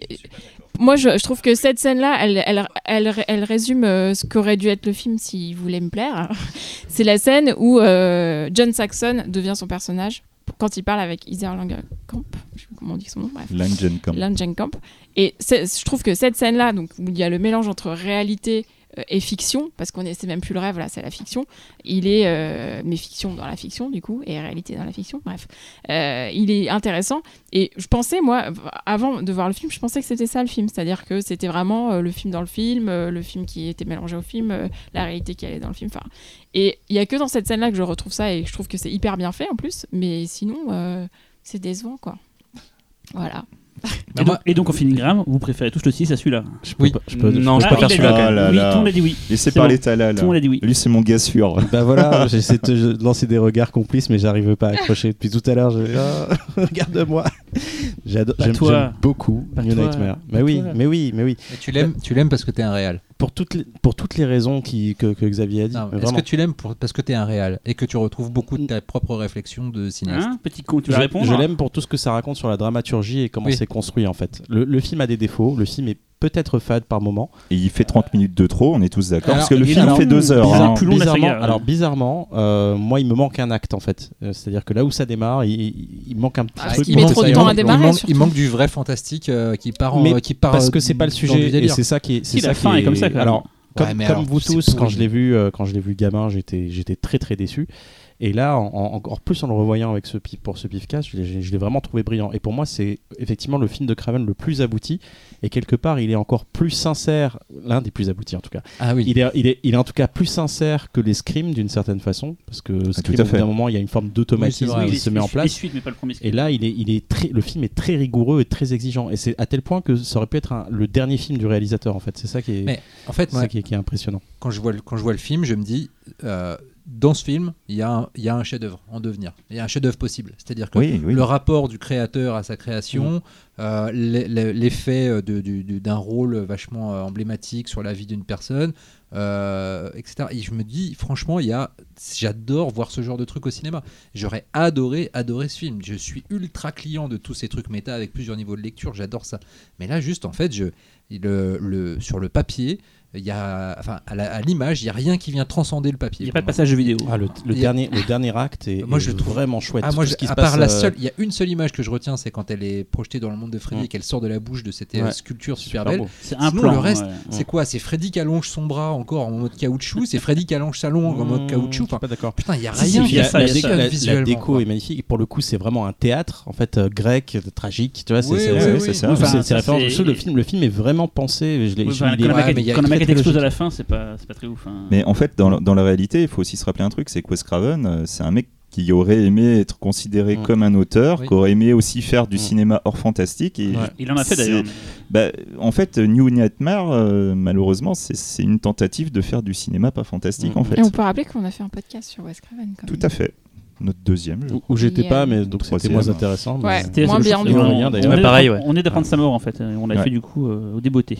C'est ça. Ouais. Mais euh, ouais, non, franchement, c'est un. Moi, je trouve que c'est un, un ovni, un, un film à part dans la filmographie de Craven et, et Ah, tout vraiment à fait, plus, oui, oui, plus bien sûr, bien différent sûr, bien que, sûr. que, que Scream encore, C'est que j'aime beaucoup. Hein. Mais c'est un film à voir. hein. En Mm. revanche, je suis pas en train de dire que c'est une grosse bouse euh, qui n'a aucun intérêt. C'est vraiment un film à voir, mais c'est vraiment un film, je trouve, moi, qui s'est foiré. En fait, c'est-à-dire que je vois, je vois l'objectif, enfin, je vois le but de Craven, je vois ce qu'il veut faire, je comprends ce qu'il dit, mais en matière purement cinématographique, je veux dire, rien n'interdit. En, en ayant cet objectif-là, de faire un film divertissant, de faire un film Et- visuellement réussi, et moi je trouve que ça ne fonctionne pas. Attends, juste, tout à l'heure, Laurent a dit un truc qu'on a- on n'en a pas parlé maintenant. Tu as parlé du maquillage de ce Freddy en disant que c'était un des Voilà. meilleurs. Tout à l'heure, tu as dit ça. Moi, je suis pas d'accord avec toi. Son côté très cadavérique, je le trouve pas réussi du tout. Le côté très Ouais, pareil. Moi je trouve euh, que c'est là qui, c'est un de ceux où il est mais t'as dit que bien tout à l'heure. Je trouve qu'il est, le, plus- flippant. c'est le plus flippant des Freddy. Je trouve qu'il est même plus flippant là, que le où là, premier. le- ouais, il y a le côté organique et les lames sortent littéralement de ses doigts. Mais dans le costume, ça passe sur dans le documentaire, euh, Wes Craven il dit qu'il regrette euh, ce nouveau design en fait, qu'il aurait dû rester sur le sur le Freddy Il original. le 6. Ah, ça je sais pas. Ah, mon dieu. Il est vraiment classe celui-là. Euh, on termine avec euh, le box-office et la musique. Le box-office, comme je disais tout à l'heure, c'est un des plus bas scores possibles. C'est 18 millions de dollars, c'est vraiment pas terrible. Et pourtant, en budget, ça avait coûté 8 millions, c'est-à-dire plus que tous les autres films à part le 3, enfin à part le 4. Donc c'est ouais, c'est pas une belle opération pour euh, New Line. Et la musique, alors euh, c'est marrant parce que quand j'ai vu le nom du gars, là, J. Peter Robinson, je dit, putain, c'est qui ce mec-là, je ne rien. Et pourtant, il a fait une tonne de bio pour des films de genre. Il a fait celle de The Gate, le film préféré de Laurent. Le Retour des Morts Vivants 2, euh, Vengeance aveugle avec le regretté Ah. euh, Rutger Hauer, Et qui ont dédié euh, toutes les émissions Ouais. qu'on fera dans les 10 prochaines années. The Wizard qui parle de jeux vidéo, euh, c'est un des premiers films avec Nintendo qui est mis en vachement en avant. Je sais plus comment c'est fait en français, ça s'appelait comment ce truc-là euh, Ah, euh, Video Kids. Video Kids, merci. Euh, Wayne's World, il a fait le Wayne's World, le California Man, donc c'est un mec qui fait quand même des, des- beaucoup de vidéos mortelles. Highlander 3, et il a fait que, euh, avec Raven un, vamp- un vampire à Brooklyn. Voilà, donc j'ai galéré à trouver un passage cool, euh, parce que la bio est assez transparente. Faut le dire ce qu'elle est, c'est même une des, je trouve, des plus, des plus euh, génériques de toutes les, toutes les sagas, quoi. Donc je vous ai trouvé un morceau qui s'appelle Wes Craven Nightmare, donc ça sera un plaisir à, Xavier qui préfère le titre original. Voilà, donc c'est un morceau de la BO de sort de la nuit.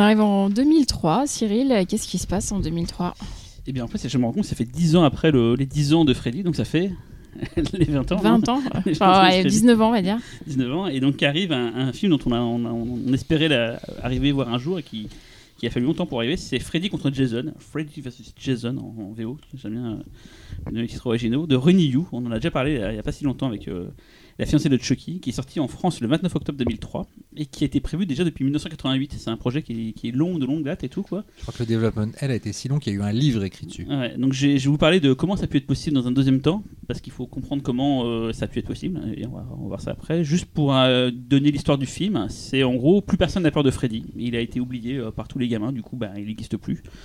Donc décide, il décide de faire renaître la peur au sein des jeunes de Hellwood, il va ressusciter euh, bah, quelqu'un qui risque de faire peur aux gamins, c'est-à-dire Jason Voorhees, le tueur de Vendredi 13.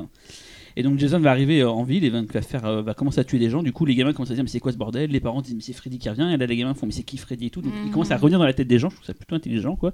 Sauf que le fait que Jason tue des gens dans le monde réel, ça va faire chier Freddy Krueger parce qu'au bout d'un moment, il n'arrive plus à tuer les jeunes dans, le- dans le rêve parce qu'ils se font buter avant Il se par. fait voler, euh, ouais, il se fait voler, c'est mort.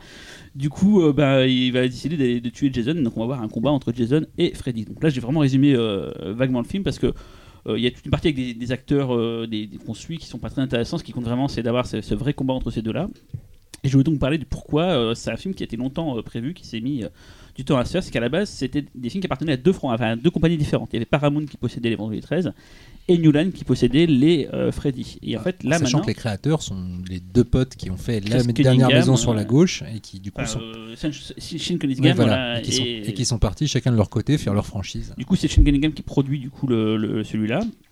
Donc en fait, euh, suite aux 8 premiers vendredi 13 et l'échec de Jason Take Manhattan, je sais plus comment c'est en français, euh, Jason euh, Jason- va mourir, Jason- Jason a mal au cul, je sais pas, Jason enfin, le mort vivant Ouais, non, ça, Ah, c'est non. le c'est le 6 je crois ça. Jason enfin, à New York. Ouais, peut-être Jason à New York, voilà, donc, euh, Jason pour du ski. Donc Jason euh, à Take Manhattan de Ultime retour, c'était. Ultime retour, voilà. Foire au box-office, du coup, euh, bah, Paramount vend la franchise à New Line Cinema.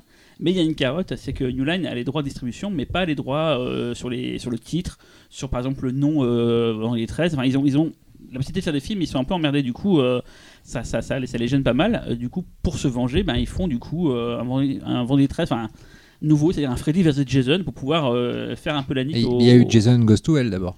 Qui, Oui, mais qui s'appelle pas était Vendredi chez, 13, non, voilà, mais qui était chez New qui Line, justement. Voilà. Qui est l'exemple du fait qu'ils n'avaient pas le droit d'utiliser le, le nom Vendredi 13 et qu'ils l'ont appelé Jason Goes to Hell. Et je sais pas si le Jason X, du coup, est. euh, Tout à fait. Jason X. Mais il est avant. euh, Après. Après, Après, ouais, ouais. bon. Bref, donc voilà, donc ils ont possibilité de- enfin de faire le fameux crossover, sachant que Jason X en 2001, c'est avant. c'est avant. Est-ce que euh, Alien vs Predator, le premier, Non. a été fait avant ou après euh, Non, mais c'était après Non, Jason Goes to Hell. C'est après Jason, Ah. Jason Goes to Oui. Hell. Pas après euh, Jason vs. Oui, oui, non, c'était ça. Est-ce que du coup les, les Alien vs Predator, c'est avant ou après? Est-ce que ces crossovers a eu lieu avant les Jason Après. Après, Après, il me semble. Parce que Après, après C'est- c'est quelle année là En 2004 euh, versus D'accord. Predator. Donc c'est après. Donc voilà. Pour moi, c'est un des meilleurs versus qui a été fait, euh, euh, en tout cas de- de- de- d'univers. Mais il n'a pas eu des masses, Il n'a en pas eu même des temps. masses. Mais à comparer d'Alien vs Predator ou de Batman vs Superman, il gagne haut la main, je trouve. Et je vais expliquer pourquoi, à mon avis. Déjà. Euh, le film a eu l'intelligence de prendre un des plus beaux effets spéciaux du monde, c'est-à-dire Katharine Isabelle, l'actrice que vous avez connue dans Ginger. Snap, dans American Mary et plus récemment dans Bad Time at El Royale, un film de Drew Goddard, le mec qui avait fait euh, La cabane au fond Ah des bon, bois. elle joue dedans? Elle joue dedans, j'ai pas vu le film, mais apparemment elle joue dedans. C'est la, c'est la rouquine euh, dans le film? Elle joue souvent les rôles de rookie, donc c'est Xavier opine du chef pour dire Sérieux? que oui. Putain, mais j'ai pas reconnu. Euh, Faut que je le revoie. dans les petits trucs qui ont changé par rapport aux, aux originaux, donc par rapport au, au premier Freddy, au premier Jason, euh, c'est pas la mère de Jason qui joue la mère de Jason dans le film, c'est pas l'actrice Betsy Palmer, mais c'est Paul Acho, une autre actrice. Ken Hooder, qui faisait les- le Jason depuis 3-4 numéros, a été dégagé aussi. euh, ils ont pris un gars, à la base, un, un- un- un cascadeur qui s'appelle Ken Kirzinger. Alors, il se trouve qu'il a quand même eu un petit lien avec Jason. C'est lui qui a fait les coordinations des cascades du Jason, justement, Tech to Manhattan. Et il se fait envoyer contre un miroir par justement Ken Hooder dans ce film-là. Donc, il y avait eu une passation de pouvoir. Je pense que le pouvoir s'est transmis à ce moment-là euh, Par le miroir. entre, par le miroir De entre les deux miroir. Je trouve donc c'est un scénario très malin parce qu'en fait il a la- il a la- la- l'intelligence de donner sa part à tout le monde. Que beaucoup de gens pensent que Freddy est plus avantagé dans le dans le temps de présence à l'écran que Jason. Je trouve que c'est assez respecté. C'est que forcément euh, Freddy au début il a pas ton sous pouvoir donc il peut pas trop tuer donc on va surtout voir du Jason dégommer euh, des gens.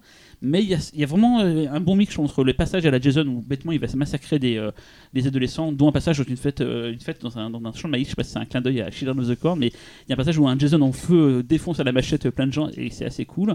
Il y a des, des beaux plans comme par exemple Freddy qui sort de l'eau en faisant un bond majestueux. Voilà. Pour moi, c'est un, un très J'aurais très pas bon. utilisé euh, le terme majestueux. mais- J'avais écrit euh, scénario malin qui donne la part belle à tout le monde, un des rares crossovers réussis. Bataille dans le monde des rêves entre les deux, vrai baston, pas comme Batman, Superman ou Alien Predator. Elle est vraiment une vraie baston entre les deux, à la fois dans le monde de Freddy, mais aussi dans le monde de Jason. dans Batman vs Superman, il y a une grosse baston quand même. Ouais, mais là, ça Elle se termine sur le Euh, fameux Martha, malheureusement, mais il y a une grosse baston. J'ai mis donc euh, il respecte les deux univers, il les mélange super bien et aussi c'est un très bon crossover parce qu'on voit les seins de Catherine et Isabelle, ce qui est un truc qui manquait dans les autres. On les voit pas. On les voit d'en haut, vu d'en haut. Il y a un plan, Ouais. euh, plan top shot C'est euh, peut-être une doublure. dans la dans la dans la comment s'appelle dans la merde dans la. Mais en revanche, voilà, parce que je vais, je vais parler de, mon- de ce que je préfère dans Ouais. Freddy vs Jason, la scène d'ouverture. Ah oui. Parce que dans cette scène d'ouverture, est enfin respecté quelque chose que j'appelle la physique. Que- voilà. Et ce que, quand tu- et que quand une fille avec Non, une poitrine euh, généreuse euh, court, court avec une chemise mal fermée, ça sort. Voilà. Ouais. C'est la première fois qu'on voit ça dans un slasher. Mais c'est un truc important. Je, je- c'est- je dis ça, c'est je un dis truc rien. important, c'est que du coup, dans les Freddy, ça a souvent été chiche en nudité, Ouais, mais, mais, pas dans ça, les Jason. mais ça, ça vient des Jason. Ah, hein, c'est ce que j'allais dans dire. Du coup, Oui, c'est- voilà, ce mélange Oui, de deux fait qu'il y a du Jason Oui, dans oui. le dans le Et dans puis le tu sens, que, deux. tu sens que Ronnie Yu, il a, en- il a envie de jouer au sale gosse. Et, Voilà. et ça se sentait de cette, scène d'ouverture, justement, avec cette nana qui est à peu près à poil pendant toute sa scène.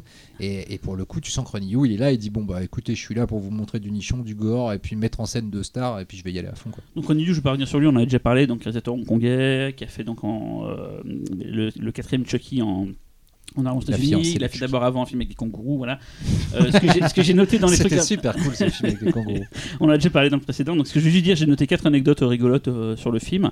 Euh, il y avait déjà eu une rencontre entre Jason et, et Freddy dans le Jason Goes to Hell, où en fait à la fin on voit Freddy ramener Jason dans En fait, sa on voit le, dernier plan du film, Ouais, on voit le, le- le masque de Jason qui tombe. On croit que le film est fini, et là, il y a la main de Freddy qui sort de, de- Qui avec le gant, terre, qui, voilà. qui prend le, le masque et qui l'emmène sous terre. Euh, C'est le premier film de la saga qui est en scope. Alors j'ai quand même Ouais. vérifié ce que je me suis dit, mais oui, effectivement, c'est le premier film qui est, qui est en scope. C'est le premier réalisateur qui n'est pas américain. Euh, c'est toujours été réalisateur américain. Non, euh, oui. Non, Rennie Harlin. Rainier Harlin, oui, il est finlandais, c'est vrai. Merde, mon anecdote est foireuse.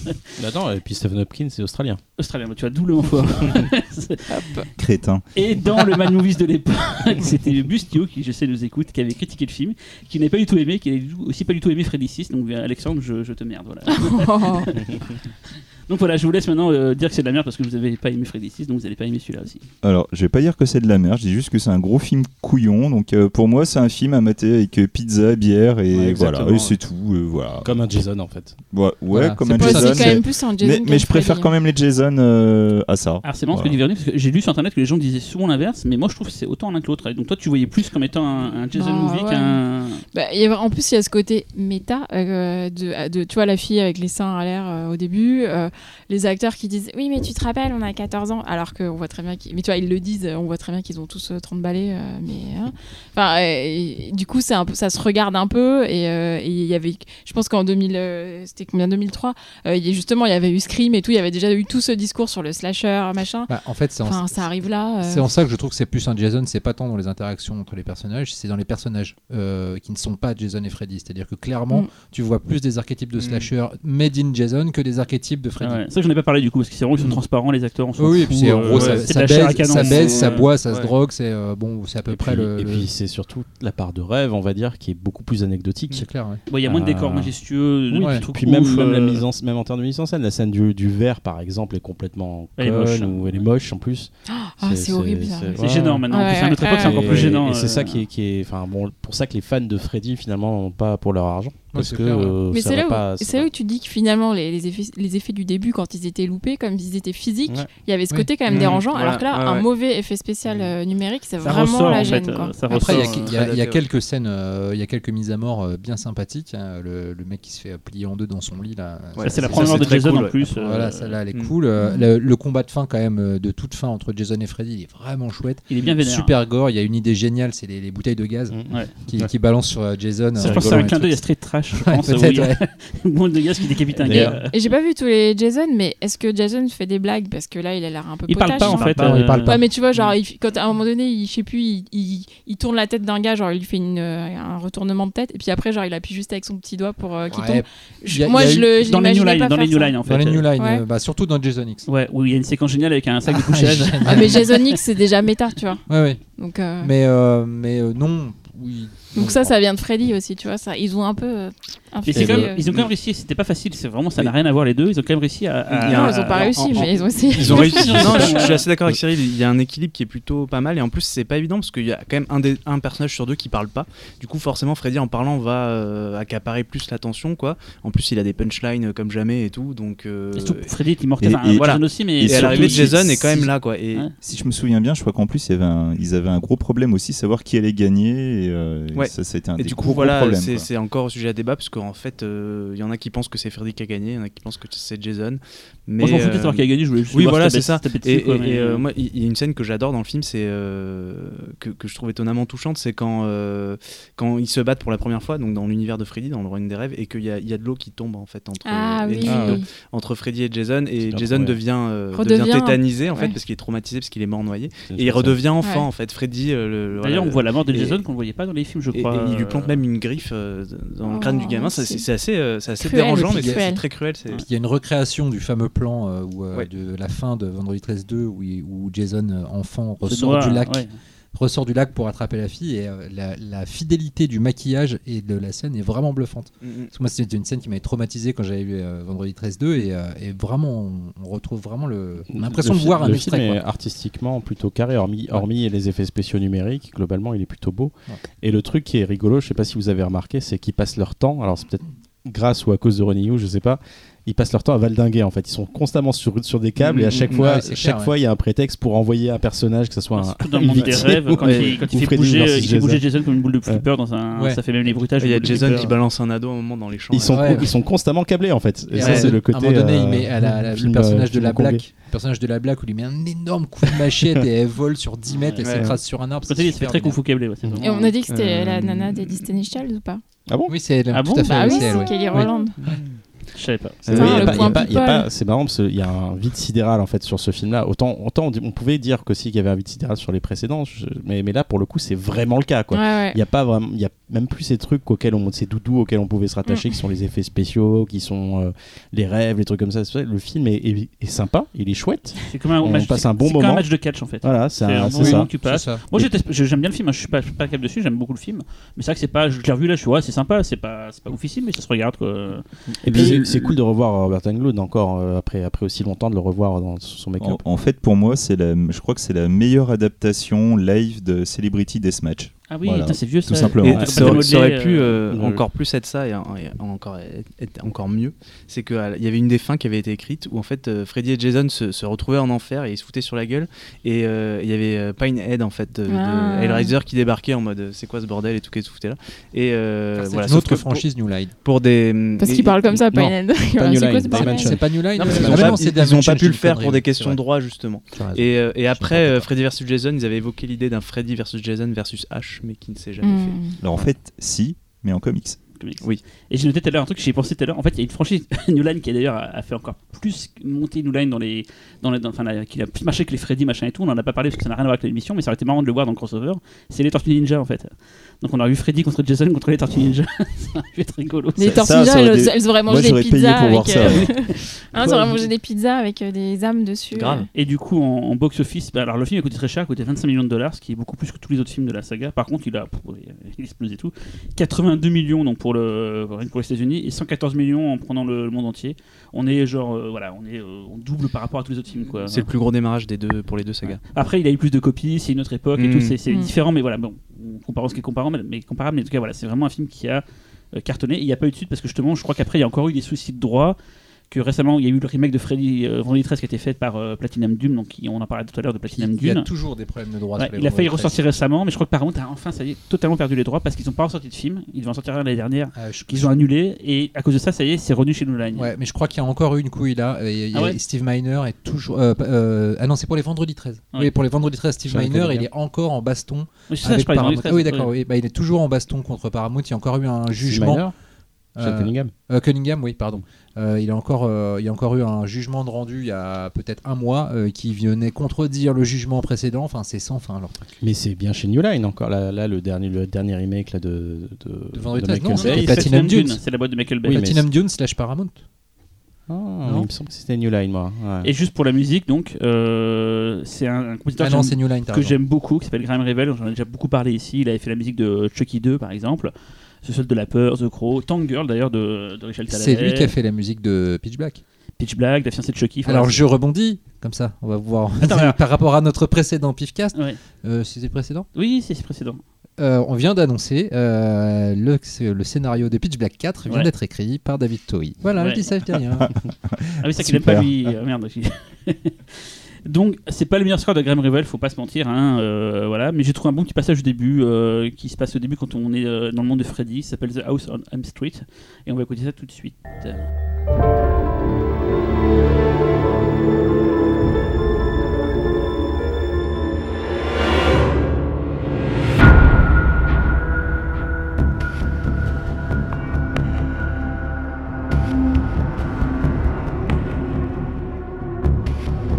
Et le dernier méfait de Freddy. Le c'est meilleur. Laurent- C'est Laurent qui en parle. on garde le meilleur pour la fin. bon, alors non, d'ailleurs, en fait. euh, euh, voilà. Euh, en fait, c'est un peu. on- Non, il y a que Talal qui a été assez honnête et, et toi, Véro, euh, genre, euh, il y a des films qu'on vous a confiés qui n'étaient pas géniaux, et vous l'avez dit. Moi, je vais faire comme Xavier, je vais essayer de vous convaincre du contraire. Ah, Sérieux mais c'est- Ah. Non, mais lui, il y croyait, je crois. Moi, j'y crois, moi. Euh, non, alors déjà, il faut savoir que euh, Freddy les Griffes de la Nuit, donc sorti en 2010, euh, est un remake pur et simple du- d'une euh, Nightmare on Elm Street. Le film euh, est, la suite malheureusement logique de toute une série de remakes des classiques de l'horreur des années 80 euh, qui s'est ini- qui s'est initié euh, au milieu de, enfin à la, la fin des années 2000 et qu'on doit essentiellement à euh, un grand créateur euh, du cinéma qui s'appelle Michael Bay euh, qui, avec sa société Platinum Dunes et, euh, son pote producteur euh, Brad Fuller, euh, ont décidé à cette époque-là de remaker à peu près tout ce qu'ils pouvaient acheter. Donc, euh, on a eu du Amityville, on a eu du Massacre à tronçonneuse, puisque ça a été un petit peu le, succès de leur remake de Massacre à tronçonneuse, leur a un peu ouvert les portes pour pouvoir après remaker tout ce qui passait. Donc, ils ont fait euh, Amityville, Vendredi 13, euh, avec un, un résultat euh, que moi personnellement je trouve affligeant. euh, Moi, j'aime bien le Vendredi Ouais, oui, 13. mais je m'en doutais, mais. Et voilà, et ils ont fait Hitcher. Alors là, on n'en parle même pas d'affligeant. On parle de, c'est un, des plus mauvais remakes de l'histoire avec celui de Fogg de John Carpenter, mais qui n'est pas dû à Platinum Dunes. Euh, voilà, donc euh, on- ils sont dans cette logique où, où tout leur remake marche en plus, à peu près. Euh, au box office, ça marche super bien. Donc ils se sont dit bon bah allez, à on fait Freddy. Euh, ils ont euh, pas mal réfléchi quand même sur ce qu'ils allaient faire. Le, film a d'abord failli être une préquelle, raconter l'origine de, Freddy. Et puis finalement, ils, sont, euh, ils ont voulu faire un peu comme Vendredi 13, c'est-à-dire faire un film canon, on va dire, dans, dans la saga, tout en reprenant des idées. Parce que c'est clair que si vous connaissez bien la saga, quand vous allez voir sur remake, vous allez dire il n'y a pas une scène originale. À peu près, toutes les scènes viennent d'un Freddy, euh, que ce soit le. Ça va du 1 jusqu'au 4, je crois, où ils reprennent Ils ont rien compris, quoi. Il n'a rien pris du 6. Ils ont rien compris. Et euh, non, ça manque de scènes de jeux vidéo, c'est clair. Et euh, Donc voilà, donc on est euh, sur un scénario euh, assez euh, identique, euh, adolescents qui commencent à avoir des cauchemars, et puis euh, il y a un mec qui, qui les tue dans leurs rêves, et on s'aperçoit que euh, c'est quelqu'un qui a été tué euh, des années avant par les parents de ces ados, euh, que c'était un, tueur d'enfants. Sauf que là, pour le coup, ils ont décidé d'essayer de ramener Freddy vers quelque chose de plus euh, réaliste et, et, flippant. C'était un petit peu d'ailleurs la logique de toute cette vague de remake qui était un peu dans l'écume du torture porn. C'était pas des torture porn, mais en revanche, on retrouvait un petit peu cette volonté des années 2010 de faire de l'horreur plus crado. Euh, c'est pas, on est très très loin des 3, 4, 5, euh, des Freddy 3, 4, 5 en matière de, de, Et, de et- côté funky. et même aussi plus précisément, il y, a- il y a vraiment un retour de la, de la douleur cinématographique. Ça, c'est vraiment super important pour cette époque. Ouais, voilà. Et, euh, et euh, pour le coup, du coup, on- il est décidé que euh, Freddy sera vraiment un pédophile, comme il devait l'être à l'origine, et comme euh, finalement ça va été repoussé, euh, ce qui, on va le voir, euh, amène pour moi euh, la meilleure chose du film. euh, Mais euh, en revanche, euh, alors déjà, le- le- le- les scénaristes, euh, il faut savoir que le scénario a été réécrit à peu près 15 fois. En tout cas, c'est Ça euh, hein. Eric Eiserer, qui est un des, un des deux scénaristes euh, avec Wesley Strick, euh, a dit que voilà, à la fin, finalement, quand il a vu le film, il a, il a retrouvé peut-être trois idées de ce qu'il avait écrit, mais sinon, il n'y avait plus rien. Donc, ce- le film est produit de deux scénaristes, en tout cas, qui sont crédités au générique, parce qu'il faut savoir que quand vous avez à Hollywood, en règle générale, sur ce genre de, de film de studio, deux scénaristes de crédité, en fait, dans la réalité, il y en a dix derrière qui ont bossé sur le film. Euh, donc Wesley Strick, il avait fait Arachnophobie, il avait fait le remake des Nerfs de, Scorsese, Euh, il a fait Wolf. Bon, si on aime le trampoline, pourquoi pas. Et euh, il a fait Le. Euh, voilà, Euh, si on aime Le Saint, non. Euh, voilà. Et euh, il a été choisi parce qu'en fait, il avait écrit une préquelle de Seven. Euh, qui, avait idée à beau- la con. qui avait beaucoup plu, beaucoup plu à, à- à Michael Bay. Encore un film New Line qui a fait beaucoup pour Voilà, l'accompagner d'ailleurs. exactement, et qui, a- et qui avait beaucoup plu, et c'est pour ça qu'il a été choisi pour, euh, pour euh, faire ce remake de Freddy. Et donc, il a aussi, euh, et le scénario est aussi passé entre les mains de Eric Eiserer, qui lui, a plus tard, a fait, c'était son premier scénario, en tout cas crédité officiellement. Il a fait ensuite le scénario de Destination Finale 5, qui est quand même un des meilleurs de la saga. Il a fait le scénario de The Thing, donc là, par contre. euh, et inintéressant. Très bien. après, il a fait le scénario de Premier Contact, donc là, on applaudit dès demain, en tout cas pour certaines personnes autour de cette table. Euh, puis il a fait le scénario de Bird Box, donc on n'applaudit pas. Voilà, donc le mec, c'est en gros, c'est un film sur deux quand même. hein. Euh, et puis là, il a notamment écrit le, le scénario euh, de la, de la future, euh, du futur euh, remake live de Your Name. Ah, Voilà. Si c'est 1 sur 2, ça va être bien du coup. Bah, on verra bien. Euh, oui, bah oui, Bird Box, ouais, ça c'est bon. On respecte la logique. Euh, voilà. Et puis il avait aussi en revanche réalisé un excellent film Hours avec Paul Walker qui se passe pendant Katrina, euh, qui est un très très chouette film, si vous l'avez vu. Euh, voilà, donc euh, ça c'est pour les scénaristes. Euh, Réal, alors là c'est un, un jeune clipper qui, qui avait une carrière de clip. Pas si jeune. Pas si jeune, mais en tout cas un clipper qui a une carrière des clips complètement délirante derrière lui. Bon, le mec a fait le clip de Smells Like Teen Spirit de Nirvana. Euh, déjà, j'ai envie de dire tout est dit, mais il a fait aussi plein de, scripts de, Glin- de, clips de Green Day, euh, Aerosmith, Marilyn Manson, My Chemical Romance, euh, Justin Timberlake. Donc le mec a une, une filmo de clips long comme le bras, mais il voulait pas passer au long. D'ailleurs, en fait, Michael Bay était venu le chercher pour lui proposer, je crois, avant Vendredi 13 et Amityville. Il avait refusé de les faire. Et il a refusé deux fois de faire euh, le, le Freddy euh, avant que euh, Michael Bay lui envoie une longue lettre en lui expliquant pourquoi il le voulait absolument et au final il a accepté. Avec un chèque. Voilà, Cyril? Non, juste, il, oui, enfin, j'aurais jamais dû en fait. Il aurait dû rester sur son impression de base et Et euh, oui, d'ailleurs, depuis, il n'a jamais refait de long métrage pour le cinéma. tu m'étonnes. Euh, mais je pense que le mec n'aime pas ça, ou en tout cas, est pas. il était dégoûté de l'expérience. Peut-être. Euh, après, euh, on- bon, on- moi, du coup, je vais te griller la, la politesse sur le, le- le box-office, mais euh, on peut dire le film a été un succès. Le film a été un gros carton. Il a fait 115 millions dans le monde et, Ouais. et 33 millions de dollars au premier week-end d'exploitation. Moins que Freddy vs Jason au final. Voilà, mais mais mais, euh, mais c'est quand même quand très bien. C'est quand même très bien. Voilà. Euh, je crois que c'est le dans la quand dans, dans tous les, les slashers, dans l'histoire des, des- du box office des slashers, c'est le huitième euh, slasher qui a rapporté le plus d'argent. Donc euh, c'est pas mal. Voilà, donc euh, là on a le, truc est planté. Alors euh, après il y a eu des, le choix de qui va jouer Freddy, Englund, pas Englund. Donc euh, clairement on est chez Michael Bay, donc euh, on va pas aller chercher un, un papy euh, parce que c'est pas trop la philosophie de, de Papy Bay. Euh, donc euh, de Michael Bay. Donc n'importe quoi. Ouais, Papy Bay, Bay. c'était bien Papy Bay. Et, et donc, donc après, Englund lui-même n'était pas, était pas ultra motivé à l'idée de le faire. Il a lui-même gracieusement on va dire, euh, donné le relais. euh, il a publiquement euh, appuyé le choix de Jackie Earle Haley euh, au, moment du, au moment où ça a été annoncé. qui est un Même- choix euh, qui est un choix de fan en fait Qui il y a eu euh, en fait il y a eu une sorte de de sondage ou de trucs comme ça sur le net je me demande si c'est pas sur le site Joblo ou On m'a- Bali's on m'a pas demandé, moi, en tout cas. et, euh, et en fait les gens ont dit euh, spontanément en fait ils ont ils ont voté pour ce comédien là Mais ce qui est marrant, c'est que ce c'est qui a pas ça été a écouté par les producteurs Alors, en tout cas, euh, le Real dit que lui, il l'a choisi parce qu'il avait vu euh, les, les morceaux d'essai pour Watchmen, qu'il a fait pour Watchmen, puisque c'est Oui, lui. oui. parce que c'est lui qui fait Rorschach dans Watchmen et qu'il avait vu les, les bouts d'essai et qu'il l'avait trouvé dément et qu'il l'avait choisi à cause de ces bouts d'essai. Voilà. Sachant que dans le film, Qui- dans qui détient la Watchmen, il a, vérité il a une, il a une, enfin, on voit pas son visage en fait dans Watchmen. Euh, oui, mais il a fait son bout d'essai sans Ouais. masque. après c'est c'est un, Et on le voit, on le voit quand même sans masque. hein. c'est un putain c'est un putain de bon comédien Ouais, oui, c'est clair. Euh, et euh, il faut savoir que euh, Billy Bob Thornton et Steve Buscemi ont été, euh, Buscemi ont été Oula. approchés pour le C'est rôle. des vieux. Voilà. Bah ouais, mais bon. Euh, c'est des vieux euh, bankable. Oui, mais c'est marrant, il voulait pas de Englund pour le côté trop vieux. Là, il, Oui, mais je même- pense que surtout il voulait pas Englund parce qu'il voulait faire son Freddy à lui. Franchement, Freddy avec Steve Buscemi, ça aurait été quand même autre chose, je trouve. c'est clair. Euh, donc voilà, et puis, euh, et puis euh, maintenant le film. Le film. Ah là là. C'est un cas. C'est tr- c'est très étrange. C'est vraiment typiquement tout ce que le cinéma d'horreur a perdu. Euh, d'insouciance, de créativité, c'est dans ce film. Voilà, c'est l'exemple typique que vous voulez montrer à quelqu'un en lui expliquant qu'est-ce qui marche pas dans le film d'horreur des années 2000. C'est ça. Film d'école de commerce. Voilà, c'est euh, c'est un film où. Alors, après, c'est quand même drivé par un, un choix de base qui est de revenir à un Freddy beaucoup plus dégueu. C'est-à-dire que ça le personnage, le personnage est, est vraiment un pédophile. Et du coup, quelque part, je pense que en effet, il y aurait eu un problème à avoir un, un Freddy aussi euh, terre à terre et aussi. euh, maléfique dans, dans ses intentions euh, en tant qu'être humain envers des petits enfants euh, et en même temps d'en faire un, un- un gars euh, qui va dans les rêves et puis qui s'amuse à te faire des décors gothiques et, et avec des couleurs vertes et rouges partout bien flashy. Enfin je pense qu'il y aurait une dichotomie assez compliquée à gérer en matière tonale dans le film et je pense que c'est pour ça qu'ils ont décidé de rester dans, dans quelque chose de plus sobre.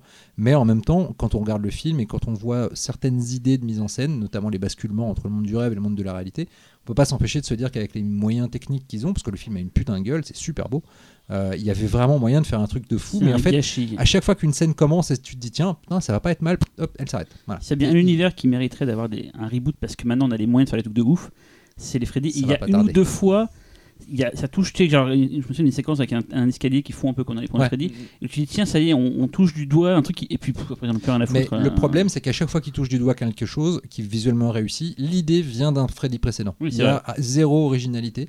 Donc c'est ce qui fait qu'en même temps, à chaque fois, tu te dis non seulement ils vont pas au bout de l'idée, mais en plus l'idée ils l'ont pas inventée. C'est pas tant le problème, c'est que ils ont, ils ont, il y a une bonne idée à la base qui est un peu à double tranchant, c'est c'est les, les micro-naps là. Les micro-siestes, oui, Ouais, j'allais venir, les ouais. micro-siestes. Ouais, ça c'est excellent. euh, mais ils la et- tiennent pas. euh, Et, et le problème, c'est que c'est que c'est ça aussi, c'est que ça, c'est c'est bien pour faire des jumpscares. Oui. C'est-à-dire que c'est- ça va très rapidement et ça, c'est ce qui colle, on va dire, aux, Mm. aux critères, au, au- au cahier des charges actuels. Et mais en même temps, bah, on n'installe jamais d'ambiance en fait. Oui, voilà, ouais. Et Oui, c'est je rebondis un peu sur ce que disait Cyril, c'est que quand tu as un principe comme Freddy, et c'est ce qui marche aussi bien sur le 3, c'est que tu poses des- vraiment des ambiances, des atmosphères et Bah là, c'est le timing de- des scènes d'horreur, il est vraiment expédié. T'as as zéro crescendo en fait. T'as un setup de début de scène. T'as un et t'as le payoff tout de suite. Mm. T'as rien Ouais. entre les deux Ouais, quoi. ouais, et, ouais. c'est- et puis les payoffs sont super expédiés. Les meurtres, c'est euh, ça. ça va- m'a un peu fait ça sur le justement sur le dernier ça. Ouais. J'ai un peu de- il y a un peu de ça aussi. Mm. J'ai arrêté de dire ça. Bah, c'est- ça, hein. C'est c'est- je veux dire, tu vois, la scène de la bibliothèque ou dire, ça va trop vite Alors en fait. ça, c'est autre de- chose. Ça c'est autre chose, c'est qu'en fait ils sont confrontés à un moment où ils doivent où ils doivent faire en sorte que tous les personnages rencontrent le clown. Mais Mm. sauf que comme ils ont enlevé les allers-retours dans le temps, Mm. en fait ils se retrouvent obligés à un moment donné de faire une succession de scènes avec chaque personnage un isolé qui rencontre le clown. Mais là, euh, pour le coup, euh, voilà. Donc, le maquillage de Freddy est pourri. Voilà, il faut dire ce qu'il y a. Ils ont voulu revenir vers le côté. Oui, mais ils ont voulu revenir vers le côté euh, vachement cramé du personnage. Mais du coup, il a plus de gueule. Hmm. En Mais- fait, mais ça c'est juste un cramé. Ça avec le. le- C'est plus la l'idée pizza pepperoni là, c'est vraiment la pizza pepperoni telle qu'elle non, avait été. mais en fait, mais- ce que je trouve ça gênant, c'est qu'on dirait vraiment un grand brûlé. Mm. Et à un Oui, moment donné, c'est embarrassant plus parce que. Parce qu'il doit faire peur en fait. Parce que Ouais, Ouais, mais, mais du coup, c'est quand même gênant, un- je trouve, d'essayer Ouais. de faire peur avec un truc trop réel qui, qui arrive à des gens pour de vrai dans la vie. En fait, je euh, trouve- trouve C'est un peu dégueu. Et, Bah et apparemment, ils avaient fait un maquillage encore plus dégueu et en fait, ils l'ont adouci quand ils ont montré les premiers, tests. Ils ont mis la biafine. Mais euh, non, mais en fait, ce que je trouve problématique, c'est que euh, euh, il n'a pas de très distinctif à part d'être brûlé. Et c'est ce qui fait qu'en fait, quand il arrive, roux.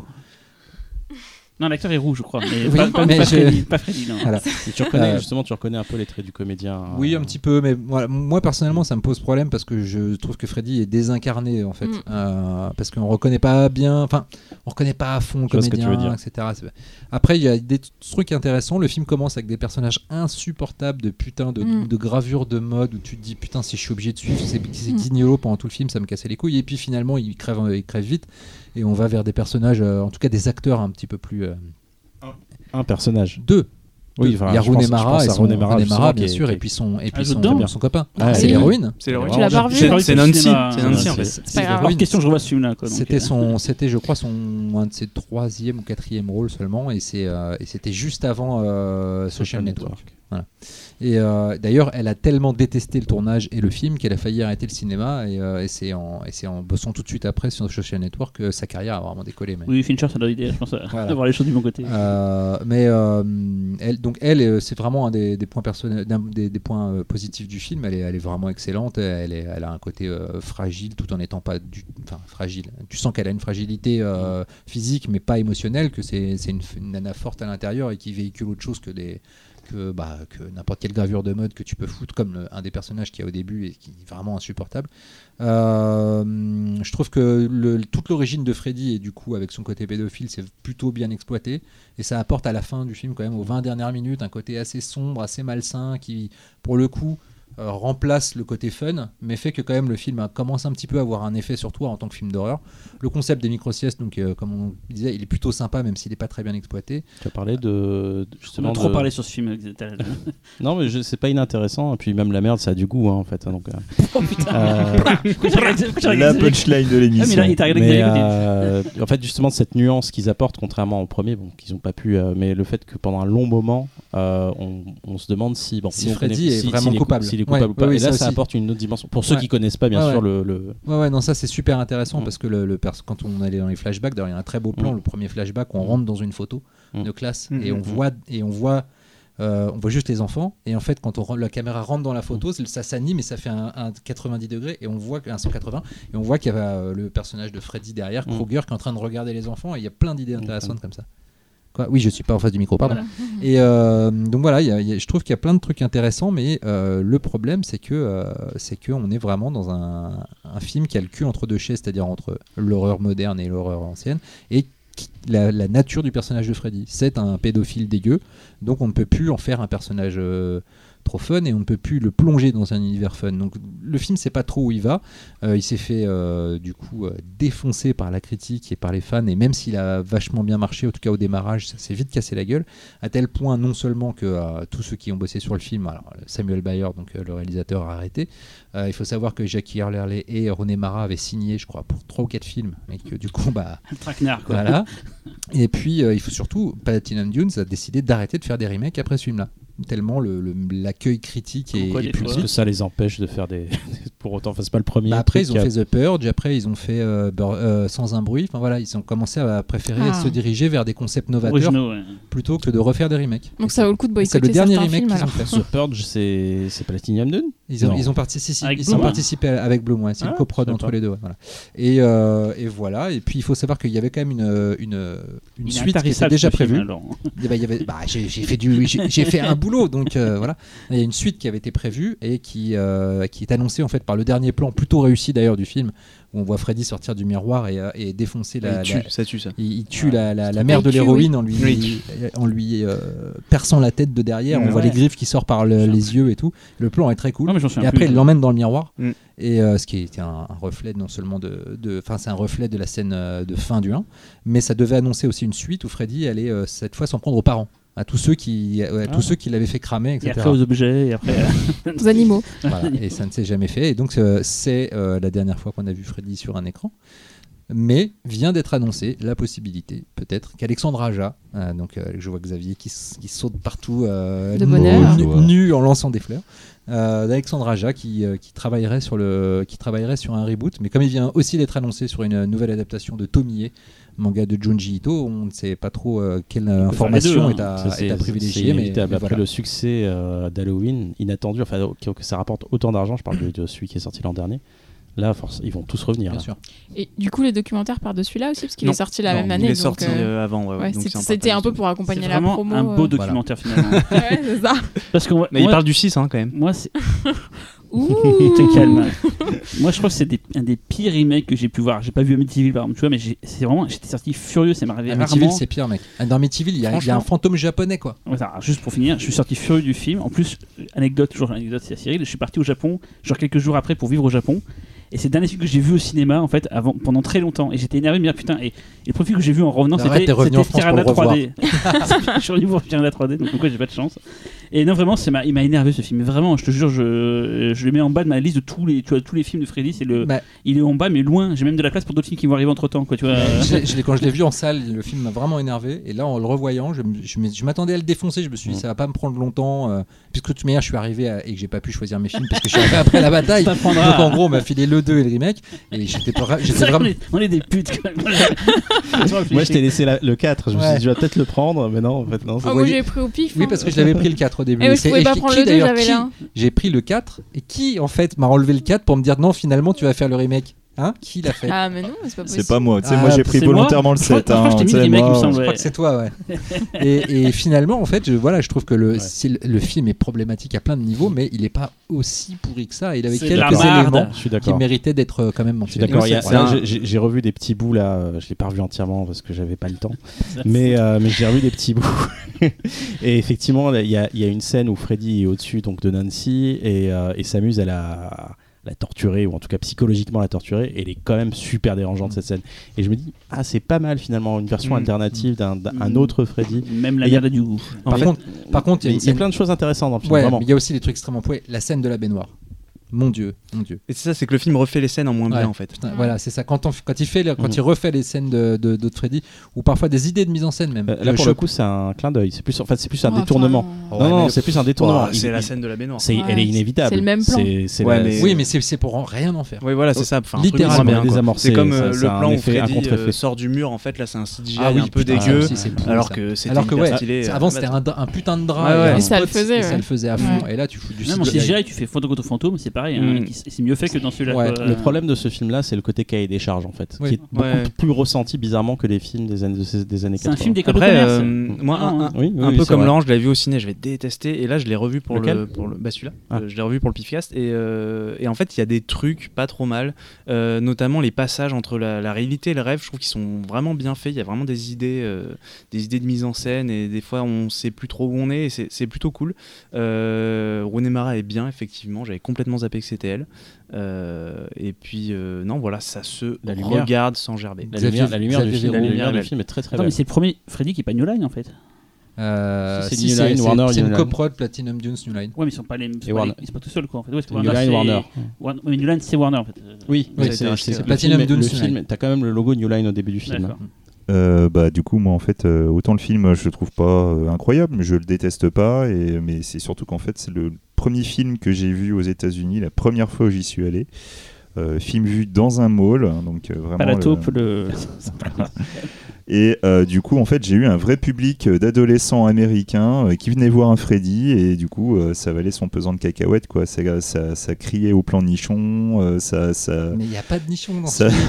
C'est pas c'est pas de Véronique ça ça voulait, euh, ça voulait euh, absolument parler aux projectionnistes et tout. Enfin, c'était vraiment super fun. Euh, T'avais même des jets de, de popcorn aussi dans la salle. C'était- C'est insupportable. c'est- Non, mais c'était super cool. Mais en même temps, j'aurais vu le film sérieusement, j'aurais détesté. Donc, je préfère l'avoir vu comme ça. Ouais, c'était ouais. super. J'ai vu la c'est- c'est dans ces bif, conditions. Ouais, ça globalement. J'ai vu la planète des singes dans ces conditions aussi. Alors la musique, comme ça on va finir avec ça. Donc c'est, euh, alors c'est marrant parce que c'est- j'ai l'impression que c'est un peu euh, une obligation quand tu bosses avec euh, Platinum Dune. C'est Steve Jablonski qui a fait la, la BO. Alors il a fait euh, celle de ben, Massacre à la tronçonneuse 1 et 2, Hitcher, Amityville, Vendredi 13. Autant dire qu'il a fait tous les reboots de, de Michael Bay. Il a aussi fait pour lui The Island, euh, les trois derniers Transformers, No Pain No Gain. euh, y a Tous voilà. les Michael Bay. quoi.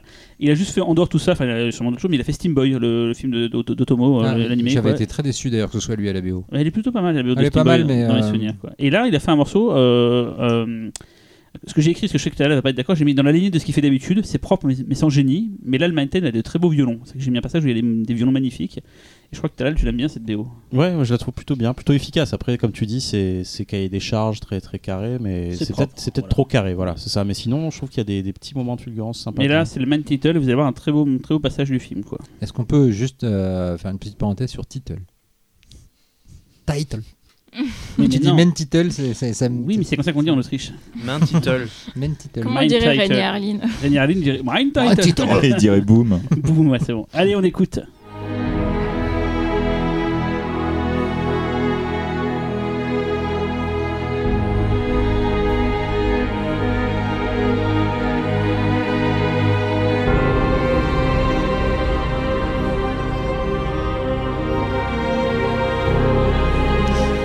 Déjà, oui, déjà à Déjà, la fin de ce podcast, euh, juste un tout petit mot rapide, euh, parce que euh, dans le Pifcast, on parle plutôt de films et de séries. Et de, Mais, et de jeux de plateau. et de jeux Voilà, et vidéo. comme, mais comme on l'a dit, la saga Freddy à un moment donné est devenue pop culture. Et du coup, à partir de 90, euh, 87, pardon, euh, il y a eu pas mal de merchandising et de produits dérivés qui sont sortis, notamment des jeux de plateau, justement, euh, des flippers, des figurines, des masques, le gant évidemment, des yo-yo, un réveil matin, euh, une lunchbox, euh, bref, n'importe quoi. jeux vidéo aussi. Et voilà, et deux jeux vidéo en 1989 pour le coup, un sur euh, Nintendo NES et un sur Commodore 64. Et aussi, ah, en 89 aussi, pas mal de comics books, d'abord chez Marvel Comics, puis chez d'autres euh, maisons d'édition. Il y en a notamment un en 3D euh, qui reprend exactement l'histoire du 6 euh, Cyril. Cyril, tu l'as. Voilà. Je vais l'acheter 20 fois. Euh, si- signalons qu'en matière de jeux vidéo, Freddy est revenu euh, récemment dans euh, Mortal Kombat. Mortal Kombat, Mortal ouais. Kombat et aussi, et aussi Dead by dans Daylight. Dead by Et Daylight. Mario Kart aussi. C'est un add-on de Dead by Daylight. Tout à fait. ouais. Dead by Daylight, je- qui est un je- jeu, qui est un jeu où euh, un jeu slasher où on joue un boogeyman qui doit buter euh, des ados. Et, euh, et au début, le jeu a commencé avec un slasher, avec un boogeyman euh, inventé pour le jeu et le jeu a cartonné. Et du coup, ils ont sorti des add-ons où les boogeyman sont des, des vrais boogeyman. Mais sauf que là, il est basé sur le remake. D'accord, bizarrement. ok, je savais pas que c'était. Voilà. Bah, c'est l'histoire de droit tout simplement. Ouais, je pense. ouais. Et juste quand tu avais parlé du jeunesse, du coup j'avais comment ça, je ne savais pas qu'il y avait un jeunesse Freddy. Et je suis allé chercher, regarder des images et c'est complètement con parce qu'en fait tu vois jamais Freddy quasiment. En fait tu- joues un personnage très bizarre, un pi- pixel, tas de pixels, qui tape des serpents et des araignées pendant avec ses poings pendant longtemps. Freddy, ça quoi. Bah, comme dans le 6, quoi. Voilà. Non, mais tu, Oh, joues- oh, tu- tu- oh. alors tu joues un gamin, tu joues pas Freddy. En fait, Alors que joues euh, si on parle de Jason dans les jeux vidéo, il y avait une excellente série de jeux qui s'appelle Splatterhouse. Qui n'était Ouais. pas des, des adaptations officielles de Freddy, bon mais on jouait, mais on jouait un euh, de Jason, pardon, mais on jouait un Jason qui se fritait contre tout plein de Je choses. tenais aussi à rajouter un petit produit dérivé Ouais, moi que aussi. pas beaucoup de Ah. personnes euh, connaissent et qui en fait, euh, je l'ai pas lu, hein, mais bon, je sais qu'il est, euh, c'est assez important. Une map. Non, c'est le Jesse's Lost Journal, euh, qui est en fait le roman écrit par l'acteur de La Revanche de Freddy, qui est euh, en fait une sorte de, de- de spin-off de la série, qui serait une sorte, enfin de- du film, qui serait une sorte de suite, et euh, qui est aussi encore, euh, pareil, qui parle de son parcours en tant qu'homosexuel, mais qui revient aussi sur Freddy, mais avec une version différente de Freddy. Euh, ce truc-là, à ma connaissance, n'est pas sorti en France. Voilà. Il y a eu aussi euh, un truc assez rigolo, il y a eu une, une euh, hotline Freddy Krueger où c'est Robert Englund qui, qui répondait vraiment quand on appelait quoi. Enfin, il y avait un- un- une cassette, hein. C'était non, pas lui, vraiment. Si, si, Non, mais si, euh, si, si autrement pour, le, pour ceux qui veulent voir des petits trucs un peu rigolos, ils sortent parler de court métrage, il y a un truc qui s'appelle Freddy versus Ghostbusters, voilà, c'est rigolo. Et puis il y a eu un remake euh, indien de Freddy. aussi. Ouais. Ah, ça, ça Ah. C'est vrai, c'est vrai, c'est vrai. D'ailleurs, on va écouter la musique du remake indien. Merci. Ah oui. Mais- La chanson de Freddy. Non, non, alors du coup, vous me dites chacun votre préféré et votre détesté, Laurent? Euh, mon préféré, euh, je vais me faire taper dessus, mais je pense que c'est le 4. Et mon détesté, euh, désolé Cyril, c'est le 6. Enfin, mon détesté, je le déteste pas totalement, mais si on doit prendre un des plus mauvais, c'est le Tu plus mets le mauvais. 7 et le reboot de- au-dessus, quoi. Ouais. Pauvre gars. Euh, Aurélien. Moi mon préféré c'est le premier et mon détesté que je déteste vraiment c'est le 6. Je vous le dis. Talal Alors, mon préféré, c'est le 3. Euh, même si j'ai mis le, le premier en deuxième position.